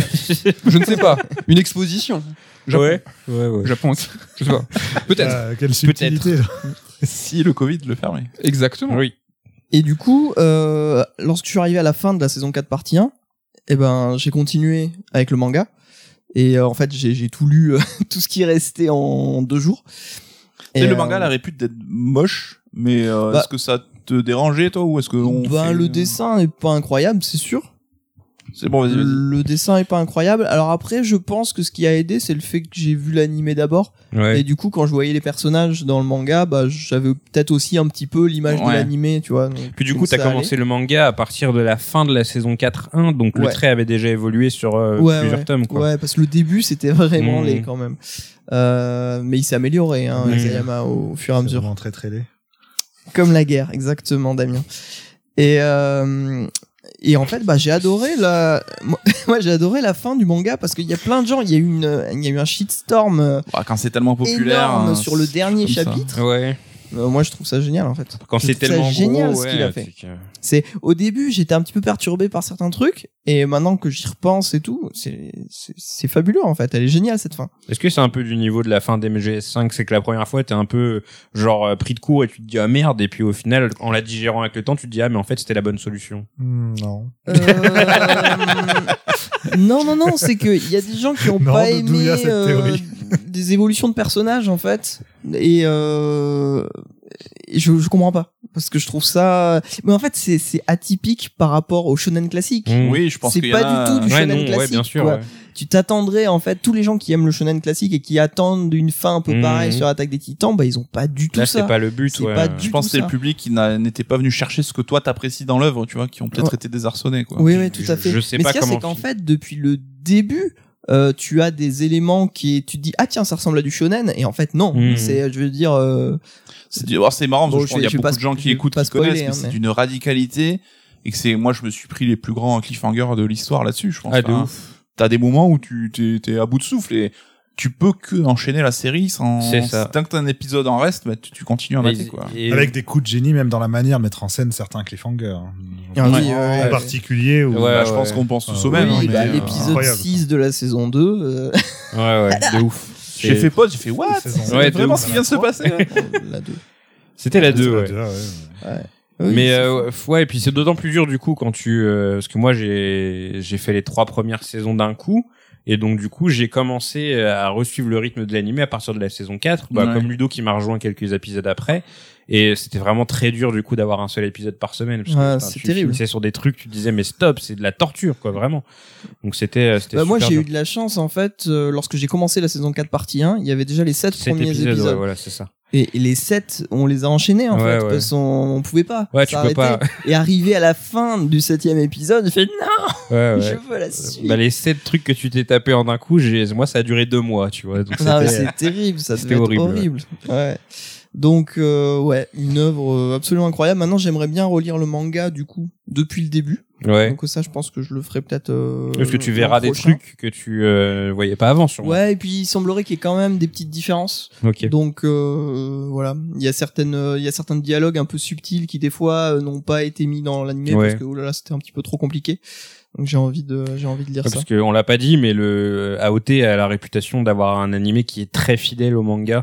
Parce que très souvent, euh, les animés, c'est l'occasion bah, d'adapter Mm. justement. euh, on a des cas comme euh, Fullmetal Alchemy justement où l'histoire était pas finie, donc ils sont partis sur un peu ce qu'ils voulaient, etc. Et là, pour le coup, Isayama, je crois, travaille euh, Ouais. euh, très près des, des équipes d'animation pour justement à ce que le rendu soit le plus fidèle possible. Et du coup, que tu lises le manga ou que tu regardes l'animé, au final, t'as euh, dans tous les cas euh, l'expérience euh, telle qu'elle devrait être, quoi. La saison Mais- 1 de l'animé était un peu trop déliée, la preuve, il y avait beaucoup trop d'épisodes, alors que par la Ouais. suite, c'était Oui, plus c'est vrai ramassé. que oui, oui. Ouais, la première est un peu lente. Et euh, d'ailleurs, il y a un truc intéressant avec le fait que Isayama euh, travaille avec eux, c'est que euh, il a admis que pour lui, il y a eu une erreur d'écriture dans le tout dernier chapitre. C'est vrai que c'est le, le seul truc qui me gêne un petit peu. Il a admis que c'était une erreur d'écriture. Ouais. Et euh, j'ai hâte de voir si Oui, du coup, il va en justement il va rectifier le truc dans l'animé. Ah, c'est intéressant ça. C'est son premier manga au mec ou il en avait Ouais. fait avant des que je trouve, enfin, j'ai pas encore vu la fin, donc c'est, mais qu'un mec pour une première œuvre ait quelque chose d'aussi pensé, imaginé et, euh, enfin, dès le début, je pense qu'il savait où il allait exactement, et je trouve ça oui, ouf, quoi. Oui, oui. Puis il est très jeune en plus, non. Ouais, il est assez jeune. Ouais, le ouais. mec qui a une telle ambition pour une première œuvre, je trouve ça ouf, quoi. C'est trop bien, c'est qu'on a encore plein de trucs à découvrir de lui pour la suite. Mais grave. Après, est-ce que tu peux rebondir après avoir fait un truc pareil euh, Après, souvent aussi avec des gens qui mettent tout dans la première œuvre, ils se retrouvent à refaire exactement la même chose dans la suite. C'est le risque, mais on a vu que certains réussissaient à s'émanciper et créer d'autres œuvres aussi fortes derrière, donc on lui souhaite euh, ça, quoi. Carrément, merci Ludo pour ta carte blanche, donc euh, l'attaque des titans, hein, ou SNK, pour euh, ceux qui savent, et Bah, pour... du coup, je te conseille de, de réussir à trouver la force de t'y remettre un jour, Mehdi. Ouais, parce que j'avais fait tout d'un coup, j'avais lu un petit peu, et c'est le début de la saison 3, qui Ouais. est un peu raide euh, quand t'as arrêté pendant des Ouais, mois ouais, et des mois. ouais. Mais oui, euh, là, je, je vais me, je vais me réchauffer. De toute façon, c'est une carte blanche, je suis obligé. hein. Je suis plutôt pas mal là, Oui. pour l'instant. J'ai vu le film et j'ai vu le film de Ken et de, de Nico. Ouais. Je suis bien, je suis bien. Damien, carte noire ou carte blanche? Euh, carte blanche, carrément. J'ai hésité au dernier moment. En fait, au début, j'avais une carte blanche qui était déterminée depuis un petit moment, et là, depuis euh, depuis hier soir, je me suis dit ah, euh, finalement, si je faisais une autre carte blanche, Suspense. donc je vais faire. Là, je vais dire rapidement celle que je ne vais pas faire, mais Oui, que voilà. je fais quand même en carte blanche malgré tout. J'en fais deux du coup. Je peux pas lui en vouloir, j'ai fait ça pendant toute l'émission. Voilà, c'est euh, Arcane. Mais en fait, si je la fais pas en carte blanche là, c'est tout simplement parce que tout le monde en a déjà dit énormément de bien. J'appuie juste tout le consensus qu'il y a autour. Je trouve ça génial. Ça m'a mis des, des claques euh, artistiques, l'écriture des personnages, tout était trop bien. Donc voilà, jetez-vous dessus, c'est vraiment chouette. Et non, donc moi je vais du coup vous conseiller une série aussi, mais une série euh, live. Euh, et euh, c'est pas forcément le meilleur, euh, la meilleure œuvre de pop culture que j'ai vue cette année ou quoi, mais elle m'a touché directement. Enfin, elle, parle à des sujets qui me touchent euh, direct. C'est euh, Midnight Mass. Donc Sermon de minuit euh, dans la traduction Netflix, je crois. Enfin, je suis même pas sûr. Moi, je le vois que sous le nom anglais, hein, sur Netflix. Toi, tu vois sur Euh, Midnight J'ai pas Mass, l'impression qu'il est traduit. Moi, j'ai- je l'ai déjà vu plusieurs fois sur Sermon de minuit sur Net- Netflix, donc je comprends jamais pourquoi, comment, pourquoi c'est traduit, Netflix, pourquoi euh, pas. québécois. Ouais, je sais pas. Netflix. Dans tous les cas, voilà, le titre original c'est Midnight Mass, qui est donc la nouvelle, une série qui euh, est en une saison. C'est une mini-série en fait. euh, qui se conclut, hein, donc il y a pas, il y aura pas de suite, euh, par Mike Flanagan, donc qui euh, s'est fait connaître euh, pas mal dernièrement du, grand- du grand public Netflix, notamment grâce à d'autres séries euh, horrifiques comme euh, Haunting of Hill House et Haunting of Bly House, donc qu'il a produit, qu'il a scénarisé, qu'il a réalisé dans l'intégralité pour euh, Hill House et euh, quelques épisodes pour Bly House Qui sont dans le même principe, indépendantes. Qui sont indépendantes aussi. Voilà, Hill House c'est une série qui se ferme, euh, House c'est une série qui se ferme. C'est des séries horrifiques. c'est ouais. des séries horrifiques qui sont super euh, réussies, vraiment à la fois dans le versant justement d'épouvante. Je trouve ça, c'est des séries qui réussissent vraiment leur coup en termes d'atmosphère et en termes d'écriture. Sur le côté dramatique, je le trouve très fort Flanagan, plus que quand il fait des films en fait, parce que ces films sont sympas, mais justement tu vois que sur le format série, il a, il a le moyen de développer en fait ce qui, ce qui lui plaît. Et là, Midnight Mass en fait, c'est euh, le contexte. On est presque sur du Stephen King.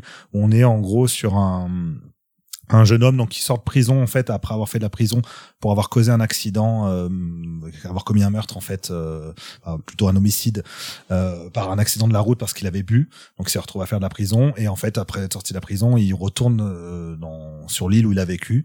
Et sur cette île en fait vit une communauté chrétienne euh, qui est un peu justement isolée puisqu'elle est sur une île et euh, très recentrée autour notamment de la figure euh, de leur euh, le, le père en fait le comment s'appelle le prêtre qui Mm. euh, qui fait les sermons de minuit hein, voilà, bref euh, enfin qui fait les sermons du coup de midi normalement mais et euh, et en fait justement ce prêtre là est absent au début de, du récit et il est remplacé par un autre prêtre euh, plus jeune qui euh, qui prend sa place et qui vient qui vient un peu chambouler tout tout ce quotidien en fait euh, sur sur l'île plus le retour donc de Riley qui est le héros qui sort de prison etc Et euh, et il y a une dimension quand même un peu fantastico-horrifique derrière, mais qui est toujours en filigrane. Elle, elle prend jamais vraiment le pas euh, sur sur le récit. Ou en tout cas, c'est de manière progressive, on va dire.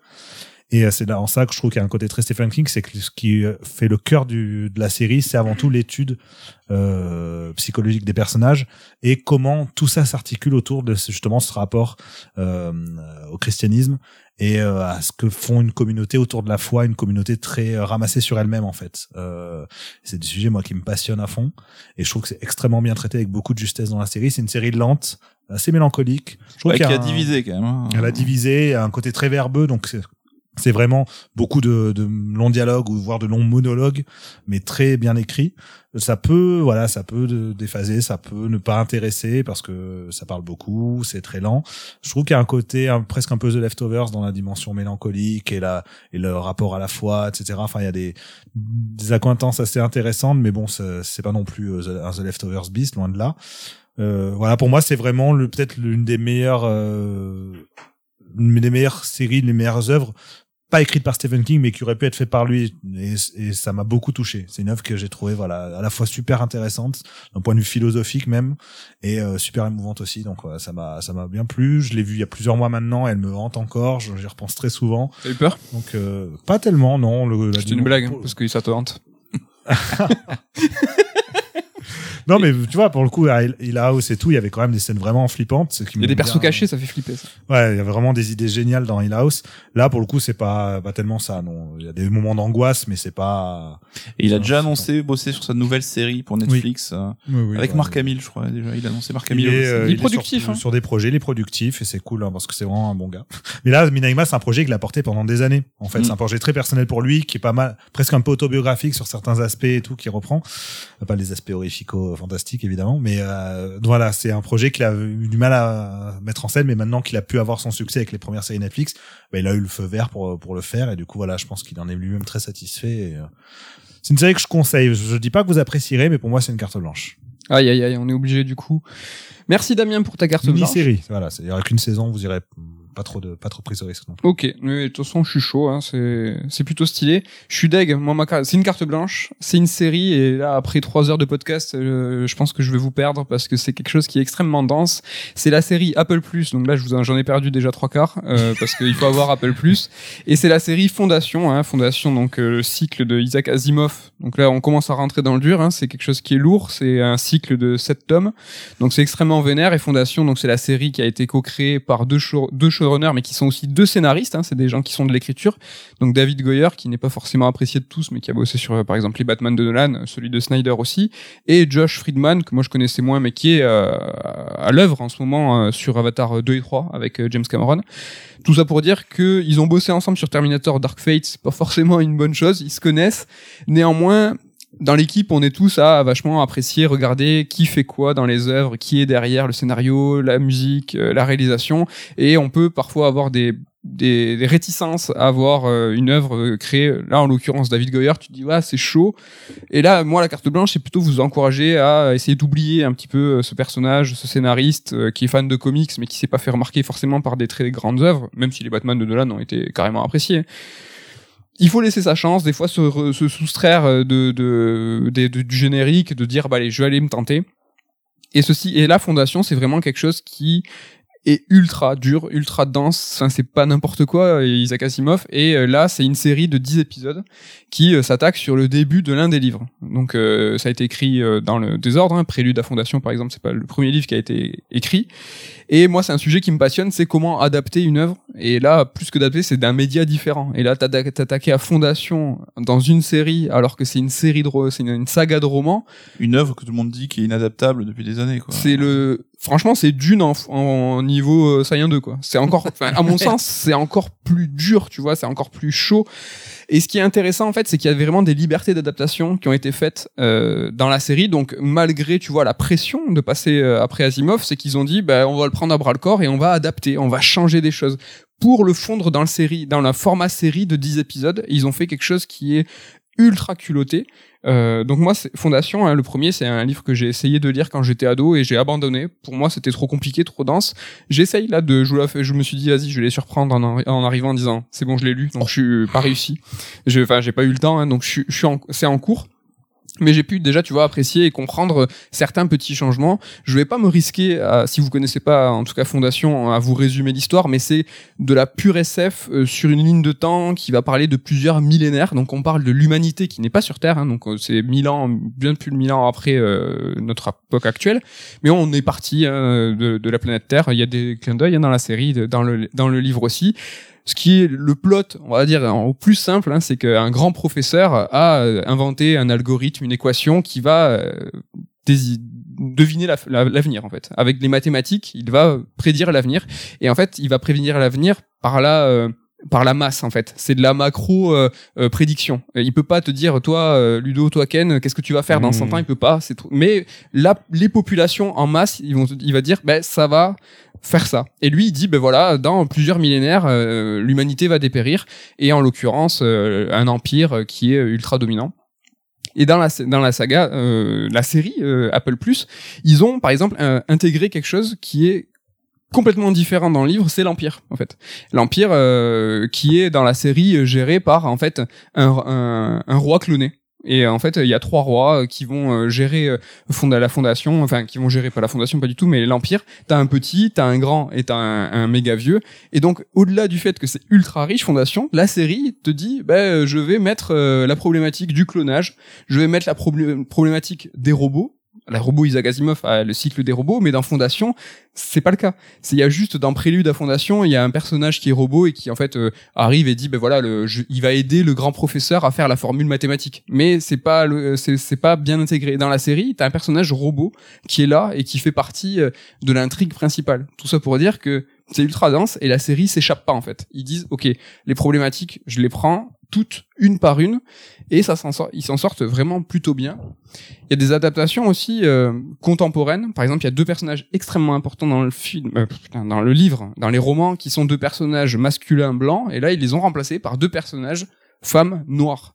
Donc on pourrait, tu vois, déplorer qu'il y a certaines euh, adaptations qui sont faites par le prétexte, euh, qui sont pas faites pour la création. Ça c'est toujours dommage. Il faut qu'il y ait toujours une impulsion créative. Ben là, c'est vachement bien fait. Et en fait, il parle d'un roman qui a été écrit il y a hyper longtemps, qui parle de notre société aujourd'hui, en y intégrant des problématiques actuelles. Et c'est ultra bien fait. C'est ça, a, ça a du sens. C'est significatif que ces personnages blancs ont été remplacés par deux personnages féminins noirs. C'est ultra bien fait. Et euh, donc la série, voilà, là, euh, c'est une saison. Euh, Goyer a parlé de lui, il voulait le faire en 8. Il a la saison 2 qui est En valide. plus. Oui, mais elle est- huit- c'est le cycle entier qui va adapter. Ah, oui, d'accord. Donc en 8 saisons, c'est ultra ambitieux. La saison 2 a été validée. Euh, c'est euh, une série SF, donc euh, juste pour essayer de vous un peu plus donner envie, c'est quand même une série qui est ultra impressionnante dans la production value. C'est pas du Game of Thrones, mais c'est presque. hein. Donc euh, Game of Thrones, c'est 10 patates l'épisode. Là, on est plus sur 45 millions sur 10 épisodes. C'est pas, c'est pas Ah, mal. C'est moins que ce que je pensais. Moi parce aussi, que ouais. Visuellement, je trouve qu'elle est euh, bluffante. Il y a pas un moment où tu te dis ah c'est un vieux fond vert dégueulasse et tout. Et alors qu'il y a quand même pas mal d'environnements, de, de, de planètes, etc. différents. Donc euh, Il n'y a pas de grands acteurs. Hein. Il y a Lee Pace qui a été, euh, vous connaissez peut-être euh, dans euh, Gardien de la Galaxie, c'est le méchant, mais c'est un second couteau d'Hollywood et c'est le plus connu de- des signatures. T'as un mec d'Harry Potter aussi, euh, mais le budget est pas passé dans, c'est pas passé là. En tout cas, si cette série Fondation avait aligné des grands noms, hein, ça aurait été vraiment, plus. ouais. on en parlerait plus. Mais c'est le gros événement de Apple TV+. Hein, c'est la série un peu porte-étendard qu'ils veulent pour leur service de streaming. Et bon, je l'ai vu aussi, moi j'ai adoré. Et c'est vrai qu'on l'a découvert tous les deux sans forcément connaître Fondation, même Oui. toi un petit peu.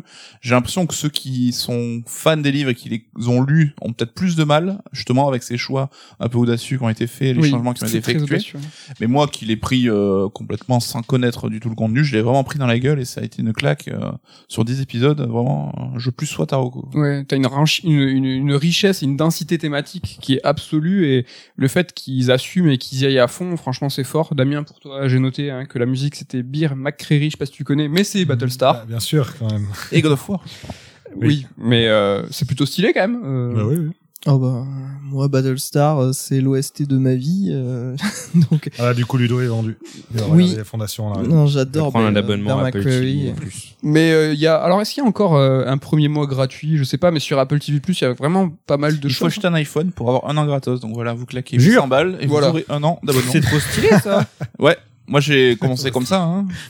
Non, mais tu vois, par exemple, sur, la- sur cette problématique et la difficulté d'adapter, et franchement, j'abuse de balancer des débats comme ça à bout de trois heures, mais euh, ceux qui ont lu les romans et qui sont attachés au roman, euh, franchement, c'est pas grave. Enfin, le roman, il existera toujours. Donc Ouais. euh, là, c'est une tentative. Non mais c'est une tentative. Bah, tu vois moi si FF7 remake il est à chier, euh, je vais pas pleurer. Enfin, je vais dire si, c'est grave, je vais pleurer, mais je vais pas dire euh, que c'est une catastrophe dans le sens où vous auriez pas dû faire ça. Après, c'est avez- pas pareil parce que c'est un jeu vers un jeu, donc là. Ouais, c'est vrai. Non mais un film. Tu ouais, vois, genre le film Resident Evil. mais voilà. Mais Voilà. moi, euh, qui, c'est bien tenté.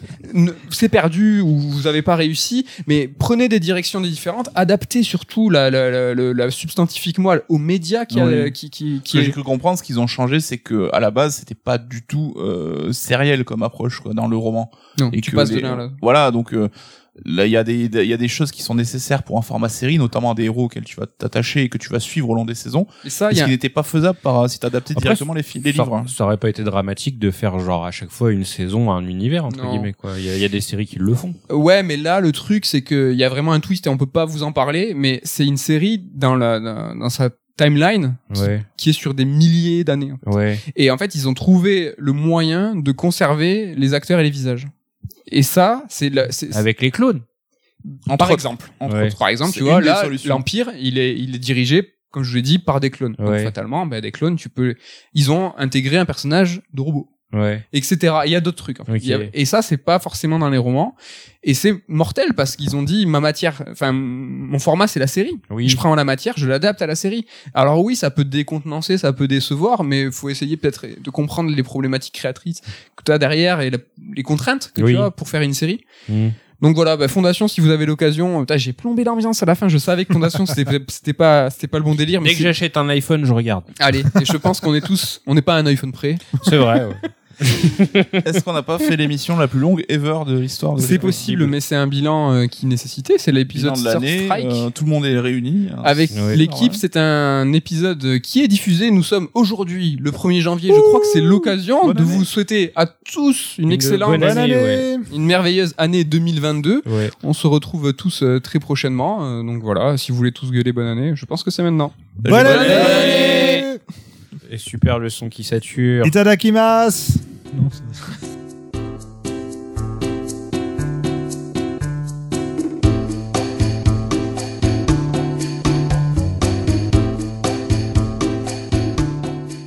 C'est Orelsan La Rousseau Y a pas une chanteuse qui s'appelait La Rousseau Rousse. Ah mais Mais attendez, Attendez, la rousse, mais c'était pas son vrai prénom du coup. Non. Non mais j'avais jamais capté La Rousseau. La Rousseau. Mais oui, Euh, mais merde. oui.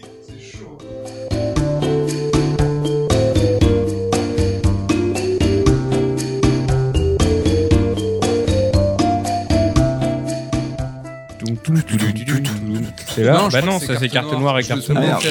Je sais plus ça fait quoi, The C'est pas le. Ah, c'est- Ouais, si, c'est ça qui me casse les oreilles quand je monte.